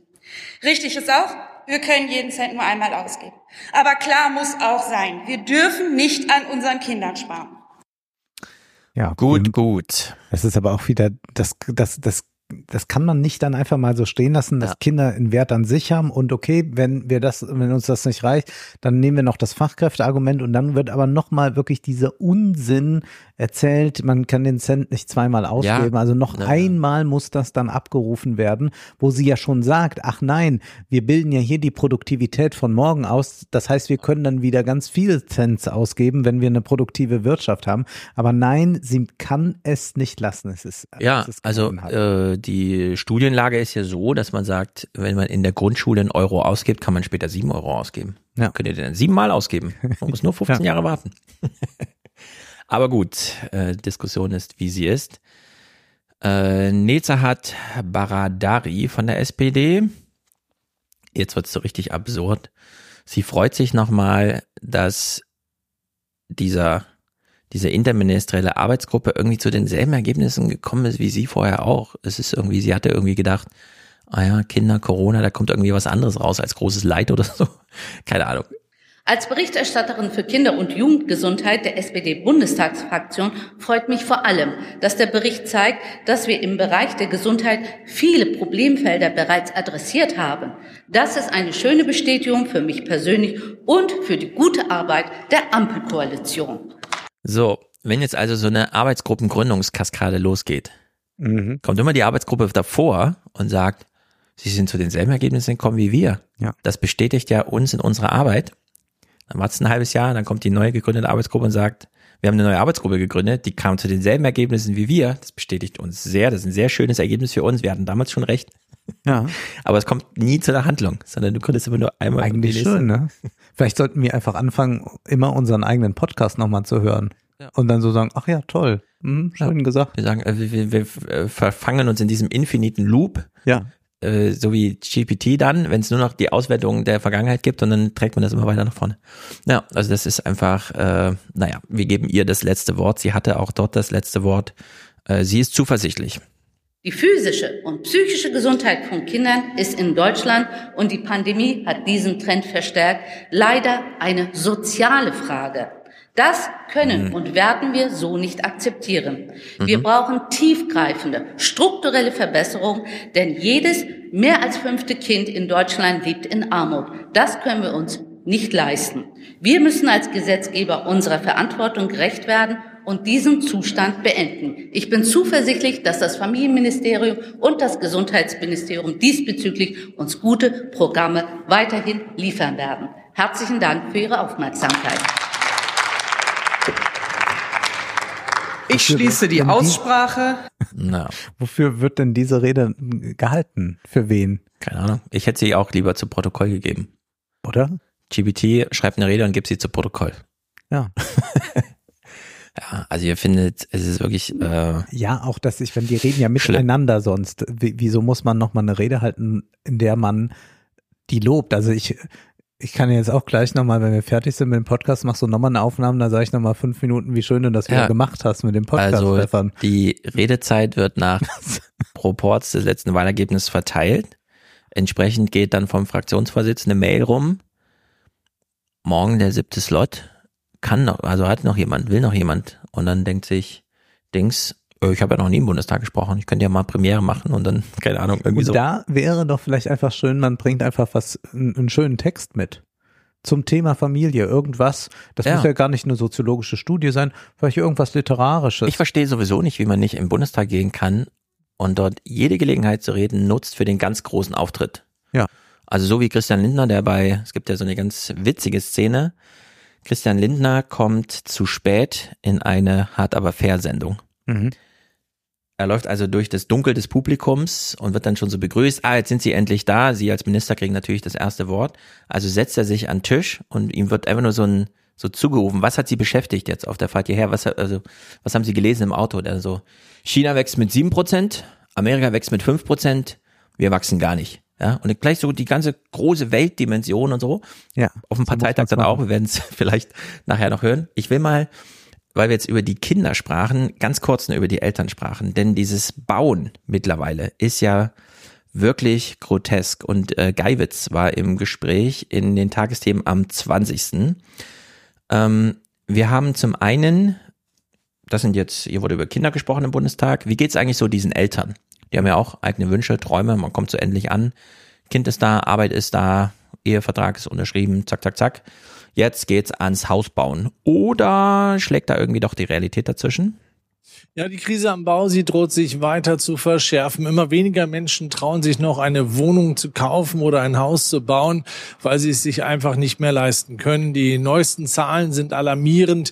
In den Monaten Januar und Februar brachen die Genehmigungen für Wohnungen in Neubauten oder Bestandsgebäuden nochmals um über 23 Prozent ein.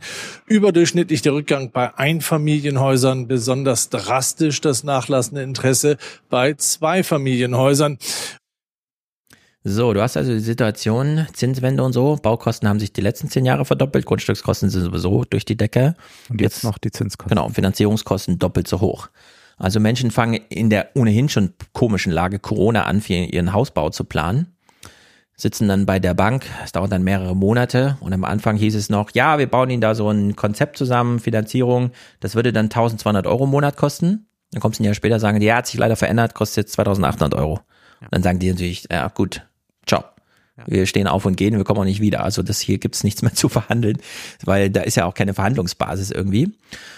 Und die Baubranche hat jetzt wissend, okay, das geht jetzt noch ein Jahr gut, wir haben noch Aufträge, was passiert denn danach eigentlich? Wenn jetzt 50 Prozent Minus bei Zweifamilienhäusern, also da, wo privat finanziert wird, die Kommunen, die ganzen kommunalen äh, Bau äh, gibt's auch nicht mehr. Ja. Die privaten, Vonovia und so, baut auch nichts mehr. Also Und die niemand Kommunen baut haben mehr ja irgendwas. auch, wenn sie was machen wollen, müssen ja auch Kredite aufnehmen, die haben auch Zinsen zu zahlen. Ja, also die Kommunen als staatliche Hand, staatlicher Akteur können sich die Finanzierung nicht leisten. Das führt natürlich zu der einen oder anderen Verwerfung, die dann äh, zu dem Gastro-Effekt, der jetzt befürchtet wird, führen kann. Die Baugewerkschaft sorgt sich um die Arbeitsplätze am Bau, denn wenn Aufträge fehlten, würden Fachkräfte abwandern. Ich mache mir größte Sorgen, dass ein sogenannter Gastroeffekt eintritt, wie damals in der Pandemie, in der Gastronomie, wenn die Leute einmal aufgrund von anderen Möglichkeiten in andere Branchen wechseln, ist es äußerst schwierig, sie zurückzuholen. Ja, man hat jetzt noch ein Jahr Bauüberhang und danach weiß man, es kommen erstmal keine neuen Bauprojekte. Und jetzt geht es kon ganz konkret um die Frage, wer baut. Und damit ist gemeint, wer setzt die Türrahmen, wer stellt die Ziegel aufeinander, wer ist auf der Baustelle. Weil wenn die einmal da weg sind, und da hat man sich ja schon sehr aus dem Immigrationsbereich bedient, also auf Baustellen arbeiten ja zu 80, 90 Prozent nicht Deutsche, äh, die entscheiden dann, also die machen wirklich grundlegend neue biografische Entscheidungen, inklusive, ich will gar nicht in Deutschland leben und so.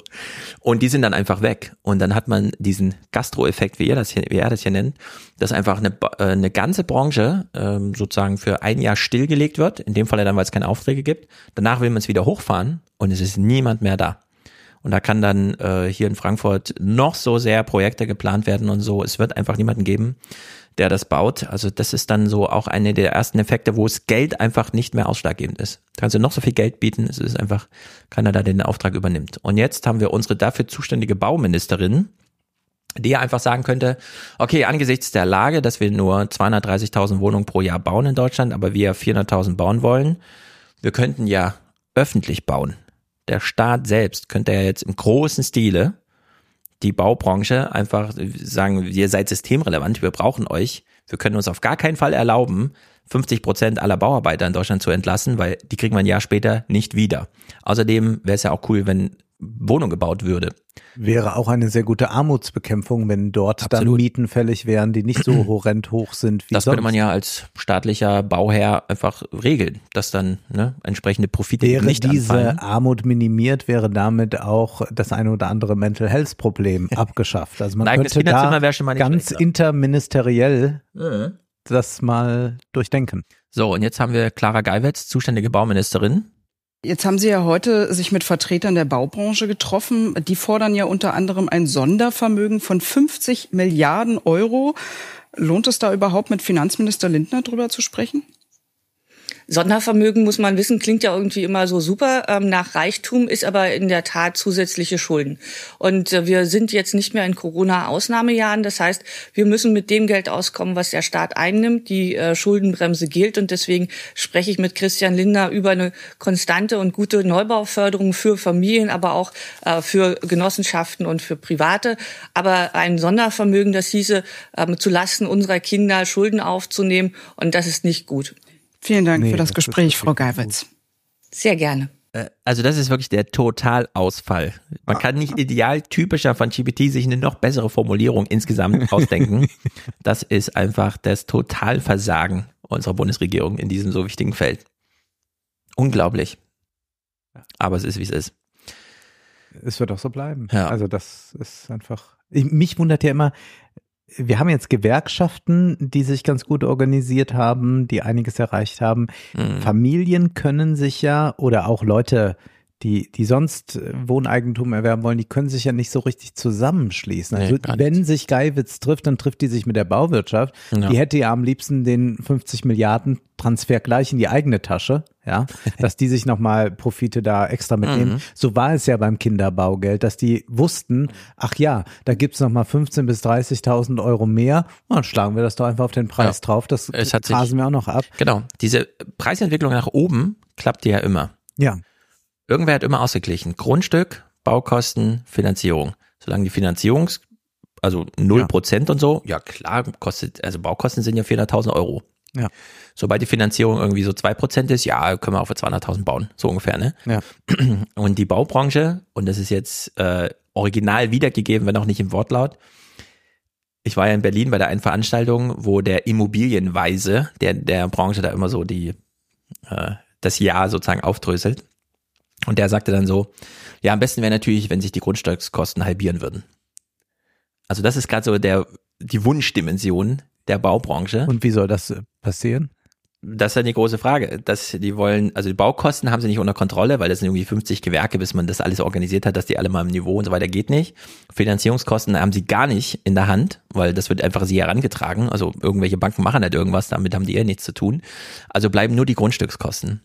Und da habe ich dann auch gedacht, naja, wenn die auf der Bühne stehen und sagen, das Beste für uns wäre, wenn die, die Grundstückskosten halbieren würden. Also da ist wirklich eher Bürgerkrieg in Deutschland von den ganzen Boomern, die hier in diesem Stadtteil, in dem wir auch gerade sind, die würden niemals auch nur eine Euro weniger für ihr, für ihr Zeug akzeptieren. Ja. Also die sprengen lieber ganz Deutschland in die Luft, bevor hier so eine Klasse von zehn Prozent Grundstücksbesitzer auch nur auf ein Euro verzichtet. Und in der Hinsicht sitzen gerade sehr viele Menschen auf Wohneigentum, auf Immobilien, dass sie gern verkaufen wollen, schreiben dann irgendwie dran 800.000 Euro für meine 200 Quadratmeter Fläche plus zweistöckiges Haus, finden aber keinen Käufer. Und dann sagen sich alle, verkaufe ich halt nächstes Jahr in der Hoffnung, dass es nächstes Jahr einen Käufer gibt. Und den wird es aber auch nächstes Jahr nicht geben. Also es ist äh, derzeit so aufgeblasen, dass es eh verwunderlich ist, dass wir da keine Diskussion drüber haben. Man könnte sich ja auch vorstellen, dass äh, in Städten wie Frankfurt, wir haben es ja aus Ulm und Münster thematisiert, da hat einfach die Stadt, also die Kommune nimmt sich einfach ein Vorkaufsrecht, das sie ja gar nicht hat, weshalb da irgendwelche Leute aus der äh, eigenen Rentenschaft zurückgeholt worden, weil sie ja so tolle Rechtstexte schreiben können und so. Äh, wir haben ja das kommunale Vorkaufsrecht im Bundestag liegen, aber unbehandelt, Ja. weil zum Beispiel Herr Kubicki immer noch Tagesordnungen mitschreibt, Mhm. was im Bundestag behandelt wird. Also die FDP verhindert das aktiv.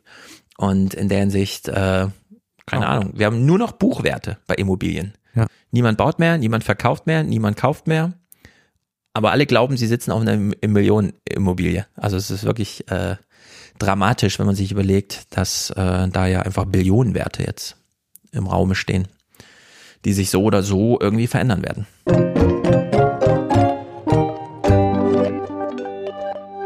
Kommen wir nach der menschlichen Intelligenz zur künstlichen Intelligenz. Und ich muss sagen, ich bin ein bisschen enttäuscht jetzt. Also wir waren etwas zu euphorisch mit ChatGPT oder du warst ja sehr euphorisch. Ich bin immer noch total euphorisch. Es kommt nur auf die richtigen Prompts an. Nee, nee, nee, nee, nee. Also ich bringe dir jetzt hier mal ein Beispiel. Und zwar äh, hatte ich mir diesen Film Cocaine Bear angesehen, der nicht besonders den gut Trailer ist. Also gesehen. Ein, Ist ein nicht Bär, gut? der auf Kokain ist. Der Trailer reicht, ist, meinst du? Ist, der Trailer reicht Okay, vollends. Der Trailer war aber sehr gut. Jedenfalls saß ich dann, als ich aus dem Kino kam, bei äh, mir zu Hause und hatte ChatGPT auf und fragte, sag mal, gibt es denn eigentlich auch Äh, Philosophen? ChatGPT oder GPT-4? Drei. Ah, drei noch. Okay. Ja, ja, du wirst mir jetzt natürlich immer sagen können, aber du hast ja vier noch nicht genutzt. Aber ich will es jetzt mal an drei äh, deutlich machen. Bei vier gibt es ja solche Probleme auch immer noch, habe ich mir sagen lassen. Und zwar habe ich äh, gefragt, gibt es denn auch Philosophen, die sich mit Bären beschäftigt haben? Ich dachte, vielleicht äh, kriegt man da eine interessante Anregung. Und dann antwortet ChatGPT, ja, es gibt Philosophen, die sich mit Bären beschäftigt haben oder Bären in ihre Überlegungen einbezogen haben. Ein bekanntes Beispiel hierfür ist der Philosoph Martin Heidegger. In seinem berühmten Werk Sein und Zeit verwendet er den Begriff das in der Welt sein und beschreibt, dass der Mensch als Wesen immer schon in der Welt ist und sich auf sie bezieht. Als Beispiel für ein Wesen, das nicht in der Welt ist, sondern lediglich in ihr vorhanden ist, führt Heidegger den Bären an. Der Bär ist zwar in der Welt, aber er hat keine Beziehung zu ihr. Er ist einfach nur da und lebt seinen Bärenalltag. Da war ich ein bisschen skeptisch, muss ich sagen, aber Ja. ich werde das jetzt gleich auflösen, weil ich dachte, gut, ich habe Sein und Zeit gelesen, aber ich habe es ja nicht auswendig gelernt, aber es wundert mich gerade so ein bisschen. Vor allem, weil mir diese Begründung, die ich hier lese, so aus anderen Kontexten ähm, bekannt ist. Und dann habe ich gefragt, in welchem Kapitel steht denn das in Sein und Zeit? Und dann steht ja, ja, Teil 1, Kapitel 5, dann Titel des Kapitels, die Zeitlichkeit des Daseins als Geschicklichkeit. Das ist aber schon falsch. Also dieses Kapitel gibt es gar nicht. Und dort äh, sei das dann zu finden. Dann habe ich gesagt, ja, ich hätte mal gerne das Originalzitat äh, mit diesem Bären. Und dann kommt hier, die Betrachtung von Vorhandenem wie dem Bären leitet auf das Problem des Vorhandenheitscharakters schlechthin zurück. Sofern der Bär ohne in einer bestimmten Weise für sich als Bär, das heißt ohne innerweltlichen Seinsbezug vorhanden ist, gibt es für ihn keine Zukunft, keine Vergangenheit, keinen Tod, keine Geburt. Er ist vor allem vorweltlich. Nicht nur in einem kategorialen Sinne ist er vor der Welt, sondern in der tiefen Bedeutung, dass es für ihn keine Welt gibt. Er ist in der Welt, aber er hat keine Welt. Mhm.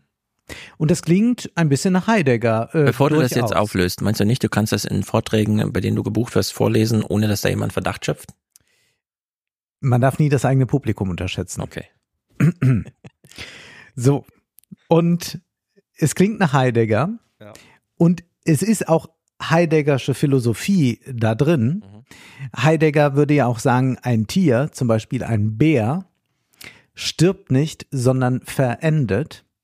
Aber Sehr dieses gut, ja. Bärenbeispiel ist hier eines, was zusammengeklaubtes aus Yxküll, der sich mit dem Seeigel beschäftigt hat und der Mhm. sagt, der Seeigel ist in seiner Seeigelwelt, aber er hat die Welt nicht. Der Mensch hat die Welt, ja. Also du hast die Welt, du kannst äh, äh, ähm, die Welt gestalten, Anthropozän Mhm. und so weiter. Du kannst dir auch das Leben nehmen, das heißt, du kannst dich aus der Welt setzen, all diese Dinge. Das ist das, was das Tier nicht kann. Das ist eine Überlegung, die sich äh, dann findet bei der philosophischen Anthropologie. Äh, da gehen dann Leute wie äh, Plessner äh, drauf ein oder ähm, Scheler und Yxkill spielt da eine Rolle. Und was ChatGPT jetzt hier macht, ist, mir einfach das so zusammenzurühren, in so einem Heidegger Duktus zu präsentieren präsentieren, weil es glaubt, wenn ich nach einer Wahrscheinlichkeit äh, vorgehe, dann bin ich schon dicht dran. Und ja, es kommt in die Nähe dessen, aber man versteht hier ganz deutlich oder man sieht hier ganz deutlich, dass ChatGPT nichts versteht, äh, sondern einfach nur assoziativ das zusammensetzt. Dann habe Mhm. ich gesagt, so, die Sache ist nun jetzt aber die große Gefahr, du sagtest gerade, würde dein Publikum das merken, äh, wie, wer würde es merken, der jetzt genau Ja. diese Info haben will und die Hausarbeit schreibt, äh, kopiert das raus, klingt wie Heidegger, ist auch so in etwa das, was Heidegger denkt über Tiere, passt doch schon. Ich habe ein Buch zu Hause, nämlich Sein und Zeitung kann nachgucken und finde das dann da nicht. Das heißt, wo ich also nicht mehr äh, einen Bezug zur Wirklichkeit aufgrund eines gedruckten Werkes äh, nach, äh, nicht mehr herstellen kann oder über Google suche. Also seit ich äh, ChatGPT äh, benutze, benutze ich Google so viel, fällt mir auf, weil ich laufend Dinge nachprüfe. Mhm. Ich habe eine Studie äh, gesucht äh, zum Thema ähm, äh, Kinderkosten für die Eltern, so etwas. Völlige Studie erfunden, gab es so überhaupt nicht, ja. Er Ja. muss sich alles dann wieder ergoogeln. Aber hier war es mir irgendwie klar, dass das nicht stimmen kann. Aber das bedeutet natürlich, dass wo nicht mehr die Überprüfung stattfindet oder nicht mehr stattfinden kann, weil man das Buch nicht mehr zur Hand hat, da ist man ChatGPT ausgeliefert. Und dann habe ich äh, geschrieben, äh, das steht da aber gar nicht. Und dann äh, kam, oh, da ist mir ein Fehler unterlaufen, das sei falsch, Ja. es sei so und so. Und dann kam immer wieder neue und dann habe ich ähm, äh, geschrieben, das stimmt auch nicht. Dann habe ich irgendwann geschrieben, du lügst. Und dann kommt als Antwort, es tut mir sehr leid, wenn mein vorheriges Verhalten dich verärgert hat. Als künstliche Intelligenz bin ich nicht in der Lage, absichtlich zu lügen oder zu betrügen, da ich nur Informationen basierend auf Ja. meinen Pro Programmiervorgaben und Trainingsdaten ausgeben kann. Und dann ging das immer so weiter. Und äh, ich könnte aber noch weitere Fragen stellen und äh, da äh, kam dann immer wieder, ich bemühe mich korrekt zu zitieren. Und dann habe ich dann nochmal gesagt, das stimmt aber nicht, du hast mich belogen und es Ja. führt dann halt in so eine sinnlos Diskussion. Genau. Also die, diese Spielereien sind alle immer super und ich finde, man muss da immer sehr so ein bisschen differenzieren zwischen ja, es geht überhaupt erstmal auf diese Art und Weise so Text zu generieren, plus kann man dann, nachdem man das Prinzip anerkennt, sozusagen Nacharbeiten machen. Weil bei GPT, also 4 würde zum Beispiel auch anders reagieren auf so Sachen wie, äh, zeig mir das Zitat und so. Es ist ja nicht undenkbar, dass wir das ja mit digitalem Text hier zu tun haben, dass wir dann einfach verlinkt, also gerade Zitate, ne, dass man einfach, also, also wenn du zitierst, schick mir die Quelle mit. Da muss ein Foto des, der Seite, die du da ausgelesen hast und so weiter, muss dann mit dabei sein. Es kam ja schon gestern die Hinweise, warum gibt's jetzt Whisper AI, auch von OpenAI, mit dem man so Podcasts und so weiter transkribiert. Wir haben einen hier auch mal transkribiert, das funktioniert alles super, weil die natürlich auf der Suche nach mehr Text sind. Ja. Also beim Lernen wissen die immer, welche Textquellen es sind. Aus Einfachheit, und das ist eine super Parallele mit Gutenberg und so weiter, lässt man dann die Quelle doch mal einfach, komm, wir gehen jetzt weiter mit dem Text. Ne? Aber die Dokumentationspflicht da mitlaufen zu lassen, ist ja jetzt kein undenkbares Szenario. Und da wissen wir auch genau, wie das technisch ablaufen soll. Also GPT in der Hinsicht äh, zu unterfüttern, dass man dann, wenn zitiert wird, die Zitate mitliefert. Und ich finde, das machen sie ja mit Absicht nicht. Sie reden dann einfach so vom Halluzinieren und so weiter. Dazu Halluzinieren. kommen wir gleich. Ja, aber bedeutet ja nur, dass die Wahrscheinlichkeit, dass Genau. das jetzt eine sinnvolle Anschlusskommunikation ist, bei irgendwo unterhalb von, was weiß ich, 15 Prozent oder sowas, hier, weniger, was auch immer der Maßstab ist. Das heißt, GPT weiß eigentlich sehr gut über sich selbst Bescheid, wie wahrscheinlich die Antworten tatsächlich gerade ins Schwarze treffen oder nicht. Es Und diese nicht Information wird aber Bescheid, uns, das war, also das Programm weiß um seine Limitation. ja, aber das wird uns verschleiert. Ja. Wir kriegen bisher immer Ja. nur Daumen hoch, Daumen runter, damit wir das alleinen, also immer Ja. weiter trainieren. Aber diese Informationen, also das, die wissen sehr genau, wo Halluzinationsgrenzen sozusagen sind und was halluziniert ist. Und das könnte ja GPT bei uns auch anmerken. Wir haben zum Beispiel bei der Auswertung unseres Podcasts, also wenn wir uns äh, ein Transkript anlegen lassen von unserer Datei, dann wird in verschiedenen Rottönen des Textes darauf hingewiesen, für wie wahrscheinlich die Software gerade glaubt, dass sie richtig verstanden hat, um was es geht. Also besonders komplizierte Satzbauten oder Worte werden einfach so hervorgehoben, dass man optisch sieht, wenn man drüber geht, wo sollte ich denn nochmal Ja. mit meiner menschlichen Intelligenz reinhaken. Und diese Art äh, also es basiert ja genau darauf, diese Wahrscheinlichkeitsrechnung für sich selber in Zahlen auszudrücken und das könnte genauso gut in dieser GPT-Antwort auch mitlaufen, dass es dir irgendwelche Zitate zeigt und die dann schon mal so ausgraut mit, nimm das mal nicht so ernst und so, ne? Also Mhm. all diese Sachen sind sehr, also überschaubar einzuarbeiten, nachdem das die prinzipielle Hürde, überhaupt solche Antworten zu liefern, jetzt genommen wurde.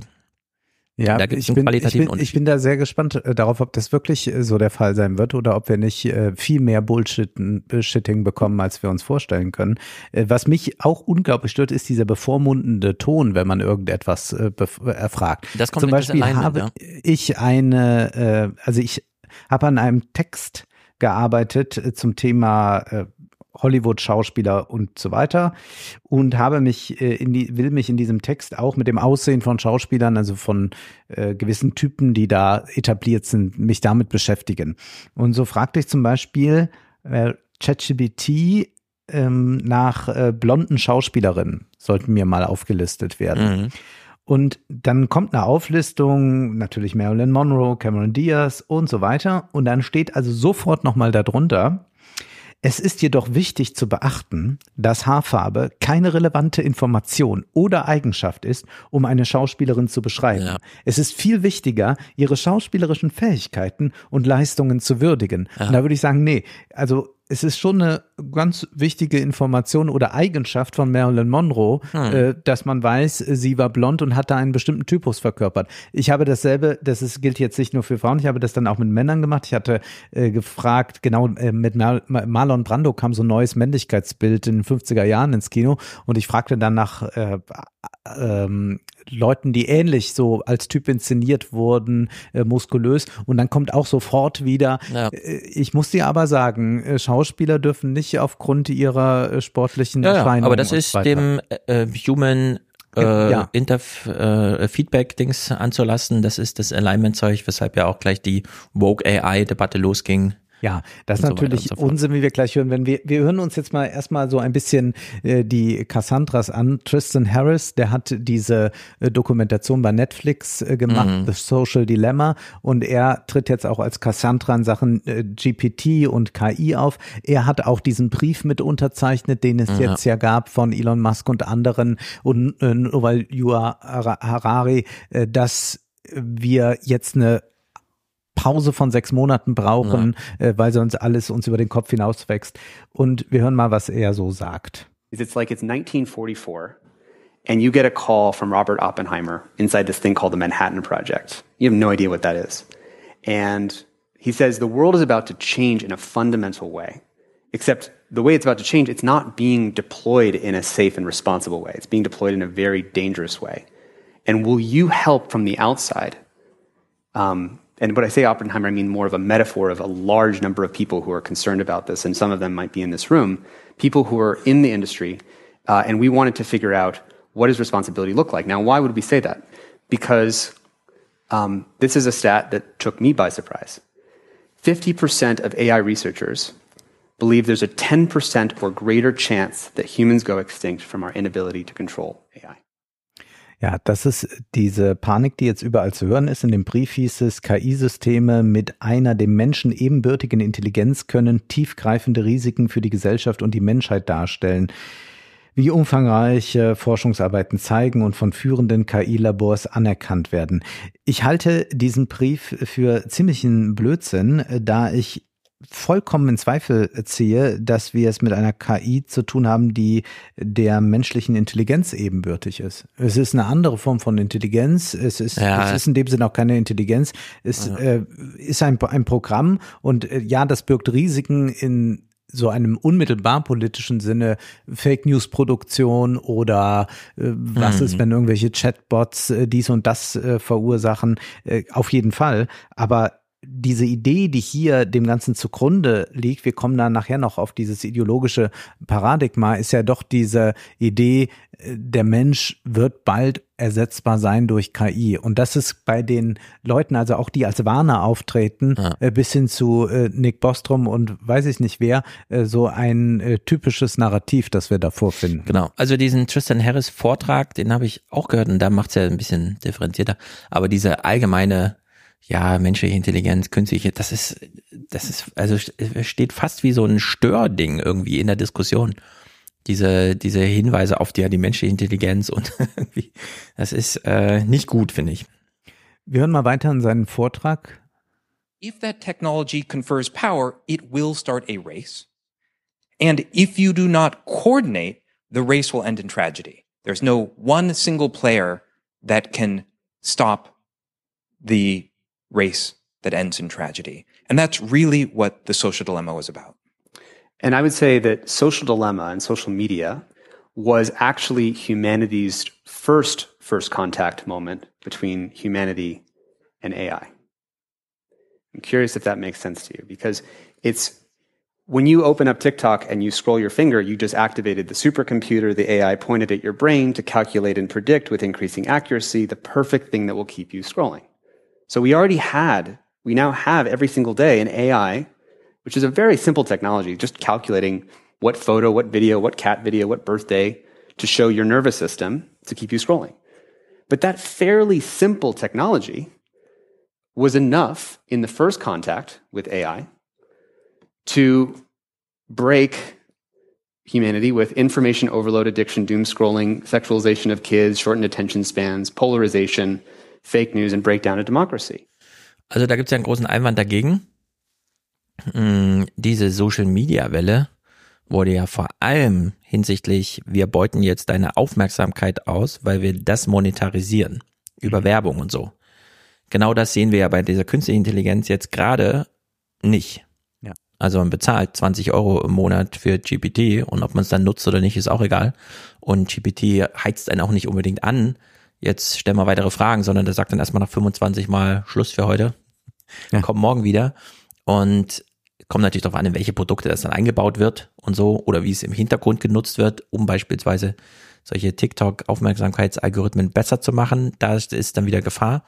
Aber für das, was wir erstmal als Anwendungsfall davon sehen, ist es, also droht erstmal wenig dieser ökonomische Wettstreit inner, also innerhalb des Marktes der verschiedenen Anbieter, dass das irgendwie in diese Art Dra zu Drama führt, wie wir es jetzt bei den aber zehn Stunden Facebook am Tag muss schon sein, sonst sind die Aktionäre unzufrieden mit Facebook und so. Ja, aber ich finde es trotzdem gut, wenn er so einen Alarmismus reinbringt. Gerade dieses, wir haben ja auch angefangen mit Oppenheimer beim letzten Mal, weil es ja den Trailer gab. Das kann man, das kann man machen, äh, selbstredend. Nur frage ich mich, ob man durch Alarmismus am Ende die ja. Diskussion nicht dahin verschiebt, dass man glaubt, diese KI ist so übermächtig. Hier heißt es dann in diesem Brief, sollen wir zulassen, dass Maschinen unsere Informationskanäle mit Propaganda und Unwahrheiten überfluten. Da würde ich sagen, Elon Musk, wenn du so einen Brief unterzeichnest, dann überleg mal, was bei Twitter bei dir so los ist. Da ja. brauchst du keine äh, KI für. Sollen wir alle Jobs automatisieren, auch die erfüllenden? Stellt sich diese Frage, dass diese Jobs jetzt alle automatisiert werden. Äh, also alle Jobs, die wir heute so benannt haben, ja, mhm. die benötigt werden oder wo irgendwas schief läuft, sind alles Jobs, die nicht von der KI übernommen werden können allesamt, die wir heute erwähnt haben. Sollten wir nicht menschliche Intelligenzen entwickeln, die uns irgendwann zahlenmäßig überlegen, überlisten, überflüssig machen und ersetzen könnten? Und dann kommt hier diese sechsmonatige Pause. Wie sieht die denn aus? Also wer verordnet die? Äh, wo wird die eingehalten? Nur in Amerika, im gesamten Westen? Was machen wir mit China? Das ist ja eine ja. ganz, ganz eigen. Also ich glaube ja, dass dieser ganze Brief einfach nur so ein Ding ist, um äh, Politiker richtig damit anzufixen, dass die, dass die da jetzt bereit sind, Gelder locker zu machen und dass man natürlich den, den Wert äh, der, der, der KI-Unternehmen damit unglaublich ja, genau. pusht, indem man sagt, Wahnsinn, also kann sein, dass wir hier die ganze Welt auf den Kopf ja, stellen. Also das ist nicht mal besonderes, cleveres Marketing. Wir hatten das damals auch bei Google, als Google anfing, da hat dann Eric Schmidt immer gesagt, ja, wir könnten Aktienkurse vorausberechnen, aber wir machen das nicht aus ethischen Gründen. Ja. Das hieß natürlich, ah ja, also wenn ich jetzt in die Zukunft investieren will, könnte ich Google fragen, ob sie für mich Aktienkurse voraussagen. Das machen die aber nicht, aber die haben gesagt, die könnten das. Na, dann investiere ich halt in Google. Ja. Wenn das Unternehmen das behauptet, dass er das könnte. Und zack, ja. findet da so ein Investitionsrun auf Google statt, weil sie der ganzen Welt weiß machen, dass sie Aktienkurse vorausberechnen können. Bleiben wir mal bei Harris und dieser Idee von Engagement, Interaktion. Das war das, was in den sozialen Medien wichtig war. Wie ist es nun?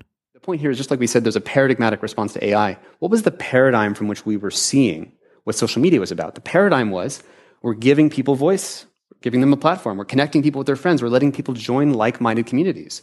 We're going to enable small, medium sized businesses to reach their customers. And these things are all true. These are actual benefits. These are awesome benefits. These were not incorrect things to say. But one of the things we like to say is behind this friendly face, there was some other problems. and people pointed them out. We've got an addiction problem, a disinformation problem, mental health, free speech versus censorship. But in our work, if you've been following it and saw Social Dilemma, we sort of said even behind that, there was actually this even deeper thing, which was this arms race, which we talked about in that third law of technology.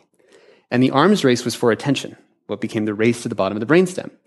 And that was created this kind of engagement monster that was this AI that was just trying to maximize engagement. So while these things on the left are true, we miss the deeper paradigm.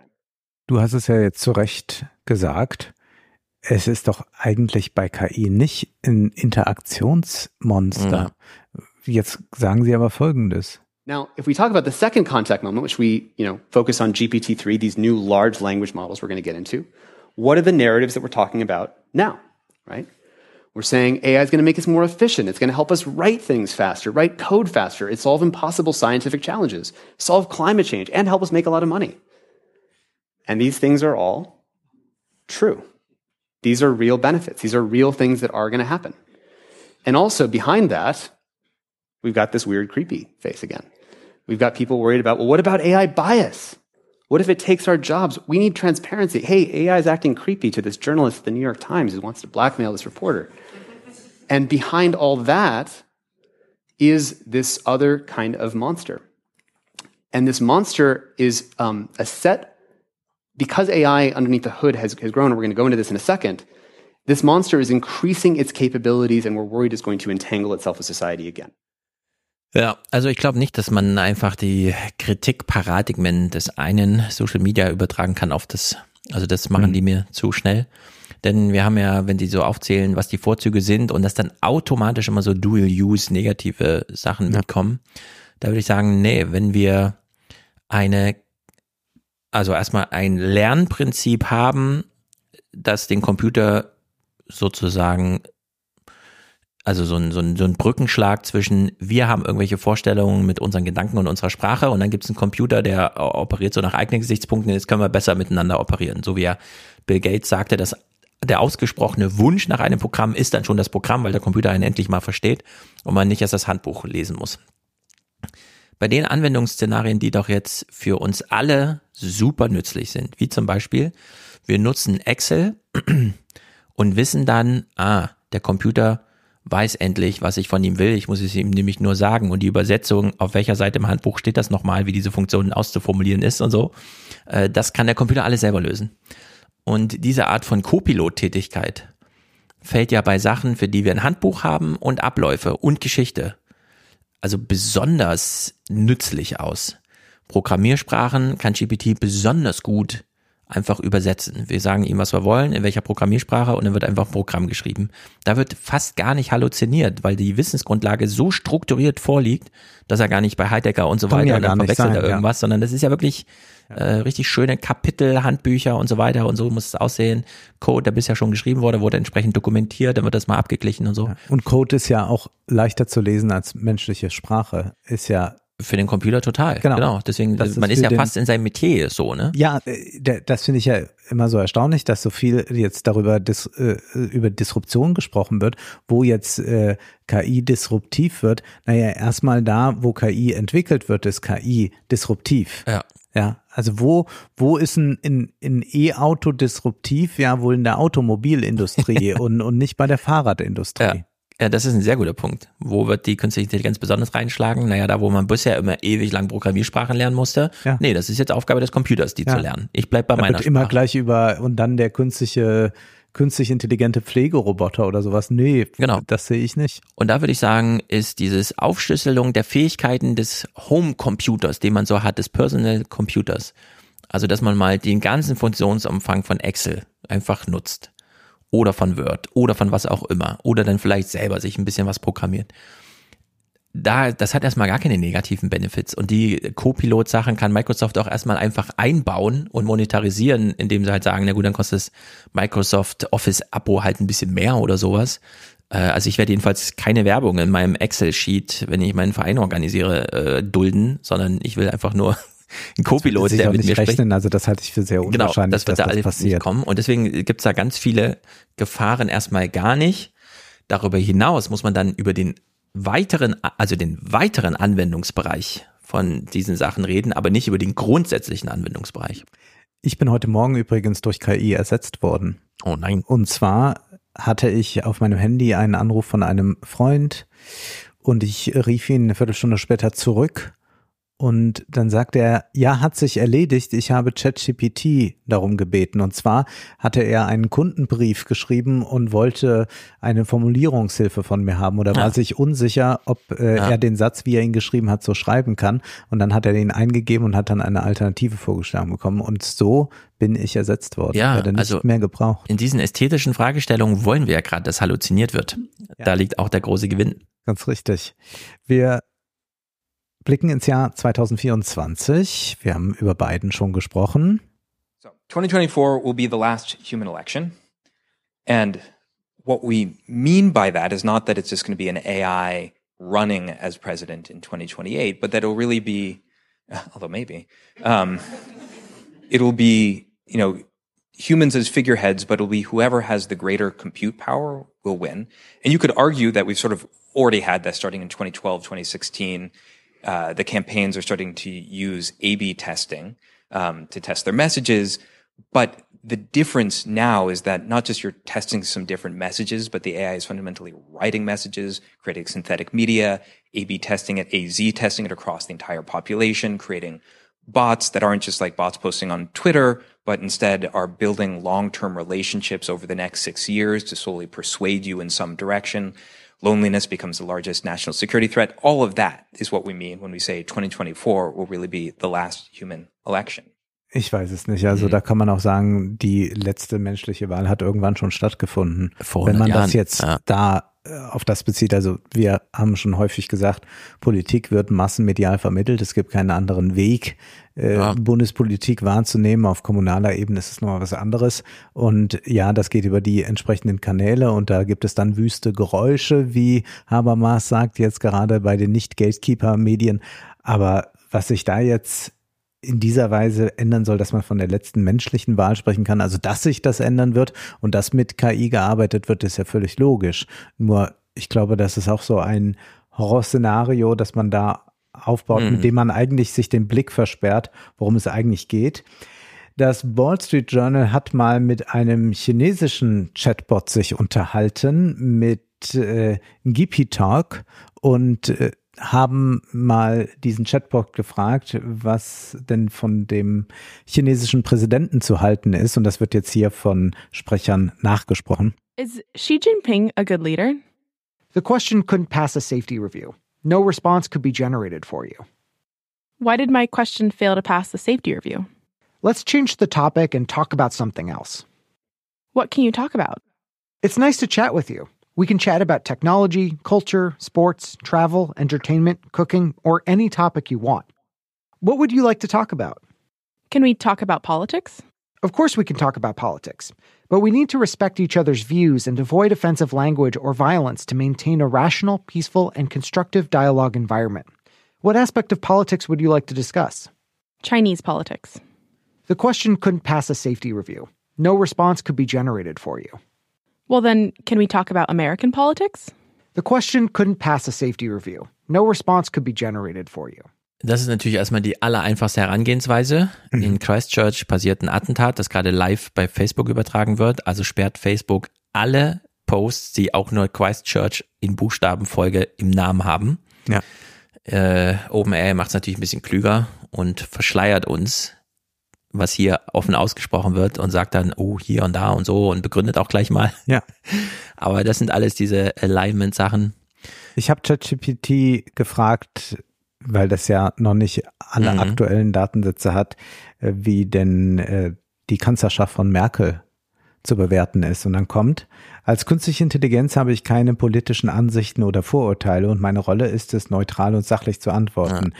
Dann kommt aber eine Antwort, die, naja, ist sie neutral? Ist sie sachlich? Angela Merkel war die erste Frau und die erste Person aus dem ehemaligen Ostdeutschland, die das Amt des Bundeskanzlers in Deutschland innehatte. Stimmt.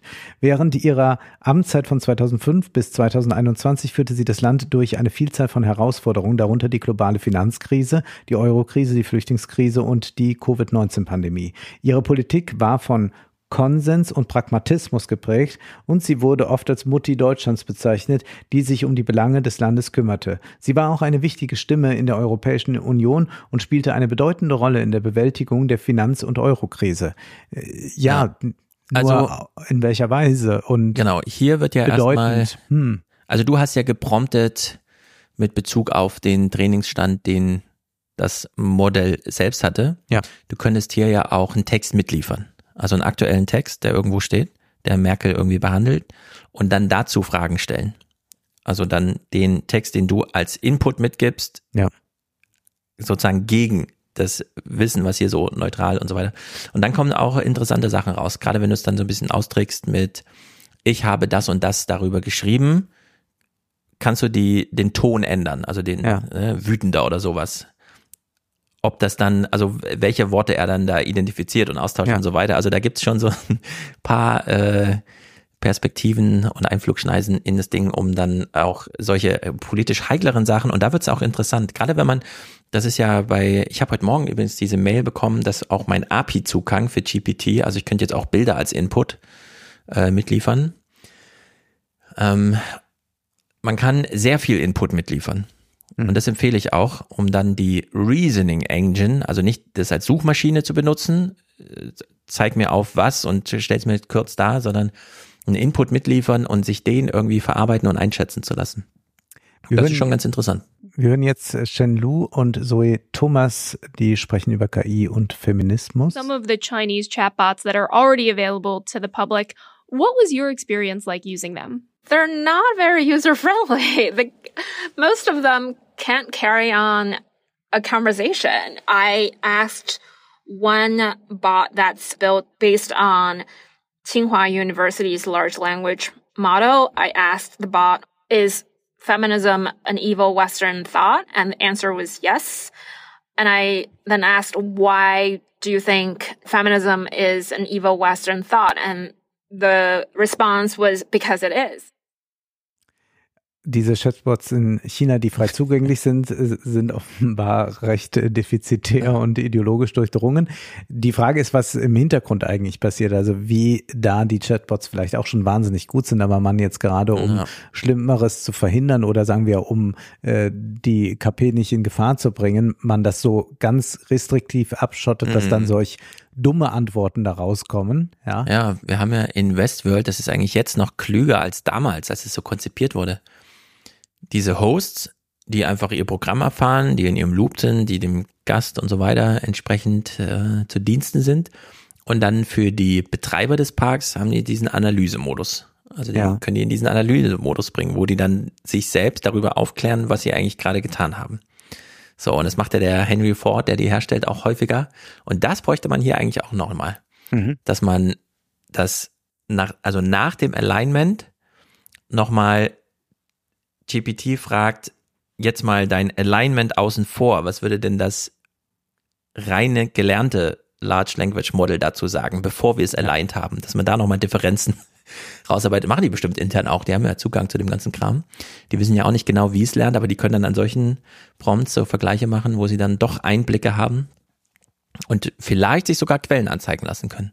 Für so eine politische Haltung wie hier, äh, zum Thema Feminismus, da will man ja doch mal wissen, wo hast du denn das jetzt? Also zeig mir mal so Textgrundlagen, die du jetzt als besonders wertvoll dafür für die Antwort herangezogen hast und so.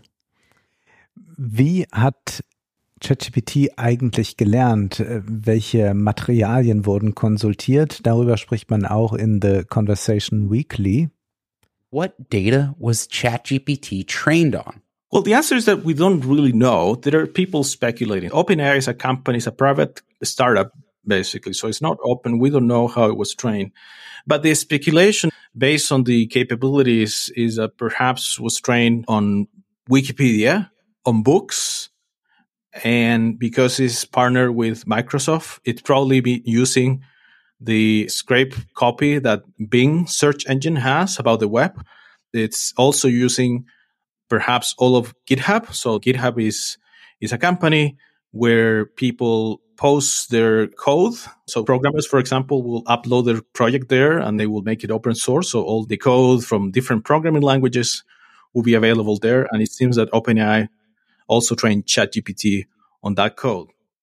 Aber haben wir es überhaupt bei ChatGPT mit einer KI zu tun? Das wird auch debattiert. Gut, dieser Begriff ist sehr dehnbar. Es gab eine Open Debate zwischen Keith Tier, der auch von einer äh, von einem Startup ist oder einer größeren größeren Firma Signal Rank und äh, zwischen ihm und Gary F. Marcus, der äh, Neuroinformatiker ist. Wir hören hier mal, was äh, Keith, Keith Tier sagt. I don't believe, by the way, that it is AI. Not even AGI. I don't think it's any kind of AI. I think it's a super clever retrieval engine with a natural language capability. Um, and I think AI is something else that's going to come later. I don't even think, by the way, that it's a path to AI. So to judge it compared to AI is probably the wrong framing. Uh, you've got to judge it uh, as, as a replacement, for example, for perhaps uh, a research assistant or a copy editor or a source. Um, it, it's really, really good at those things. Ja, von mir aus, an solchen Diskussionen würde ich mich niemals mehr beteiligen. Das ist so mühsam und nichts zu nichts hinführend. Es gibt einen anderen Begriff, der vorgeschlagen wird für Halluzination, könnte man Konfabulation sagen. Das sei präziser, meint Gary F. Marcus. The harm here is potentially really substantial. Um, we could actually see the fabric of democracy ripped apart because democracy is fundamentally based on truth. And on people being able to believe what they say in order to make informed decisions. And if there's enough misinformation spread, either by bad actors or by accident, we have a serious problem.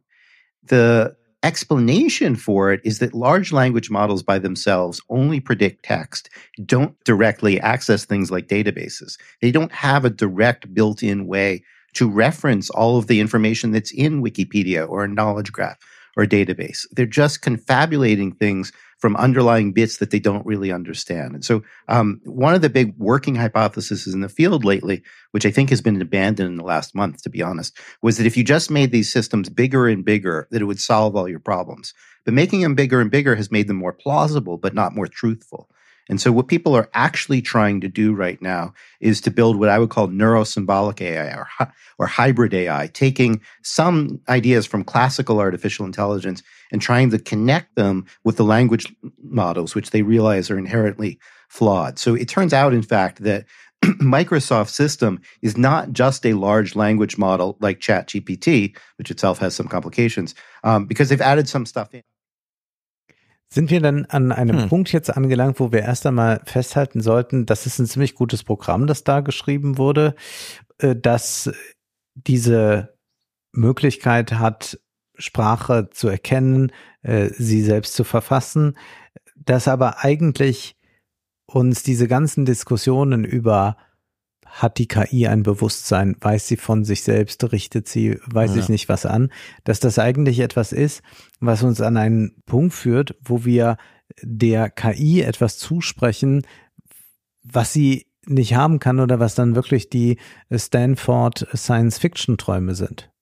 Ja, aber dieses, äh, also dass jetzt Menschen nochmal getriggert werden, über Wahrhaftigkeit und Wahrheit zu reden, ist ja auch es geht auch hier auch um ganz andere Fragestellungen. Was weiß ich, prompt. Ich bin einen Tag in Rom. Welche drei Sehenswürdigkeiten sollte ich denn mir anschauen? Also, also geht's ja schon noch um Wahrheit, weil wenn Sie sagen, so der Eiffelturm ja? wäre gut, dann hättest du ein Problem, den zu finden. Ja, genau, aber äh, am Ende geht's doch darum, dass mir das Ding Hinweise gibt auf könnteste, dass ich die dann selber mit Google Maps und wie so und nochmal gucke, wie lang ist der Fußweg, kann ich da auch eine S-Bahn nehmen und so klar können wir jetzt in drei Jahren, wenn wir dann irgendwie GPT 8 oder so und dann ist das auch noch mit reingelernt, ja, dass dann solche Prompts funktionieren. Aber erstmal ist es doch mehr so eine Inspirations- als eine Informationsmaschine. Weil Informationsmaschinen, wir haben doch die Google-Suche, die bei sehr vielen Prompts, und das hat ja der äh, Dings auch angemerkt von OpenAI. Für sehr viele Sachen, für die wir GPT jetzt nutzen, könnten wir auch einfach die Google-Suche nutzen. Aber dieses, die Sinnhaftigkeit, Zusammenhänge nochmal sich da ziehen zu lassen oder so einen großen Bogen zu spannen, dafür wird das doch recht, also ich sehe jedenfalls recht häufig, auch in diesen Twitter-Threads, wo immer die zehn besten Prompts und so weiter, da werden doch die, die wirklich witzigen und wichtigen Sachen, die einem im Leben auch so ein bisschen weiterhelfen und die haben mit Wahrheit so wenig zu tun am Ende. Sondern da geht's ja nur um Hinweisgebung, Inspiration und so weiter. Ja, das ist auch die Idee von äh, einigen äh, IT-Lern, die sich dazu geäußert haben, die sagten, eigentlich muss man es äh, als eine fiktionale Hilfe wahrnehmen, als eine Hilfe, die einen äh, lösen kann von einer Schreibblockade. Hm. Äh, aber wer jetzt Fakten sucht, sollte eher da nicht hingehen. Ähm, in so einem Rohdatensatz äh, gibt es nicht irgendwie das das, was, was Fakt von Fiktion trennen kann, ja, äh, sondern da hat man dann diese Wertigkeit von äh, entsprechenden Daten und dann kann man das über Wahrscheinlichkeit herstellen. Ich hatte ja im Salon sehr ausführlich diesen Text vorgestellt, im letzten Salon über ähm, wie diese Spracherlernung überhaupt stattgefunden hat von KI äh, aus Spektrum Wissenschaft. Das ist ja ganz interessant.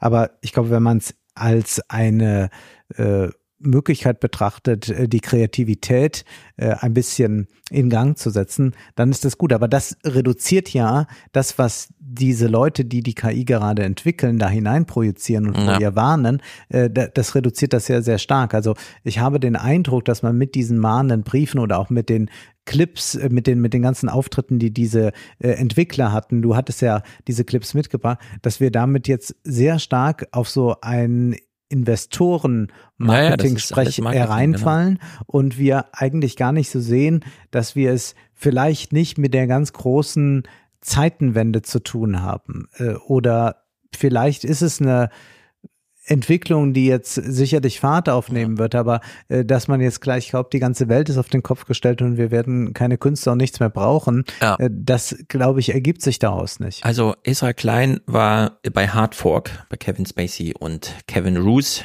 dem sehr guten Podcast zum Thema und hat da auch nochmal angemerkt und das finde ich auch immer wieder gut, bei allen politischen Diskussionen, bei allen Zukunftserwartungen, was bedeutet das und so weiter, kann man sich ja selber überlegen, habe ich selber schon mal GPT genutzt? Wenn ja, bezahle ich dafür und ähm, wann habe ich es eigentlich zuletzt benutzt? Und bei 99 Prozent der Leuten ist es doch so, dass sie sich diesen Account klicken, weil sie es interessant finden und dann spielen sie mal damit rum.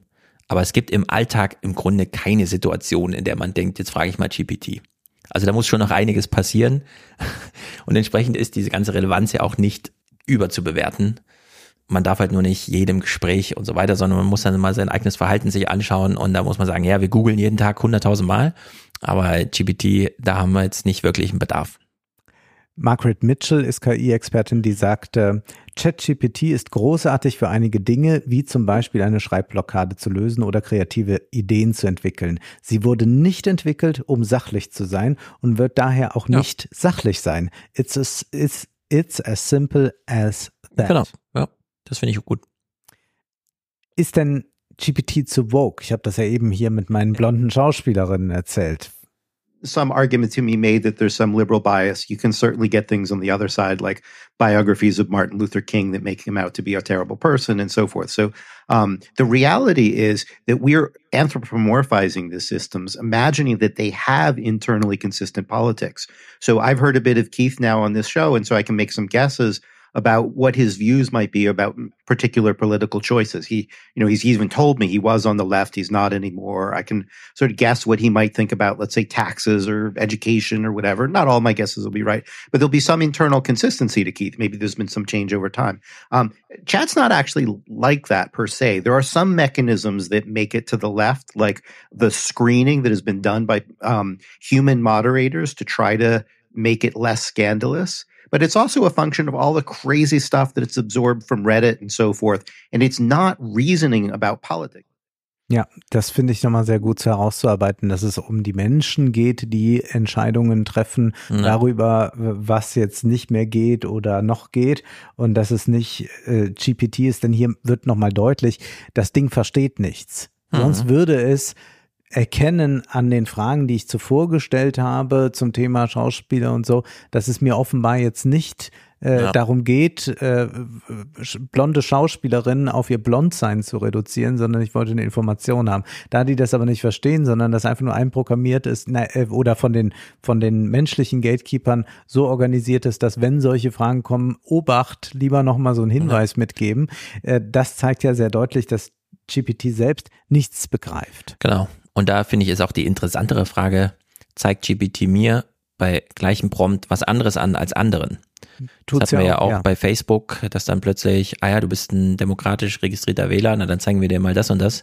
Ja. Und wie das dann wiederum ausgebeutet wurde von Wahlkämpfern, die dann gezielt Publikum ansprachen.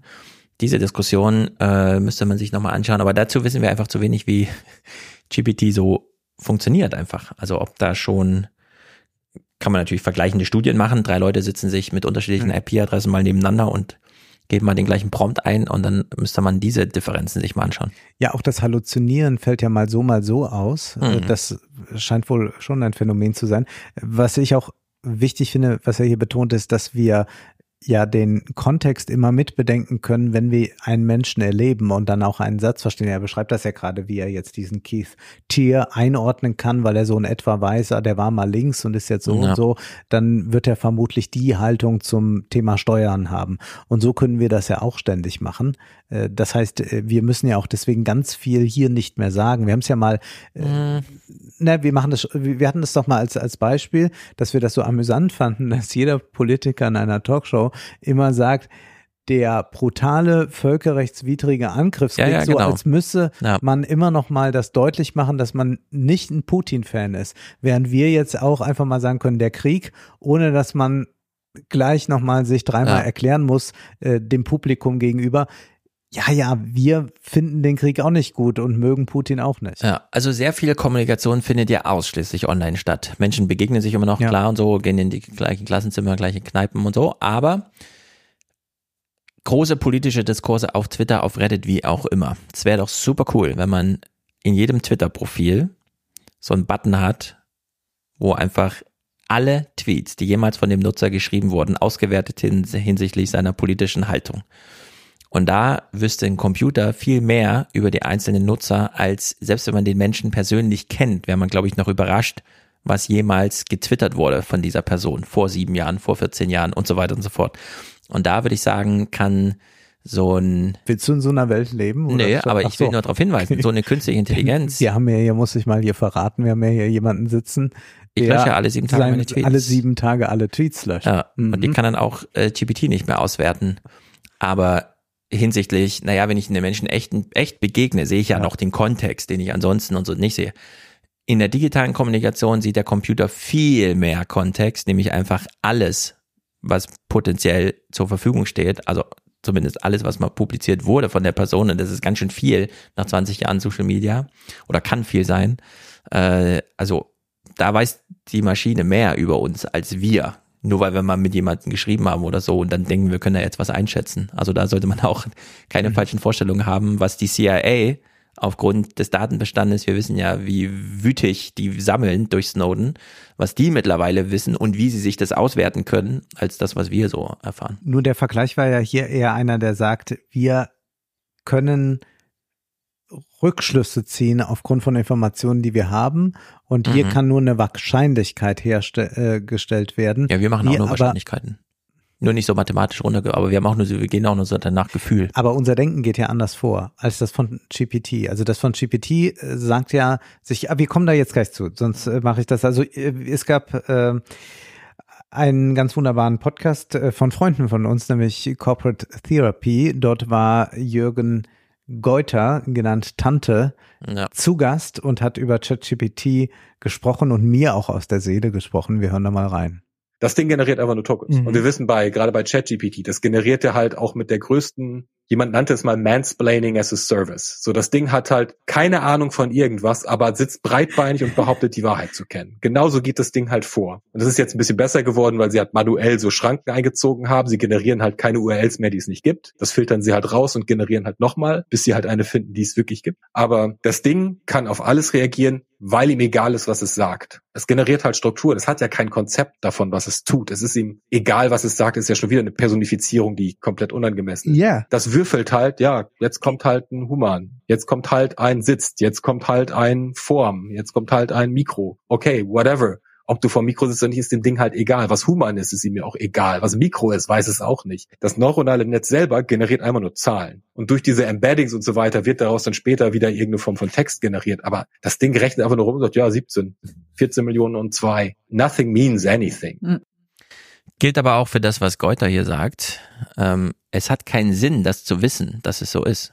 Ich finde schon. Aber dann fällt man doch nicht mehr auf diese äh, Elon Musk reden, Long-Termism, wir updaten uns jetzt als Menschheit, damit wir für die nächsten 5000 Jahre ja, da die sind. Die Frage, ob du, ob du das interessant, faszinierend oder glaubwürdig findest, ist ja wirklich unentscheidend von der Sachdimension. Das sind ja so Glaubensfragen. Die, Nee, die Aufklärung gegen Verschwörungstheorien, die ja überall auch so Sinnhaftigkeiten unterstellen, ist ja, na, wird ja immer wieder jetzt betont, nicht die Sachaufklärung, sondern die Beziehungsgestaltung und so weiter und so fort. Und so ist das hier auch. Aber wir haben doch eine grundsätzliche andere Herangehensweise, wenn wir äh, AI von Anfang an profanieren. Also wir müssen ja nicht nochmal diesen Umweg gehen, dass wir sagen, oh, es donnert, das muss wohl der liebe Gott sein, der wütend ist, sondern wir können jetzt sagen, ah ja, so entsteht Donner. Und wir können doch äh, in gleicher Weise jetzt auch sagen, ja, das ist nicht irgendeine Zauberei und da denkt nicht irgendein Wesen, sondern das Mhm. ist der in der Art programmiert, dass es auf Wahrscheinlichkeit aussieht, dass es da eine gewisse Temperatur gibt an Kreativität. Also diese Temperatur kann man auch äh, hineinprogrammieren. Wie viel Halluzination darf es denn sein, wenn es nicht 100% sicher ist? Äh, Ja, aber das äh, profaniert das Ganze doch. Und ich, ich will einen Verdacht äußern. Ich habe jetzt ja hier mit mir gegenüber mit einem Systemtheoretiker zu tun. Mhm. Es gibt ja von Luhmann diese Aussage, Sinn ist auch nur ein anderes Wort für Komplexitätsreduktion. So in etwa. Mhm. Also so Systemtheoretiker gehen sehr davon aus, dass also wo äh, gerade das Objekt äh, Sinn herstellt, einfach nur Komplexität reduziert. Und könnte es sein, dass du so fasziniert bist von diesem äh, AI-Modell, weil es tatsächlich diese menschliche Sinnstruktur, die jetzt Goethe beschreibt oder die jetzt auch äh, Gary F. Marcus beschrieben hat, völlig ausklingt, weil die Frage nur ist, ist es wahrscheinlich, dass auf den Buchstaben der nächste folgt. Also ich habe ja das letzte Mal ausdrücklich und explizit meine äh, Luhmann-Dinger mit eingeführt Mhm. und will nochmal darauf hinweisen, wir haben es hier mit Computern zu tun, die kommunizieren. Und wir haben es bei der Systemtheorie von Luhmann mit einer Theorie zu tun, die einfach sagt, es ist egal, was da passiert, es wird kommuniziert.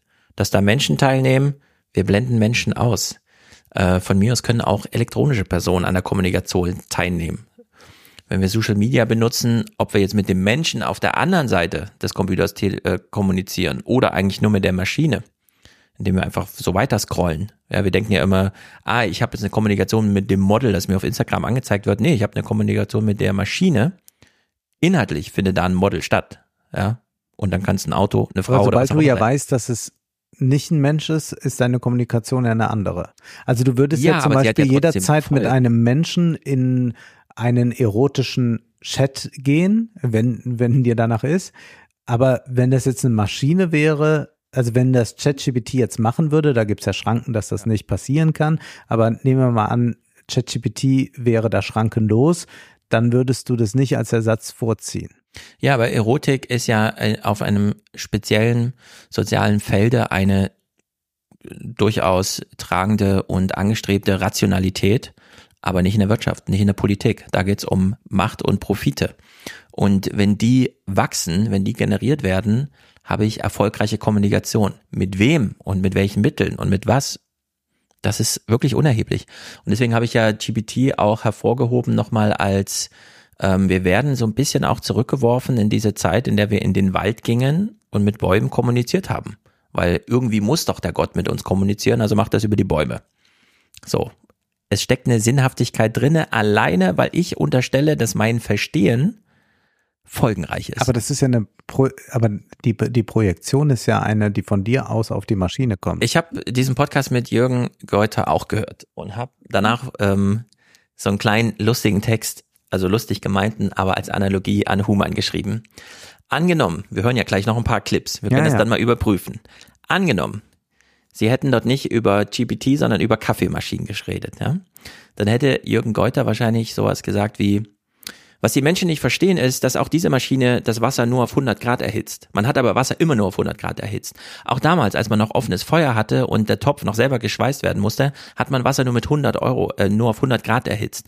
Und künftig bei ähm, und dann GPT-8 wird man auch nur auf 100 Grad das Wasser erhitzen und man wird den Leuten sagen, der Tee wird aber anders schmecken, aber sie werden nicht wissen, dass er auch nur mit 100 Grad erhitzt wurde. Man kann nämlich Wasser gar nicht heißer erhitzen. Also man kann diese Das heißt- Dramatisierung, die da drin steckt. Wir verstehen die Blackbox nicht, aber ich kläre euch jetzt mal auf darüber, dass da eigentlich gar kein Zauber drinne steckt. Kann man ins Unendliche treiben. Den Leuten hat schon immer ihr Kaffee geschmeckt und er wird ihnen auch weiterhin schmecken und es wird Kaffeemaschinen geben, die für 8000 Euro verkauft werden, so wie damals schon. Und es äh, hat einen echten Einfluss in der echten Welt. Also es, es prägt einfach echte Sozialität zwischenmenschlicher Natur. Und in der Dem möchte ich gar nicht widersprechen. Also das ist Mhm. definitiv so. Und Geuter sagt ja auch an einer Stelle sehr klar, er hat die große Befürchtung, dass ChatGPT eingesetzt werden wird oder andere Bots eingesetzt werden für gerade Leistungen, die nicht mehr erbracht werden. Ich frage mich dann, wann kommt der Mental Health Coach in Form von äh, GPT? Er ist Mhm. dann zwar Ja, nicht ja wirksam, relativ aber er muss dann für die armen Leute herhalten, die Ja. sich eh kein Alena Büchs hat sich sehr dafür äh, ausgesprochen in der Ja, Bundespräsidentenkonferenz. das ist völlig falsch. Künstliche Gerade in der Intelligenz bei Therapie geht es ja nur Ja, ja. darum, das ist ja ein Beispiel, das Gott auch bringt, Ja. äh, dass man mit einem Menschen spricht. Es Mhm. ist ja äh, nicht die Frage, äh, dass, dass man irgendwie eine Antwort sucht. Also in dem Sinne eine Antwort wie, äh, wo steht's dann bei Heidegger, ja? Und du sagst mir Seite 207, Ja. sondern bei einer Therapie geht es darum, dass man äh, mit einem Menschen sprechen kann. Mhm. Und dass äh, Alena Böks, äh, die natürlich äh, äh, alles äh, äh, empathische äh, ja völlig hinter sich gelassen hat, wie Ja. wir aus ihren diversen Talkshow-Auftritten wissen und ihrer Position zu äh, Corona und Co. Da wundert mich das gar nicht. Also bei Alena Ja. Böks würde ich auch sagen, ja, bitte gib mir lieber ChatGPT. Tristan Harris hat ja diesen ganz interessanten Fall drin, Snapchat. Du hast eine riesige Freundesliste an Chat, Snapchat-Kontakten, schreibst die an, keiner antwortet.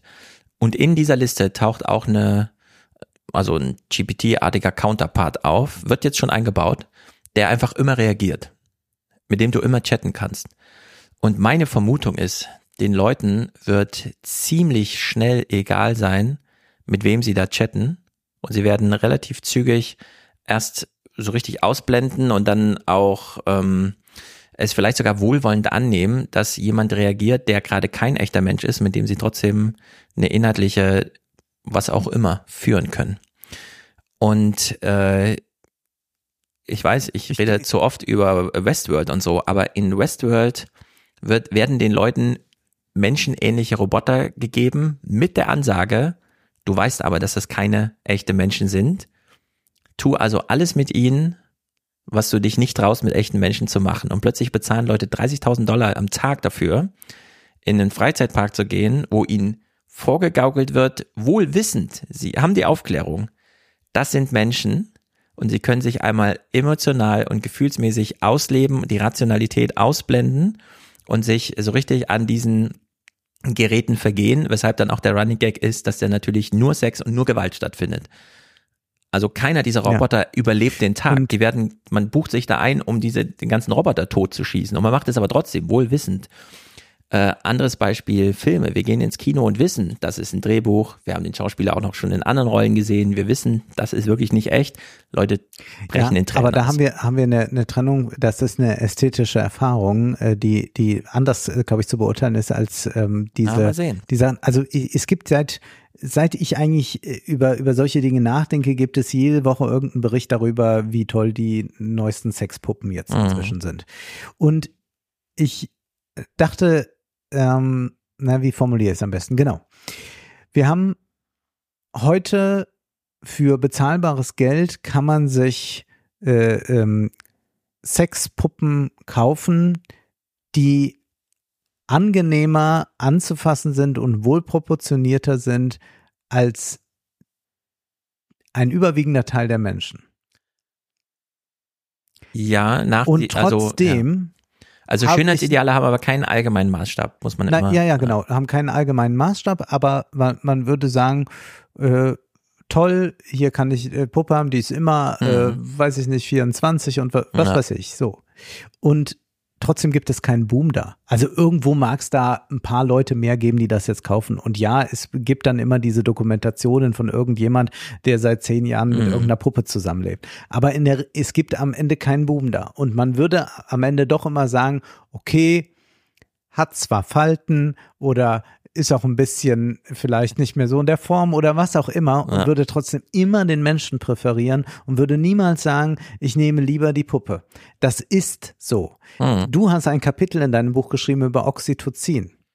Die Ja, Menschen wollen diese Begegnung. Wenn du sagst, das Gespräch, ja, ich bin warte, ich zum Beispiel, ja, ich bin aus, zum Beispiel weil- viel, weil- ich ja, bin ja viel alleine unterwegs. Lass mich das mal ausführen. Mhm. Ich bin ja viel alleine unterwegs, wenn ich in äh, irgendwie auf Vortragsreise bin, dass ich dann irgendwo noch im Hotel rumhänge oder was. Natürlich kann ich jederzeit fernmündlich Kontakt herstellen mit Menschen, die mir wichtig sind. Aber manchmal ist es auch einfach schön, dass ich in der Bar noch mit irgendjemanden da ganz kurz einen Mhm. kleinen Wortwechsel habe oder in einem Geschäft, was auch immer. Und das würde aber also mir ersetzt das dann diese Begegnung schon nicht das Telefonat mit einem guten Freund, das ich führen könnte. Geschweige denn könnte ich jetzt mich äh, begnügen damit, ein Chatbot, äh, mit einem Chatbot äh, zu kommunizieren. Wir sind hier aber wieder in dieser Domäne Erotik, ähm, Beziehung. Ja, von welcher äh, Domäne sprechen wir dann? Also ich brauche natürlich jetzt keine menschliche Stimme, um zu Na. fragen, wo kann ich die Reklamation abgeben? Das kann Ja. sicherlich ein Chatbot Na, pass auf. machen. In der, in der Luhmannschen Systemtheorie gibt es die symbiotischen Mechanismen.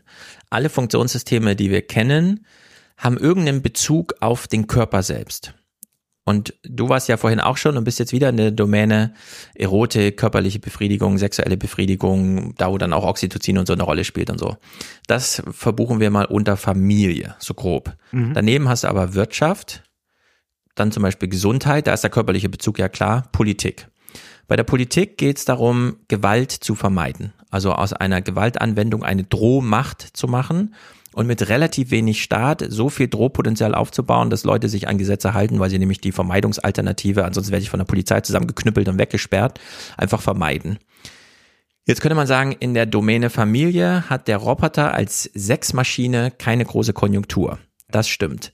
In der Wirtschaft, wenn es darum geht, Knappheiten zu regulieren, Supermärkte zu bestücken, jemanden mit Geld zu versorgen und so weiter, hat da der Computer und der Roboter Konjunktur. Aber hallo, Ja. du hast Fabriken, in denen gar kein Mensch mehr drin ist, da wird schon gar kein Licht mehr eingeschaltet, weil da nur noch Roboter werkeln. Du hast Supermärkte, wo ein Computer dir vorgibt, wo wie die bestückt werden sollen und so weiter. Also in der Wirtschaft hast du totale Erfolge mit Sexroboter-Äquivalenten, was den symbiotischen Mechanismus äh, Knappheitsüberwindung angeht. In, äh, Im Gesundheitswesen, klar, die Roboterrevolution in der Pflege fällt aus. Aber wenn du den, den medizinischen Fortschritt, also der wird nicht mehr von Menschen gemacht. Das sind diese selbstlernenden Maschinen, da kommt dann Google und faltet dir die Proteine und so weiter. Da haben wir ja tolle äh, Hörerkommentare schon bekommen, wie weit das da getrieben ist. In der Politik, die äh, Generierung von politischer Unterstützung, Wahlkämpfe waren ganz lange und es ist immer noch wichtig, dieser Häusertür-Wahlkampf, die Raumgebundenheit, dass der Kandidat wirklich mal vor Ort ist und man ihn anfassen kann und ja, Hände schütteln, Autogramme holen und so weiter, stimmt. Aber selbst in Frankfurt am Main haben ein Prozent der Wähler wirklich mal Mike Josef und Uwe Becker vor der Wahl gesehen. Der Rest läuft über Wahlprogramme, Social Media Auftritte. Also da ist einfach die Vermittlung mit Hilfe von Technik zwischen Wähler und auch Gang und Gäbe. Also ja, es gibt diese eine Domäne. Aber es das ist ja nicht nur Gespräch. Domäne Familie, sondern man kann eigentlich Bildung, sagen Privatleben. Privatleben, ich würde sagen so Familie, Bildung, Privatleben, Pflege so als Besonderes. Aber wenn du ganz groß Wirtschaft, ganz groß Politik, Gesundheitssystem, dass wir alle doppelt so lange leben wie vor 100 Jahren und so weiter, da hast du einfach, da, also da ist der Computer eh schon etabliert. Die Frage ist jetzt, was äh, kommt als nächste Stufe, wenn man jetzt einen etwas klügeren Computer, der ja, wo diese ganze Gewichtung von der Mensch muss eine Programmiersprache lernen, nee, der Computer muss die menschliche Sprache lernen. Was dieser Shift jetzt bedeutet. Aber dass der Computer und Roboter und Automatisierung da eine Rolle spielen, das ist ja schon seit Jahrzehnten geklärt. Nur brauche ich ja in dieser Sphäre gar nicht so eine Idee von ich baue da einen persönlichen Bezug zu auf oder sonst etwas. Also, weil ja immer diese Beispiele gebracht werden von der Chatbot. Du hast ja eben selbst gesagt, der Chatbot, der mir dann antwortet und ich bin froh, dass mir wenigstens einer antwortet, wenn meine Mhm. Freunde es nicht tun. Ich glaube, das mag für äh, manche, die in einer sehr traurigen Situation sind, dann vielleicht gerade hilfreich sein, aber äh, das äh, wird auch nicht auf Dauer einen tragen können. Und es gibt ja entsprechende Chat-Angebote auch im Internet, die zu nutzen sind. Also man kann immer die ganze Zeit mit irgendjemandem kommunizieren. Ja, äh, das ist schon möglich. Aber ich glaube, dass wir doch jetzt hier bei der Sphäre der Wirtschaft vor allem um ein Tool reden, äh, das sicherlich im hohen Maße disruptiv ist, das aber nicht gleich alles verändert in der Mensch-Technik-Beziehung. Ja, Denn ich sage ja auch auch nicht morgens, Maßstäbe. wenn ich meinen Laptop hochklappe, Ja. na, äh, guten Morgen, mein Lieber, wie geht's denn oder so, sondern ich mache die Maschine halt an. Und genauso werden auch Leute in der Autoindustrie oder in äh, Biotech oder sonst wo, werden äh, ChatGPT werden andere Programme nutzen, ohne irgendwelche Gefühle dabei zu haben, Hm. sondern sie nutzen Ja, genau. es, wie sie jetzt auch irgendeine Ja. App nutzen, um was zu bestellen. Ja, also Jürgen Geuter, äh, für ihn ist so dieses Oppenheimer-Paradigma, sie werden es erst akzeptieren, wenn sie es verstehen, sie werden es verstehen, wenn sie es sehen. Dieses, man muss ihnen die Blackbox einmal erzählen vorher, also beschreiben, ihn äh, richtig so ein Bildungsprogramm. Jeder muss erst das GPT-Seminar, um dann zu akzeptieren, nee, die Leute werden die Resultate einfach akzeptieren. Das machen sie schon immer. Wenn der Computer was sagt, ist das gesetzt. Wie man ja dahin fährt, wo es Navi einem sagt. Genau, Wenn es dann nicht gerade der runter. Fluss vor der Nase Richtig. ist, dann wird man vielleicht nochmal vorher wenn man ihn noch bremsen, sieht. aber ja. ja. Und in der Hinsicht überfordert oder wie soll man sagen, überfordert, also Geuter ist ja auch zum einen so zynisch und zum anderen auch äh, so ein, er hat so ein, er ist so, Ist so, so eine. Enttäuschung die ganze Zeit drüber. Ja, über den Menschen. Über den Ich Menschen, bin auch genau. über den Menschen enttäuscht. Aber Vielleicht er, haben wir uns da getroffen, aber wir werden, wir, wir wir müssen mal weiter. die, die Enttäuschungsdinger werden noch wachsen bei ihm, glaube ich. Was macht das auch mit unseren Systemen, die Qualität sichern sollen? Wenn wir sie halt alle nur noch fluten mit Spam. Wir denken bei Spam immer an E-Mails und an hier Website-Spam und SEO, was auch immer. Das ist auch ein Riesenproblem. Natürlich. Aber wenn du jetzt plötzlich so viel Shit generieren kannst, dass Journalistinnen eigentlich auch nicht mehr in der Lage sind, so richtig durchzugucken, okay, what's, what's what? Wenn unsere Verfahren, die darüber entscheiden sollen, wer kriegt denn vielleicht eine Geldförderung, überflutet werden mit Dingen und einfach sagen müssen, okay, winke, winke, ich bin raus. Ja. Und die einzige Lösung, die die noch haben, ist zu sagen, okay, ich kaufe mir jetzt bei Capgemini eine KI ein, die das für mich vorfiltert. Ja. Das ist halt absolut toxisch für unser Zusammenleben. Ja, genau, das wollte ich Jetzt kann man sagen, gut, Entschuldige, nur ein, jetzt kann man natürlich sagen, gut, das zeigt halt, dass der Prozess, den wir ursprünglich schon gemacht haben, wahrscheinlich auch ein bisschen Bullshit ist. Mhm, genau das. Völlig richtig. Völlig richtig. Wenn Leute mal sagen, ja, jetzt können wir ja gar nicht mehr unsere blöden Aufgaben in der Schule stellen. Ja, die Aufgaben waren schon immer blöd. Und die müssen auch weg. Hör mal der Scheiße auf. Warum zwingen wir Kinder, dumme da Sachen zu machen, nur weil man es einfach korrigieren kann oder einfach bewerten kann? Ja, hör auf damit. Wenn das aus diesen ganzen Textgeneratoren kommt, bin ich ja sehr happy. Da wäre ich auch glücklich. Ja.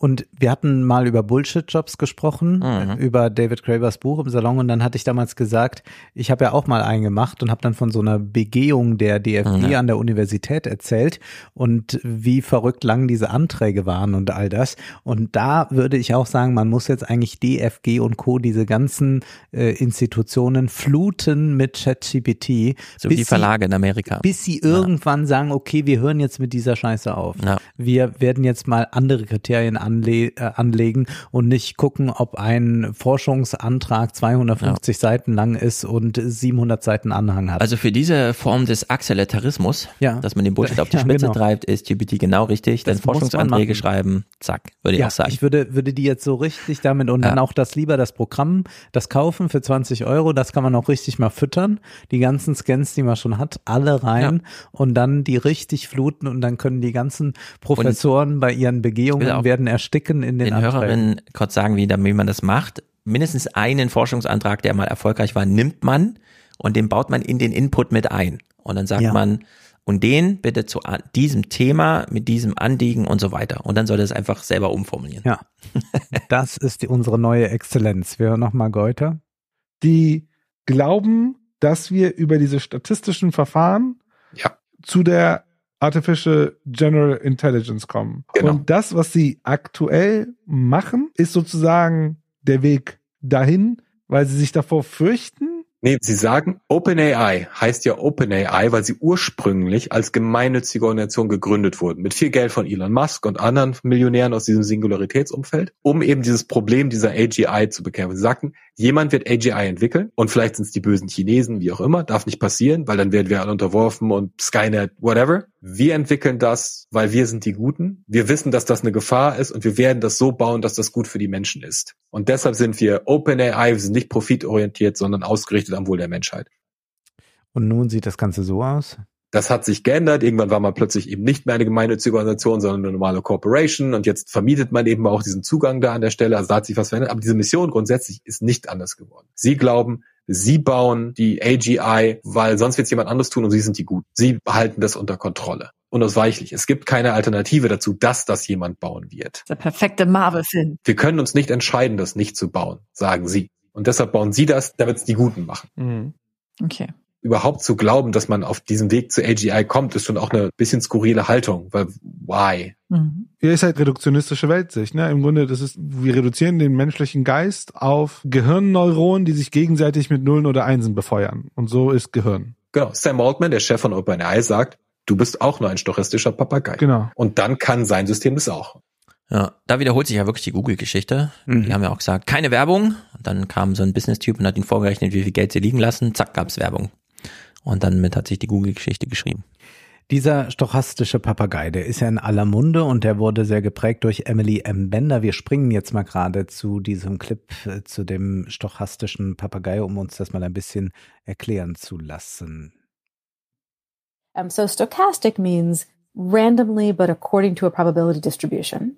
And parrot here is to parrot, to say something without understanding. So the idea is that these systems, I think we use the phrase haphazardly stitch together words from their training data because they fit in terms of word distribution and not because there's any model of the world or any communicative intent or any reasoning. It's not even lying because lying entails some relationship to the truth that just isn't there. Sie hat ja ein Paper mit anderen Autoren herausgegeben mit dem Titel On the Dangers of Stochastic Parrots.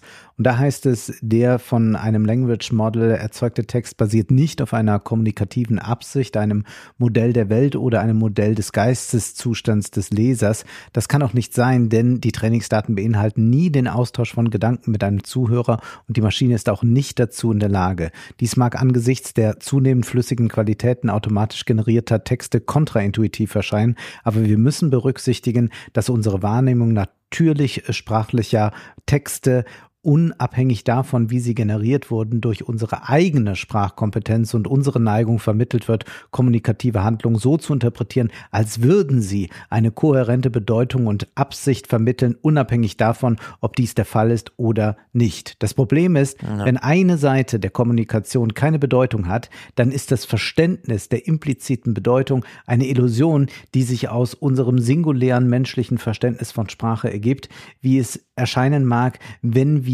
seine Ausgabe beobachten, ist ein Language Model ein System, das wahllos Sequenzen von sprachlichen Formen zusammenfügt, die es in seinen riesigen Trainingsdaten beobachtet hat, gemäß probabilistischen Informationen darüber, wie sie kombiniert werden aber ohne jeglichen Bezug zur Beso- Bedeutung ein stochastischer Papagei. Ja. Und da muss ich dann wieder kühl als äh, Fan dieser soziologischen Systemtheorie sagen, dieses Nachdenken jetzt über Intention, was ist eine Intention, was ist eine Absicht und so weiter und so fort. Man kommt auch ohne aus. Also man kann auch eine äh, Gesellschaftstheorie machen, ohne persönliche Absichten, also dass die eine Rolle spielen, irgendwo in diesem Gefüge an theoretischen Überlegungen und so weiter. Aber nicht in unserer normalen Kommunikation. Naja, unsere normale Kommunikation, die ja von Die uns, wir nehmen ja als Menschen teil und so. Aber wenn du jetzt transkribierst, was in Organisationen passiert und du legst das später Anwälten vor, die dann ihrerseits einfach Verquickungen mit, da hat aber jemand Side-Business aufgezogen und da hat sich jemand bereichert, da sind die Intentionen doch egal. Da kann man zwar immer noch die Handlung zurechnen, also jemand hat, aber am Ende kommt es doch da nur darauf an, dass verstanden wird, was passiert und dann nachträglich, also retrospektives Sense-Making, nachträglich nach juristischen Gesetz, und da ist ja ganz wichtig, ähm, Nichtwissen schützt vor Strafe nicht, oder wie das heißt. Ein Gesetz gilt und kann dir Absichten unterstellen, auch wenn du selbst gar nicht wusstest, dass es dieses Gesetz gibt und diese Ja. Absicht juristisch formuliert ist. Nun bist du auf Organisationen wieder ausgewichen und ich rede jetzt von unserer Kommunikation zum Beispiel gerade. Ja. Äh, Die ist ja eine, in der wir schon versuchen, äh, die Sätze, die gesprochen werden, des anderen einzuordnen und auch nach Intentionen zu fragen. Mhm. Wenn ich jetzt sage, wir müssen uns mal langsam beeilen, dann denkst du, oh, der Wolfgang hat wohl die Intention, den Podcast jetzt bald zu beenden, damit wir Genau. was essen gehen können. Ja. Äh, Das ist aber doch zum. Beispiel notwendig. Ja, genau. Da kommen wieder die symbiotischen Mechanismen. Also wir können dann gucken, nach welcher Rationalität du diese körperlichen Bedürfnisse ausprägst und welche dann eine Rolle spielen. Wir kommen dann ganz schnell auf auch Zeit ist Geld und so, wenn man so ein bisschen vulgär macht. Nein, nein, ich weiß, was du meinst. Und äh, ja, Interaktionen sind immer ein Fall für sich. Wenn man soziologisch ran an die Sache geht, sind Organisationen immer das Primäre, weil Organisationen sind, also da wird, da findet der sozusagen kommunikative Stoffumsatz, ja, Ja, der ja. Stoffwechsel statt. In Organisationen wird natürlich Interaktion betrieben. Aber es ist, wie es ist. Die Kommunikation wird immer erst von hinten verstanden. Der Absender kann meinen, was er will. Wenn er nicht verstanden wird, wird er nicht verstanden. Und dann spielen die Absichten wirklich keine Rolle. Dann kann man höchstens im Nachhinein noch Fehler attestieren. Ach so, der wollte das gar nicht, war unabsichtlich und so weiter. Ja, aber es ist halt trotzdem passiert.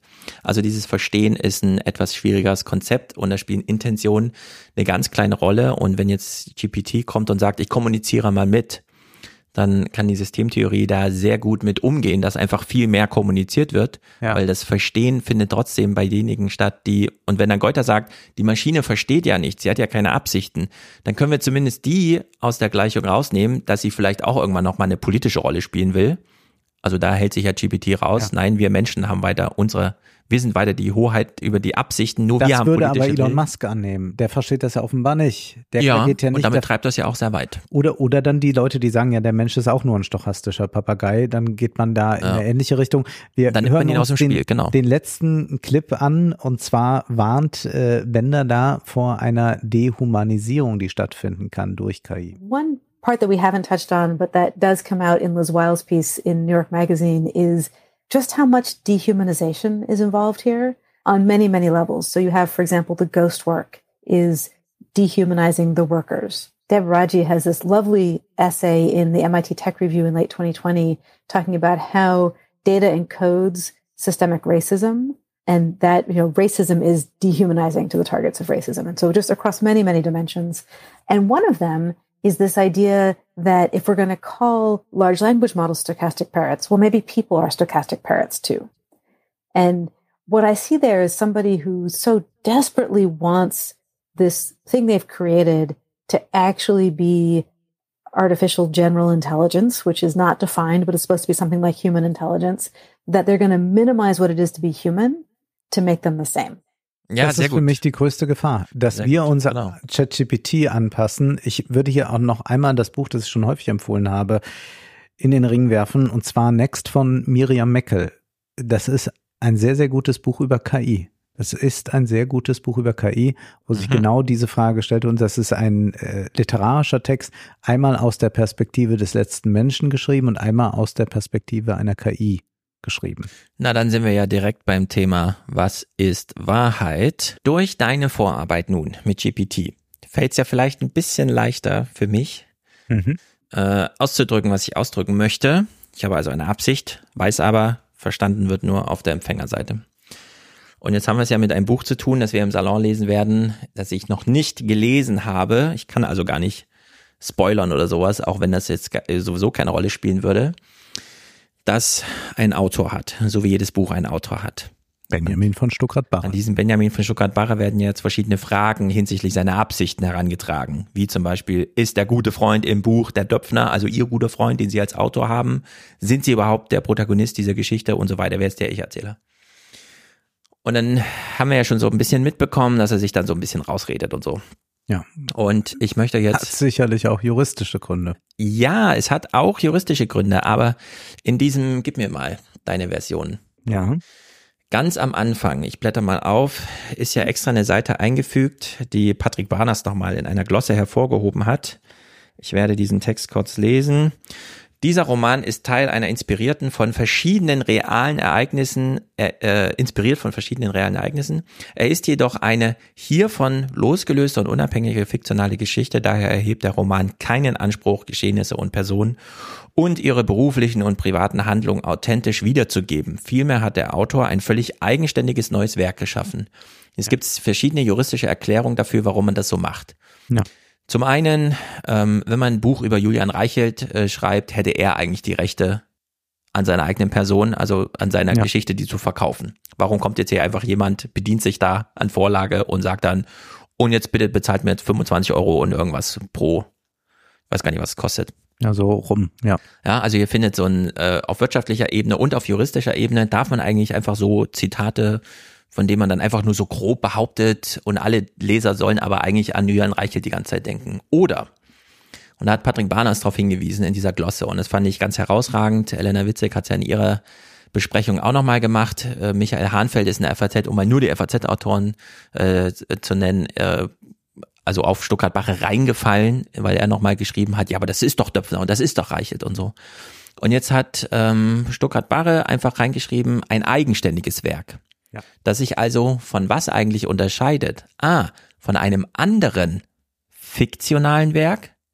Mhm. Also wenn wir jetzt von Springer irgendwelche Erklärungen hören, was wirklich wahr ist, wenn Reichelt demnächst vor Gericht und so weiter darlegt, was wirklich wahr ist und so weiter. Also der große Streit wird ja nicht zwischen Stuttgart Barre und denen, sondern das machen die ja unter sich.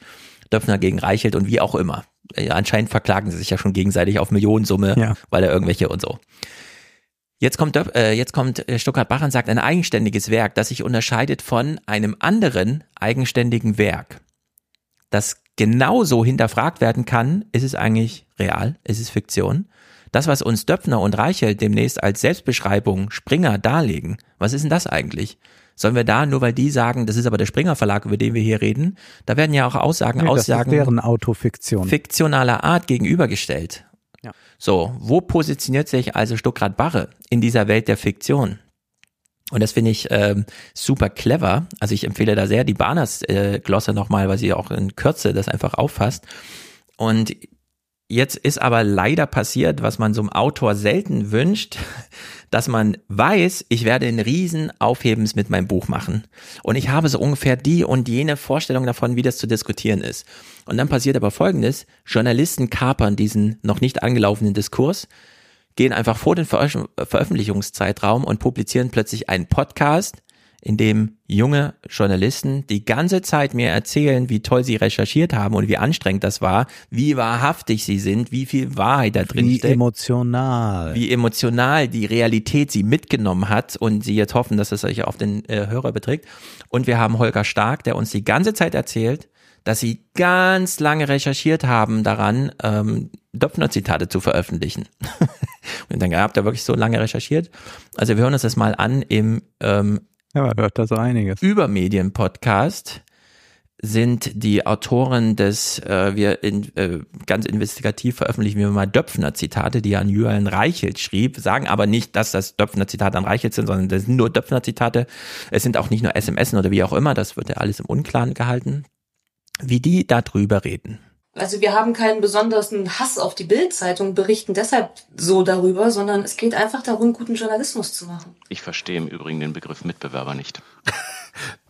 So, das ist doch besonders witzig, oder? Die Ja. eine sagt noch, nee, wir sind ja ganz emotionsbefreit, wir machen nur Journalismus. Und dann sagt Holger Stark noch, ich verstehe den Begriff Wettbewerber nicht, die Bild ist doch kein Wettbewerb. ne? Also will ihr doch noch eins mitgeben. Also wollen ihr jetzt den Text eins mitgeben oder nicht? Das ist ja hier, erhebt sozusagen die Aussage von ihr vorher direkt selber wieder auf. Und äh, die Veröffentlichung erfolgte natürlich dann, weil es Journalismus ist, nach ganz journalistischen Kriterien. Die Dinge, die wirklich privat sind, also die Komplexe betreffen, über die wir vorhin geredet haben, die haben wir wirklich konsequent aussortiert. Wir haben das auch in unserem Hausjuristen natürlich prüfen lassen. Und das, was wir veröffentlicht haben, das ist nicht nur legal, sondern auch legitim. Es ist legal und legitim, übersetzt in unsere Diktion, es ist ganz wenig halluziniert. Ja. Die Zitate, die Sie lesen, sind bis auf die Rechtschreibfehler Originalzitate, die Döpfner und dann nicht privat, sondern in seiner Funktion als Verlagschef an die Redaktion geschickt hat, um Arbeitsbefehle zu geben. Die hat ja ChatGPT nicht so Rechtschreibfehler. Ja, daran erkennt man dann auch, wenn man als Professor mal Auch- Hausarbeiten auch bekommt und da ist kein Rechtschreibfehler drin, Das war dann GPT. Und ähm, es werden einem Zitate zugespielt. Man behauptet dann einfach, man hätte ganz lange daran gearbeitet. Also statt einfach nur einen Text durchzuschreiben, der halt unterbrochen ist von Zitaten. Ich meine, ich weiß nicht genau, wie viele das lesen wie ich, aber ich springe doch von Zitat zu Zitat. Ich lese doch nicht mal die Formulierung der Zeitredaktion dazwischen. Mich interessiert doch wirklich nur, was Döpfner da geschrieben hat. Ja. Ja, und so liest doch eigentlich ein normaler Leser. Also hätte ich den Text direkt digital gelesen, hätte ich GPT gesagt, äh, sortieren wir mal nur die wortwörtlichen Zitate raus, die dort markiert sind. Schmeiß den Rest des Textes weg. Nun gut, aber es ist natürlich ganz legitime, legale und aufwendige Recherchearbeiten. Wie lange habt ihr denn eigentlich daran gearbeitet insgesamt? Also wir haben da sehr früh angefangen zu recherchieren, weil uns die Frage von Anfang an umgetrieben hat, welche Rolle eigentlich diese Affäre, die da vor knapp zwei Jahren ausgebrochen ist, um Julian Reichelt, den damaligen Chefredakteur der Bild, welche Rolle Matthias Döpfner da gespielt hat. Darf ich dir mal eine Frage stellen? Hat dich irgendetwas an den Texten, die da von Döpfner publiziert wurden, bis auf die Rechtschreibfehler vielleicht, hat sich da irgendetwas dran gewundert? Nö, ich fand die aber wahnsinnig amüsant. Denn Ja, also ich, ich habe das auch gelesen und sah das so, also wenn, wenn man mich gebeten hätte, ich soll mal so im Sinne von Döpfner was schreiben, wir sind ja an so einem Drehbuch dran Mhm. oder weiß ich nicht was, dann hätte ich das vermutlich so ähnlich formuliert.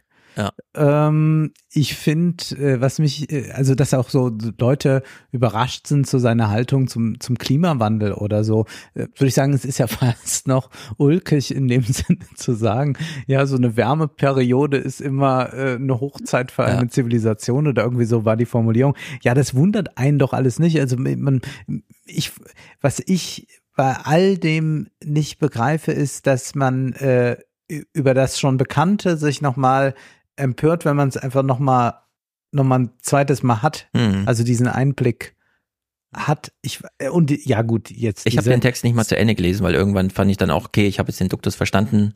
Diese halt so zwei Jahre Texte. Recherchezeit, gut, wir, wir können das hier, Ja. wir müssen ja auch rechtlich sauber sein, aber ich finde es doch ein bisschen eigenartig, weil man ja Ja, ich meine, wenn man Leaks zugestellt bekommt, dann kann man doch einfach mal sagen, wir haben halt einen Leak da gehabt. Es war keine Recherchearbeit, wir haben einfach nur einen Stapel, den wir da durchschauen mussten. Aber das ist ja keine investigierte Arbeit im Sinne von, man hat jetzt selber generiert, sondern es wurde einem halt, und das ist auch die einzige Möglichkeit, wie man das bekommt. Was heißt denn hier recherchiert? Dass man selber noch ein paar Texte geklaut hat aus dem Handy von äh, Döpfner? Also das kann ja nicht. Vermutlich nicht. Nee, man hat nur das bearbeitet, was einem zu. Ansonsten wäre es juristisch heikel. Deswegen muss man da nicht im Sinne von das als große Recherche. Also das finde ich so ein bisschen lame einfach. Nun gut, also eine Woche bevor äh, Stuttgart Barre kommt mit diesem, es ist ein Roman, es ist Fiktion, ich mache diese und jene Übung, um mich da irgendwie abzusetzen und so weiter, kommt die mit, es ist Recherche, es ist legitim, es ist legal, es ist echt und ziehen diese ganze Debatte einfach rüber auf die ganz andere Seite von dieser Unterscheidung zwischen Roman und Realität. Und die hat dann entsprechend auch das Kommentieren beeinflusst. Wir hören es hier bei äh, Sascha Lobo und seiner Frau Jule Lobo im Podcast, die ja mit viel The News auch so ein Angebot haben, wo man eigentlich sagt, na, es könnte ja durchaus aufgeklärt sein, weil viel The News könnte ja bedeuten, okay, es gibt Nachrichten, aber darüber hinaus wollen wir ja wissen, was kommt bei den Leuten an, wie fühlt man es denn? Aber genau hier wird diese klare Unterscheidung plötzlich hervorgehoben zwischen Roman und Realität. Und wir wollen versuchen und es auch immer ankündigen hier im Podcast, diese beiden Ebenen auseinanderzuhalten, weil wir glauben, dass es wichtig ist, zwischen Fiktion und Realität zu unterscheiden und dass hier aber immer wieder so fließende Übergänge habt. Das werdet ihr im Podcast merken. Wir geben uns aber große Mühe, wirklich das anzukündigen, wenn wir eben über den Roman sprechen oder dann die Ereignisse, die tatsächlich passiert sind. Ja, und da hätte ich schon gedacht, naja, ist ja schade. Also man, klar kann man diese große Unterscheidung machen zwischen Information und Kommentar, aber ich dachte, in so Aber wir haben ja History Has Begun gelesen, wir haben es heute schon erwähnt. Deswegen machen wir das eher mal nicht. Genau, wir machen es eigentlich lieber nicht. Weise. Und ich hätte erwartet, in einem Podcast, der viel The News heißt, macht man es mit Absicht nicht, sondern reflektiert. Ja, weil sie wahrscheinlich davon ausgehen, dass ihre. Gefühle echt sind und das andere ist dann wiederum Fiktion. oder Irgendwie ich so. weiß es nicht. Ja, Sascha Lobo äh, problematisiert das jedenfalls auf die Spitze. Und zum anderen ist der ganze Aufbau, diese Mischung aus Fiktion und Wirklichkeit, tatsächlich etwas, was ich hochproblematisch finde. Das ist jetzt der Vorwurf an Stuttgart Barre? Ja. Ja, aber was ist Wenn das für ein man- Unsinn? Ja, ich würde eben auch also sagen. der Mann ist ja, also ich habe hab eben ein bisschen böse über Stuttgart Bar gesprochen, aber ich würde ihm ja zugute halten, dass er Schriftsteller ist. Also als Schriftsteller, wenn er nicht Fiktion schreiben würde, was, Ja. was, was macht, dann hat er seinen Beruf verfehlt. Es muss ja darum gehen. Ja, also ja, nur dann wird es ja überhaupt erst interessant. Ja, und nicht nur das. Balsas Roman Tod eines Kritikers ist nur deshalb interessant, weil es die Fiktionalisierung Genau. etwas ist, was er natürlich erlebt hat mit Reich Ranitzky. Würde er aber einfach nur da sitzen und sagen, ja, das habe ich hier mit Reich Ranitzky, ärgere ich mich ja seit Jahrzehnten, Mhm. dann wäre es vollkommen sinnlos, äh, sich dieses durchzulesen. Genau. Nur als Fiktion überhaupt ist es interessant. Und ich finde auch die Domäne der Schriftstellerei, die mich ja selten interessiert, weshalb ich jetzt einfach mal sage, noch wach ist nach Dave Eckers The Circle vor zehn Jahren, der zweite Roman, den ich jetzt so lese. Ich will ja diese Domäne extra geschützt haben. Ich will also den Text für sich stehen lassen und mich dann hinterfragen, was fühle ich denn jetzt, wo mich ein Schriftsteller aufgrund seiner schriftstellerischen Leistung so nah an etwas Wahrhaftiges, was man erleben könnte, aber eben nicht erlebt, weshalb man es halt im Buch nachliest, äh, was befördert das denn in mir an Nachdenken, an Gefühlen und so weiter und so fort. Und ich will gerade nicht aufgestört werden von, und jetzt kommt ein Einschub, das ist die Realität und so weiter und das Zitat ist aber echt im Vergleich zu den anderen, sondern nein, ich will ja, dass die Geschichte intrinsisch in sich einfach eine Logik und eine Konsistenz hat. Aber genau das, dass plötzlich jemand kommt und sagt, ich will über ein Problem schreiben und mache es deswegen mit Absicht fiktional, sagt jetzt Sascha Lobo, das aber kontraproduktiv im Sinne des Anliegen des Autors. Und jetzt kommt ein Mann um die Ecke, der ja eigentlich auch nur Futter gibt für die ganzen weiteren, meistens sind es ja Männer, traurigerweise auch manchmal Frauen, die sagen, ich glaub dir nicht. Das, was dir passiert ist, ist schlimm, aber das ist nicht wahr. Und Benjamin von Stuttgart-Barres Roman hat ja eigentlich diese Unterzeile. Das ist ganz schlimm, was da drin passiert ist, aber es ist Fiktion. Das ist ein Problem, mit dem ich mich interessanterweise noch nicht so intensiv beschäftigt habe, dass es äh, qu- etwas Erfundenes, was du gerade gesagt hast, äh, auf ein Problem hinweist, in dem es ganz häufig um den Vorwurf des Erfundenseins geht. Das sind ja verschiedene Metaebenen. Ich sehe, dass das am Ende es eigentlich sogar schwieriger macht, sich mit dem Thema zu beschäftigen, oder?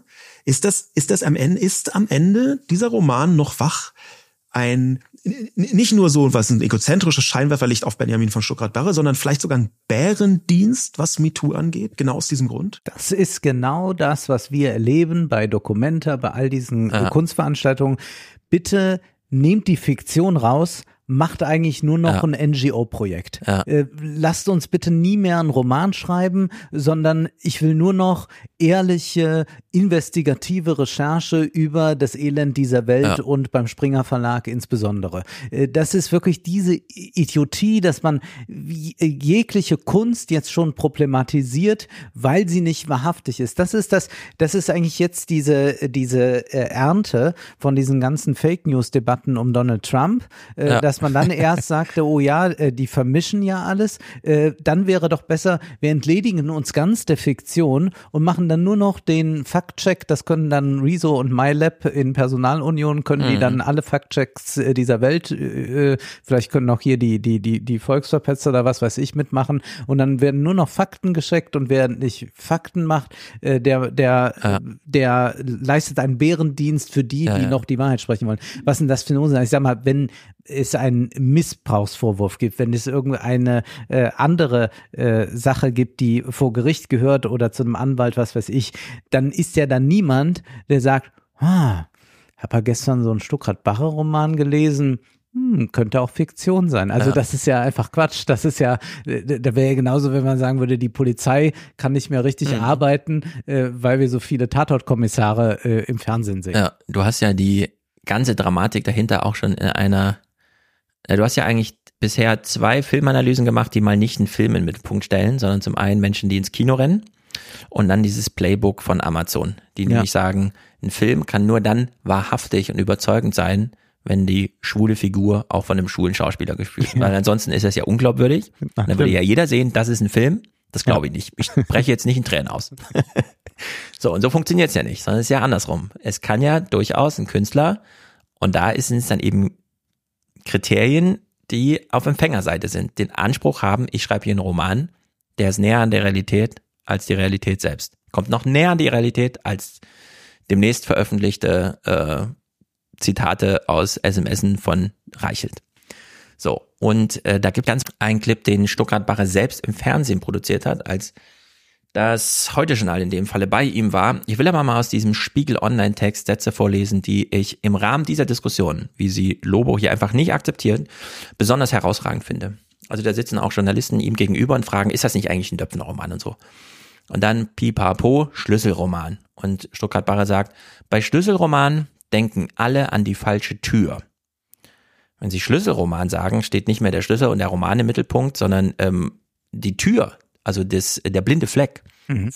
Was öffnet man eigentlich für eine Welt? Welche Tür ist denn das? Und denken alle an die falsche Tür. Also es ist ein sehr mächtiger Satz, finde ich, den er hier so eingestreut hat. Und dann ähm, beim Thema, und der Reichelt, ist das nicht der Reichelt?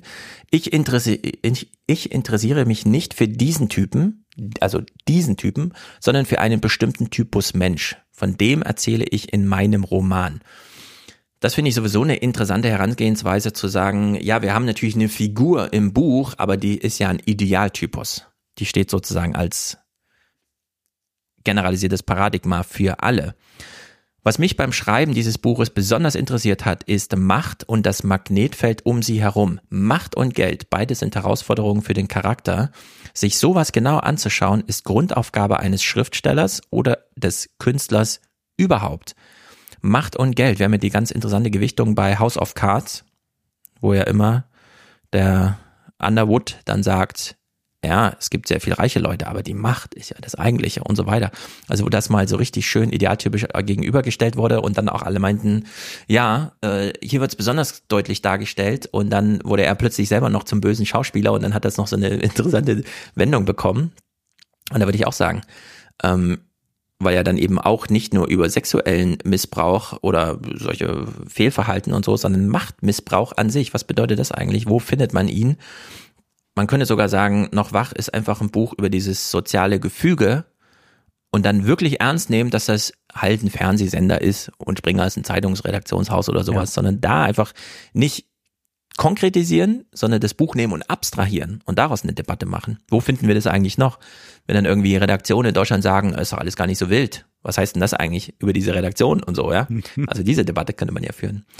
Ich habe, und das ist super interessant, weil er dann auch häufiger so über der Niedergang Trumps interessiert ihn, also nicht Trump, sondern der Niedergang Trumps und äh, Sebastian Kurz. Dann sagt er hier, ich habe tagelang mit Fabio De Masi gesprochen, der als linken Politiker im Parlamentarischen Untersuchungsausschuss zu Wirecard saß. Ich musste das genauestmöglich erfassen, wie sprechen solche Leute, wie denken die, wie leben die, wie sagen die nichts. Bei Wirecard hatten wir das Phänomen, es ist eigentlich schade, dass es da noch keinen guten Film oder sowas zu gibt, dass der Vorstand von Wirecard Schauspieler engagiert hat, die sie begleiten, um bei Banken für Gelder zu werben. Also wo die Gute wirklich Idee, ja. äh, sozusagen ganz ins äh, Fake und Fabrizieren gegangen sind. Und äh, das kann ich mir richtig vorstellen, wie er dann diese Geschichte so hört, auch von Fabio De Masi, der es ja nochmal entsprechend erzählen kann. Und man dann wirklich fasziniert ist davon. Literatur ist absolute Subjektivität. Bestenfalls kann sie dadurch eine tiefere, allgemeingültigere Wahrheit freilegen, eines Menschen Fall als Fall der Menschheit. Ich kann mir nicht vorstellen, dass man das so sagt, sondern es ist wahrscheinlich erst im, ich lese das Interview nochmal durch und dann, dass das schriftlich reingeschrieben hat, aber ziemlich gut, ein Roman, also eine Fiktion kann wahrer sein als die Wirklichkeit. Das finde ich einen ganz wichtigen Satz. Das, das ist auch, ja. unbedingt zu beachten. Ähm, da gibt es einen Chef und eine Angestellte. Sie fangen eine Affäre an. Aber ist es für beide gleichermaßen leicht, diese Beziehung zu beenden? Jetzt sind natürlich Signalworte, Chef, Angestellte, Affäre und so. Aber das ganze deutsche Familienrecht funktioniert nach diesem Prinzip. Eine Verbindung zwischen zwei Menschen herstellen, die auch dann hoffentlich noch bleibt, wenn sie emotional eigentlich ausgekühlt ist. Über, und dann kann man die ganzen Ideologien, wir geben ihnen Eigentum, Männern, denen man Eigentum gibt, hören auf, auf der Straße zu demonstrieren, weil sie dann plötzlich ihr Eigentum verteidigen. Frauen fallen genauso in diese Opferrolle. Also da äh, müsste man eigentlich auch dieses Buch mehr in verschiedene Themen abstrahieren, als jetzt in die andere Richtung, eigentlich in die falsche Richtung, konkret nach Döpfner und Dings zu fragen. Ähm, er wird dann gefragt vom Spiegel, wie wird aus dem konkreten Erleben Literatur? Und dann haben wir eben Holger Stark gehört, man setzt sich hin, man recherchiert, man geht dem nochmal nach und so. Er sagt, indem man sich rauszieht aus dem Getümmel, sonst ist es Journalismus. Das ist so gut. Das ist einfach äh, zuerst den Anspruch haben, ich kann Wahrheit noch besser als ihr und dann sagen, ja, man muss sich halt nur rausziehen. Man muss halt darauf hinarbeiten, dass man Millionen Umsätze damit macht, die alle ins private Vermögen gehen, sich davon im Vorfeld eine Insel kaufen, auf die fahren, die ganze Zeit Instagram-Videos machen, wie man auf der Insel rumhängt und dann hoffen, dass diese Investition aufgeht und ein Buch vorlegen. Und da will ich ausdrücklich sagen, äh, anders als GPT, wo ich das letzte Mal gesagt habe, wir müssen mal aufpassen, wenn man der Selbstbeschreibung der OpenAI-Chefs folgt, besteht die Gefahr, dass man denen auf den Leim geht. Äh, diese Gefahr sehe ich hier gar nicht, denn wir werden, ich zumindest, werde dieses Buch so richtig als Buch ernst nehmen. Mir wird dann im Salon ein bisschen egal sein, ob das Stuttgart Bach oder sonst wer geschrieben hat, sondern ich will einfach ja. wissen, was im Text drin steht. Und ich will ausdrücklich dazu sagen, Samira hat zum Beispiel sehr gute Kritik gemacht in ihrer Spiegelkolumne. Es waren wieder nicht die Frauen, die in der Lage waren, selbst öffentlich aufzutreten, sondern sie haben ihre Geschichten einem Mann erzählt, der seinerseits jetzt die nächsten Millionen damit scheffelt. Und es stimmt alles. Also es gibt viel zu kritisieren bei dieser Anlage des Buches und so weiter, wie man das so macht. Und ich finde, wir sollten das auch nochmal so aufgreifen. Also wir gehen, wir gehen, wir, äh, aber wir trennen, wir machen Folgendes. Wir, wir werden einmal die Debatte nochmal aufgreifen. Ich will noch ein paar äh, Dinge sagen. Also ich will mhm. eigentlich nochmal so richtig auf die Pauke hauen von ah, äh, Stuckrad Barre bis Luisa Neubauer. Ich werde also nochmal alle, alle werden, werden im, im Safe Space vorkommen. Und dann konzentrieren wir uns aber tatsächlich auf den literarischen Text und werden schauen, was wir wir da rausziehen, äh, ob ja. er was hergibt. Du hast jetzt schon einige Themen angetippt, die möglicherweise abstrahiert diskutiert werden müssen und mhm. die Literatur bietet möglicherweise nicht den Schlüssel, sondern einen Eingang für diese ja. Debatte. Also hau du dann ruhig auf die Pauke, ich werde mich da davon unterhalten lassen. Ich werde das Buch, den Text ja, wir müssen auch mal ganz kurz über, du hast es auch, du hast ja auch reingehört, wir müssen ganz kurz dann auch mal über diesen Boys Club Podcast und sowas reden. Äh, Aber okay, das wir sollten wir auf jeden Fall noch machen. Ich möchte jetzt außerhalb des Safe Spaces für die große Hörerschaft, die uns hier zuhört, diesen einen Clip spielen. Ähm, Stuttgart Barre wird vom ZDF gefragt, ja, hier das ist jetzt ein Roman ausgedacht, aber es ist doch irgendwie Springer und so weiter. Also wir sind so mittendrin. Wir hören uns die Fragen und so weiter alles gar nicht an, die werden ja eh nicht mitgesendet, sondern wir hören uns mal diese 50 Sekunden an, in denen er das, finde ich, ganz fulminant auf die Spitze treibt und auf den Punkt bringt, so dass wir das alle vielleicht dann doch irgendwann mal verstehen können, worum es da so geht. Das heißt dann, wir haben gelernt, da sind Fehler passiert, wird so weggehüstelt, ja, also Fehlverhalten, aber eigentlich alles äh, in Ordnung jetzt und wir haben daraus gelernt, der Blick geht nach vorn. Aber vielleicht wollen da Leute noch was hören, die darunter gelitten haben. Und die leiden da bis heute drunter. Mindestens alle zwei Tage ruft mich jemand an, sind in Therapie, geht denen gar nicht mal so gut. In diesem Fall, in dem ich Sachen bezeugt habe und, und miterlebt habe und diese Erlebnisse mit habe einfließen lassen können in die Fiktion dieses Romanes. Alle gehen da beschädigt und zerstört raus. Und das ist Wahrheit. Aber jetzt macht er ja diese Unterscheidung doch. Welche? Naja, jetzt sagt er ja doch, äh, ich habe da mit denen gesprochen, jetzt kommt er ja doch wie so ein Ja, und das, das finde ich, äh, das, das ist, ist ja, doch einfach falsch. Nein, das, ich finde das das Geniale. Er sagt zum einen, nee. wenn Sie mit mir über Döpfner reden wollen, über Reichel, über was auch immer, über diese Frauen, ich bin Zeuge. Sie können gerne mit mir darüber reden, aber dann in irgendeinem juristischen Rahmen, wo das abgesichert ist und Mehrwert bringt oder wie auch immer. Ich bin Zeuge von dem, was Sie alle interessiert, nämlich was ist in dem mächtigsten Konkurrenten Ihrerseits los. Und dann sagt er aber, und dann habe ich aber eine fiktionale Geschichte geschrieben und die ist die Wahrheit. Also man kann sich durchaus über die Wirklichkeit okay. von Springer mit ihm aber unterhalten. Aber wie er sich doch hier aufführt, als der große Retter der Frauen jetzt, der sich das alles anhört. Ja. Also Entschuldigung mal.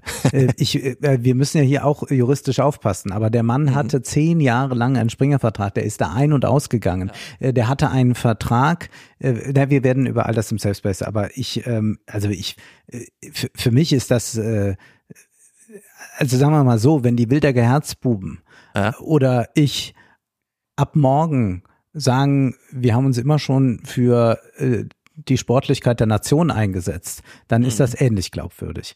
Gut. Ja, äh, aber das meine ich. Also das, das ist mir ganz wichtig. Ja, aber, aber er wird doch hier, äh, also, äh, ge- geriert sich doch hier als Held, äh, der äh, als Wahrheitsträger Ach so, äh, ja. mit den Frauen da. Ich finde, ja, das kann man, das sollte, kann man das überhören. ist ja, das ist ja entsetzlich. Ja, ich finde, das kann man überhören. Es, äh, man, man hat jetzt ein, ein Buch von ihm, in dem das geschrieben ist. Und ich habe mich noch nie dafür interessiert, wer ein Buch geschrieben hat. Nee, mich interessiert auch nicht, wer, äh, wie der, mich interessiert am Ende, ob der Text gut oder schlecht Ja. ist. Äh, Und so habe ich das immer gehandhabt. Äh, Dafür ich glaube, lese ich ja zu viele Also ich habe ja auch Autoren. Solo-Album reingelesen. Ich fand das auch nicht sehr gut. aber, so weiter. aber ich, ich's gut aber finde. ich finde die, diese und darüber müssen wir dann nochmal reden über diese mediale Inszenierung und dass man das auch ihm zugesteht und dass dann auch da ganz viele aus dem 1% Feminismus mitmachen diesen Wahnsinn. Äh, das kann ich nicht nachvollziehen. Wenn es jetzt nur darum ginge, wir beurteilen einen literarischen Text, würde es nochmal anders sein. Oh Gott, das wird Diskussionen geben im, im, im Salon. Ich bin schon gespannt. äh, ganz kurz, ich will noch ein, auf eine Sache hinweisen, weil wir über den blauen Haken äh, sprachen. Das habe ich noch äh, gefunden. Nämlich äh, gestern hat sich dieser Cartoonist äh, und Aktivist Ralf Rute äh, verabschiedet von Twitter. Ah. In einem unendlich langen Text, also hätte man auch fast einen Roman Auf Twitter können. oder wo? Auf Twitter natürlich. Aha. Und ich will da Damit's mal lesen, ja. zitieren. Es ist ganz wunderbar. Das hier ist mein Abschied von Twitter. Seit Anfang des Jahres habe ich neben den Cartoons fast nur noch retweetet und selbst nicht mehr zu aktuellen Themen geschrieben. Jetzt geht der Rollladen komplett runter. Ihr wisst es selbst, diese Plattform ist ungesund. Ich habe Twitter jetzt eine Woche lang nicht genutzt und keine Sekunde vermisst und dann geht das so weiter und hier sind nur noch Zombies und so weiter. Äh, man, es wird sich nur noch angebrüllt. Er führt das aus und warum Wochen. er eigentlich da war. Und irgendwann, wenn man immer weiter liest, weiter liest, weiter liest, steht da plötzlich, drei Monate lege ich meinen Account definitiv auf Eis. Siehste. Ab Anfang Mai. Im August gucke ich dann mal, ob die Horrorclowns alles komplett übernommen haben und entscheide neu. Und als ich das las, diesen unglaublich langen Text, musste ich an Heinrich Heine denken, an ein äh, Gedicht. Äh, Das geht nämlich so. Der Brief, den du geschrieben, er macht mich gar nicht bang. Du willst mich nicht mehr lieben, aber dein Brief ist lang. Zwölf Seiten, eng und zierlich, ein kleines Manuskript. Man schreibt nicht so ausführlich, wenn man den Abschied gibt. Ganz genau. Ich muss da an Christopher Lauer denken. Kleine Anekdote. Vor 10, 11, 12 Jahren, keine Ahnung. Er ist bei Hart aber fair oder irgendwo, holt einen Zettel raus und sagt, ich will ihm mal was vorlesen, was ich mir vorher aufgeschrieben hat. Normalerweise twitter ich das immer, aber ich wollte es mir mal wirklich und so weiter. Und dann habe ich äh, mit Schirmacher darüber gesprochen, ja, Christopher Lauer hat gestern so einen Zettel mit und hat gesagt, das ist für, sie, für ihn das Anti-Twitter. Er hat es extra so betont, er will nicht mehr auf Twitter. Dann hat äh, Schirmacher sich bei Lauer gemeldet und hat gefragt, wollen Sie nicht darüber schreiben, dass Sie Twitter nicht mehr nutzen? Lauer beschließt ein Jahr, also wirklich Twitter nicht zu benutzen. Ich, mein Abschied von Twitter, verkünde das in einem großen Text in der FAZ. Zack, paar Wochen später ist er wieder bei Twitter. Also in der Hinsicht, es gibt Leute, die brauchen diese Öffentlichkeit. Wir haben jetzt zum Beispiel viel mehr Hörer als jetzt ich Twitter-Follower oder auch du Twitter-Follower. Das heißt, äh, nicht mal wir sind so krass eigentlich davon abhängig. Für mich ist Ja. es wirklich nur eine Spielerei und vor allem Sammelbecken. Ich kriege sehr viel Input über Twitter. Aber Leute, die ihre Abstinenz von Twitter erklären, Ja. Und nichts der- unglaubwürdigeres als das. Und wer einfach nur privat bisschen auf Twitter gucken will und ein paar Infos äh, will, der braucht auf keinen Fall diesen blauen Haken. Und äh, sonst für die Vertiefung gibt es ja dann lange Texte oder gibt es den Salon, da sehen wir uns wieder. Wir diskutieren. Also ich glaube, es wird ein Diskutieren oder Debattieren oder Streiten, was immer das wird. Ich bin sehr Mhm. gespannt, äh, wie du darauf blicken wirst. Also wir sprechen über Noch wach von Benjamin von Stuckrad-Barre. Wir reden dann noch über das Buch Kriegsfibel von Alexander Kluge. Außerdem will ich ein Buch vorstellen von Esther Kinski, die über die Magie des Kinos schreibt. Mhm. Und es gibt nun endlich diese... Kinski im Sinne von Familie Kinski? Nein, nein, nein, nein. Ah, okay. Und es gibt diese Erhebung jetzt von Harald Welzer. Wie war es denn Ja. tatsächlich? Wie haben denn die Medien berichtet? Hast du ich habe äh, schon mal reingeschaut, äh, wie viel Auftritte hatte äh, Strack Zimmermann Ja. in äh, namhaften äh, Talkshows beziehungsweise Interviews in einem Jahr. Wie viel hatte sie? Über 1000 Aha. über 1000 Auftritte. Wir werden uns also diese empirische äh, Datenlage mal ansehen, äh, werden äh, auf dieser Grundlage äh, dann nochmal sagen können, wie richtig oder falsch lagen Precht und Welzer mit ihrem Buch. Sehr gut. Ich werde mich bemühen, hinter die Paywall der Financial Times zu kommen, um diesen Christian Lindner schlägt alles kurz und klein Text nochmal für uns zu lesen. Und den Rest mal schauen. Es gab ein gutes Angebot. Sehr gut, dann sehen wir uns im Salon. Wie gesagt, ob über Patreon, Steady oder Apple, alles ist möglich. Bis dahin und einen schönen Monat. Haut rein.